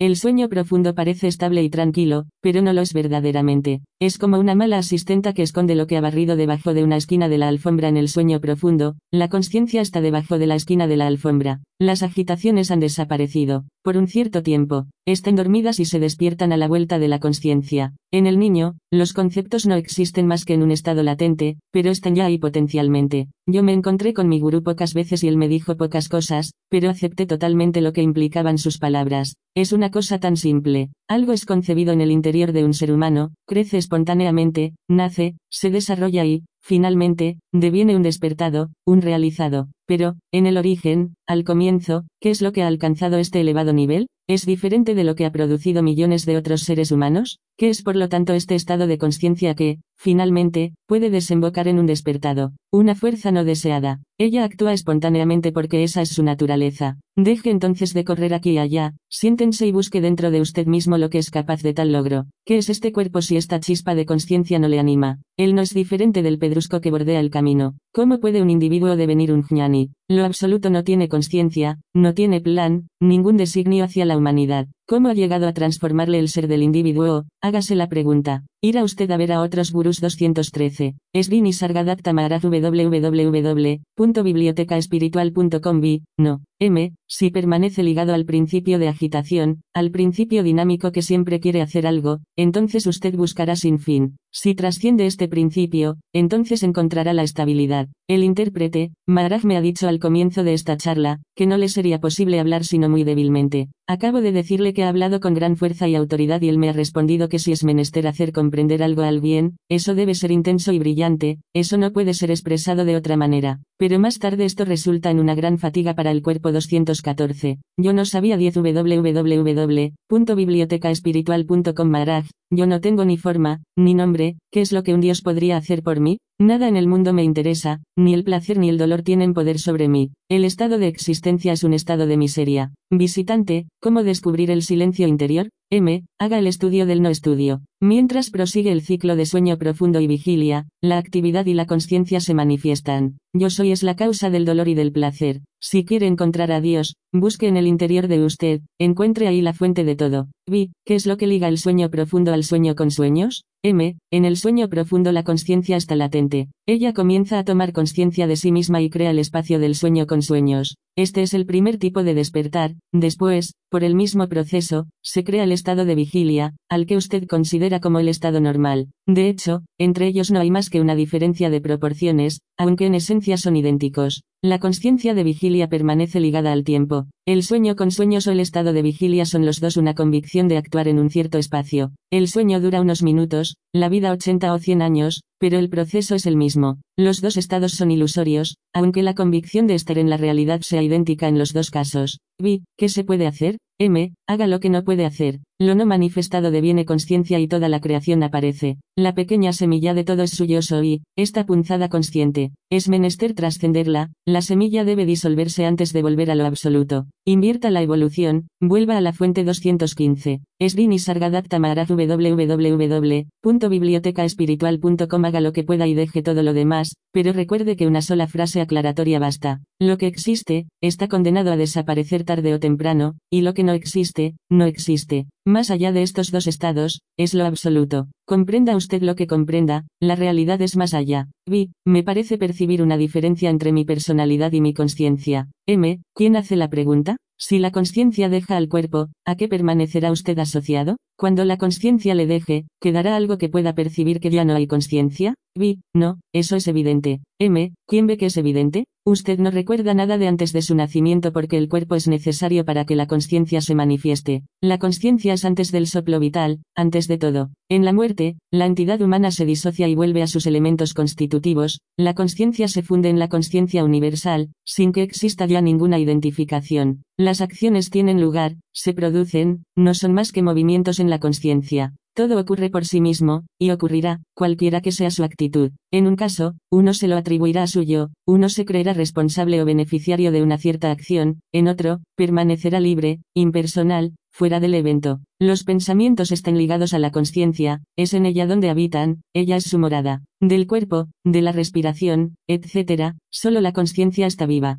No conciencia de algo, sino presencia consciente en sí misma, no conciencia de un individuo, sino conciencia universal e inmanente en toda la creación y en todos los fenómenos. Vi, la muerte es el retorno de la conciencia individual a la conciencia universal. Para escapar a la identificación, ¿no sería el suicidio una forma rápida de volver a la conciencia universal? M. El momento de la muerte debería ser un momento de beatitud, pero en una muerte provocada, el tránsito es traumático y tiene lugar en una gran confusión de sentimientos 216. Yo no sabía www.bibliotecaespiritual.com vi, no siempre. M. Si yo no tuviera este cuerpo sufriente, estaría en la felicidad más alta. He observado esta mañana que comienza a fallarme el equilibrio. El cuerpo está muy débil, pero la conciencia prosigue. Es debido a esta conciencia por lo que permanezco en esta condición que resulta de las modificaciones del flujo cuerpo-mente. Yo amo todo, excepto el hecho de existir. Antes de su nacimiento, ¿cuál era su experiencia del placer o del dolor? ¿Por qué ha recibido usted este cuerpo? ¿De dónde viene este cuerpo? He aquí las preguntas que tiene que hacerse. Estabilizarse en la conciencia entraña la renuncia espontánea a lo físico y a lo material, una renuncia no deliberada, sino natural. El sueño, la vigilia y la conciencia están ligados al cuerpo. Yo estoy desligado del cuerpo, mi verdadera naturaleza precede siempre al cuerpo. Lo que digo no implica en modo alguno que no sea necesario ocuparse activamente de la vida cotidiana. Haga su trabajo lo mejor posible, cualquiera que sea, hágalo con gusto y dinamismo y, cuando esté terminado, sepa reposarse. El niño pequeño tiene una conciencia que funciona en apariencia como la del jñani. Él no tiene todavía yo soy, está en estado latente, pero no hay que educar a los niños enseñándoles las ideas que se exponen aquí. El niño debe desarrollar su yo, tiene que adquirir las identificaciones necesarias para su equilibrio y su crecimiento, es después cuando las abandonará. Dicho de otra manera, no hay que cambiar nada a ningún nivel. Todo es necesario y todo está en orden. Comprenda la fuente de donde proviene la conciencia del niño o le echo fuera. Usted tiene un aspecto lleno de sabiduría. Hábleme de lo que usted es. Vi, yo solo no conozco más que al que descubro a los pies del Sarguru. M, buena respuesta. ¿Sabe qué son los pies del Sarguru? La palabra pie significa también en marathi comienzo del momento. Es sobre los pies donde usted se apoya para levantarse. Es el pie el que se apoya sobre el suelo, es el comienzo de usted mismo. Es menester comprender bien que el Sarguru es exactamente eso. Es el comienzo mismo lo que es importante, sobre lo que uno se apoya, el despertar del momento, el despertar de la conciencia, la aurora de la comprensión. Es en el comienzo, en el primer instante, donde todo se decide. Eso es los pies del Sarguru. El que ha comprendido este instante no ha perdido el tiempo 217. Es Dini Sargadatta Maharaj www.bibliotecaespiritual.com encuentre el comienzo, el brote de la fuente, el primer instante de conciencia y de conocimiento, justo entre el conocimiento y el no conocimiento. Cuando digo conciencia, conocimiento, yo soy, hablo de la misma cosa. Vi, yo dudo de lo que percibo, no sé si es ilusión o realidad. M, め、¿puede reconocer el instante en que la duda se disipa? La duda viene y se va. Cuando las dudas se van, ¿qué pueden ser los deseos que quedan en este usted, cualquiera que sea, libre de dudas? Vi, los hábitos. M, en efecto, los hábitos del cuerpo tardan en desaparecer. La relación íntima establecida con su cuerpo le causa problemas. Vi, precede al ser el conocimiento del ser. M, conciencia, eseidad, yo soy, todo esto está inmanente en todas las cosas. Está siempre ahí, aparece espontáneamente. El ser aparece espontáneamente en la forma. Escuche, Maharaj golpea un candelero. ¿Dónde estaba este sonido antes de que yo lo produzca? estaba en estado latente en el candelero. El golpe ha despertado el sonido, ha revelado el sonido. ¿Y a dónde ha ido? Lo mismo ocurre con este paño. Si le acerco la llama de este mechero, la llama será la causa que manifieste el fuego contenido por el paño. La luz del conocimiento está siempre presente en el fenómeno. La forma asociada a la combinación fuerza vital-conciencia permite la manifestación. Pero, incluso sin forma, el ser está ahí, está presente, pero dormido. La conciencia es como la sonoridad despertada en el candelero, la conciencia despierta al ser, pero lo identifica después y, según su calificación sea agradable o desagradable, así nosotros somos felices o infelices. Este proceso espontáneo, natural, de la aparición de la conciencia en la forma, es seguidamente deformado, categorizado, etiquetado. Eso es la ignorancia. Vi, ¿qué es lo que le hacen a la conciencia estas identificaciones? Puede sufrir por ello 218. Yo no sabía www.bibliotecaespiritual.com m. Los cinco sentidos, reflejo de los cinco elementos fundamentales, proporcionan informaciones neutras. ¿Cree usted que los sentidos registran provechos o pérdidas según la naturaleza de lo que perciben? Somos nosotros quienes interpretamos estas informaciones y sacamos de ellas ignorancia. Olvide sus supuestas necesidades. Comprenda el funcionamiento de base que es muy simple, nadie es causa de nada. En el seno de este proceso espontáneo, ¿qué hace usted en cuanto a necesidades o deseos? Hay catástrofes innumerables, guerras, matanzas, ¿concierne eso a los cinco elementos? ¿Puede eso hacerles daño o entristecerles? Comprenda claramente el proceso que proviene del conflicto de los cinco elementos entre sí, que está en el origen de los millones de formas existentes, siendo cada una de las cuales el contenedor de la conciencia y de la fuerza vital. Es un proceso en el que todo sentimiento está excluido, sin noción de ganancia ni de pérdida. Hay un deterioro de la forma y de la vitalidad hasta la muerte. Eso es todo. La conciencia es solo amor, está en su naturaleza misma desplegarse, proliferar. ¿Qué es lo que puede estar atento a la conciencia, si no es la conciencia misma? Vi, ¿puedo preguntar a Maharaj por qué tiene tantas fotografías de sabios en las paredes? M, estas fotos se han agregado unas a otras a lo largo de mi vida. Son la prueba de mi ignorancia pasada, la recapitulación del camino de mi conciencia. ¿Pero quién ha querido saber esto? ¿Cuál es la entidad que ha querido esta explicación? El conocimiento de los tres estados sueño profundo, sueño con sueños y vigilias intuitivo y espontáneo, es la única realidad, la única experiencia no formulable y auténtica. Por lo demás, difícilmente puede ser llamada conocimiento 219. Srini Sargadatta Maharaj www.bibliotecaespiritual.com visitante, yo pido la bendición del gurú e imploro que responda a mi pregunta, ¿cómo alcanzar a Dios? Maharaj, tenga una necesidad profunda, irreprimible, devoradora de ese Dios y usted lo devendrá, será usted. Tenga esta fe y lo que usted es, lo que quiera que sea, se transformará en Dios. Este cuerpo no es más que un alimento, sea uno con el principio, la esencia de este cuerpo. Vi, no comprendo. ¿Cómo yo, que soy de un nivel tan bajo, podría igualarme a lo que está en la cima? M, ¿ese Dios es su creador? Vi, sí. M, así pues, usted ha surgido de esa cima. ¿Cuántos peldaños descendió cuando nació? Vi, yo no sé. M, adore ese yo no sé. Sea simplemente, usted se unirá al todo y devendrá Dios. No hay camino, ni vía, ni medio. Vi, Krishna, Brahma, ¿son palabras que no indican nada? M, son nombres antiguos que hacen el trabajo que tienen que hacer. Cada parte de lo manifestado tiene su misión que cumplir. No se meta en ello. Abandone la memoria, abandone las palabras. Encuentre un solo punto, una sola comprensión que le haga exclamar a, es eso con esto basta. Ha encontrado usted ese punto 220. Yo no sabía www.bibliotecaespiritual.com vi, la única verdad en que puedo apoyarme es que estoy sentado aquí ante usted. M, falso. Todo lo que puede observar es ilusorio, la realidad no puede tener presenciador. Es la convicción profunda y vivida yo soy lo que es el presenciador. Desde su aparición, yo soy es el presenciador. No soy yo, son únicamente los tres gunas quienes hablan, y yo no soy eso. Vi, la respiración es lo único que prosigue en los tres estados. Esta respiración es un movimiento doble de expansión y contracción. ¿No es ella como un puente entre el yo identificado y el puro yo soy?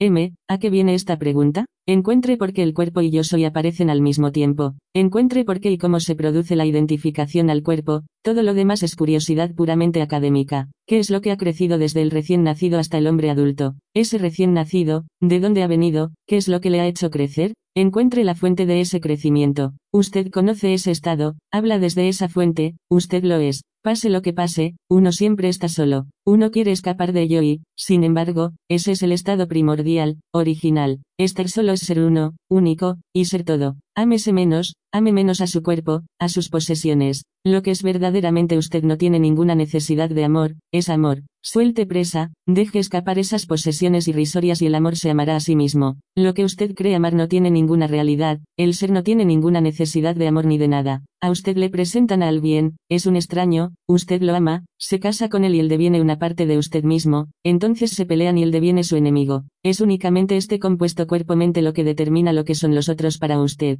Eso no puede corresponder a ninguna realidad. No es nunca la persona la que es liberada, es de la persona de lo que uno se libera. Las palabras apuntan, indican una dirección. Sígala, pero no lleve las palabras con usted. Vi, cómo llegar a la raíz de la conciencia 221. Esrini Sargadatta Maharaj www.bibliotecaespiritual.com m, sea uno con su conciencia. Esa conciencia puede tomar conciencia de sí misma solo gracias a su ignorancia. La ignorancia es el combustible de la llama que es la conciencia. Esa llama deviene cada vez más pura. Esta conciencia purificada, presente a sí misma, por grandioso que sea lo que revele su campo de conocimiento, no es el fin. Hay que saber que eso también hay que trascenderlo. Yo soy es el primero y el último punto de la dualidad. Es el último concepto que debe ser trascendido. Pero es de yo soy es de donde brotará espontáneamente la unión con el todo. No olvide que es la ignorancia lo que permite a la conciencia abrirse al conocimiento como una flor se abre al sol. Vi, lo que dijo usted ayer sobre el nacimiento y la primera infancia me tocó mucho. Eso bulle en mí, pero no llega a tomar la forma de una pregunta. M, permanezca en ese misterio. Receda al estado de la primera infancia. Sumerja su ser en el no ser. Su verdadera naturaleza es sin nacimiento. Usted es lo que ignora, usted es el estado no conocimiento. Vi, yo me esfuerzo en ser el presenciador del cuerpo y llego a verme como si estuviera por encima de mí mismo. M, usted no puede observar más que a través de la conciencia.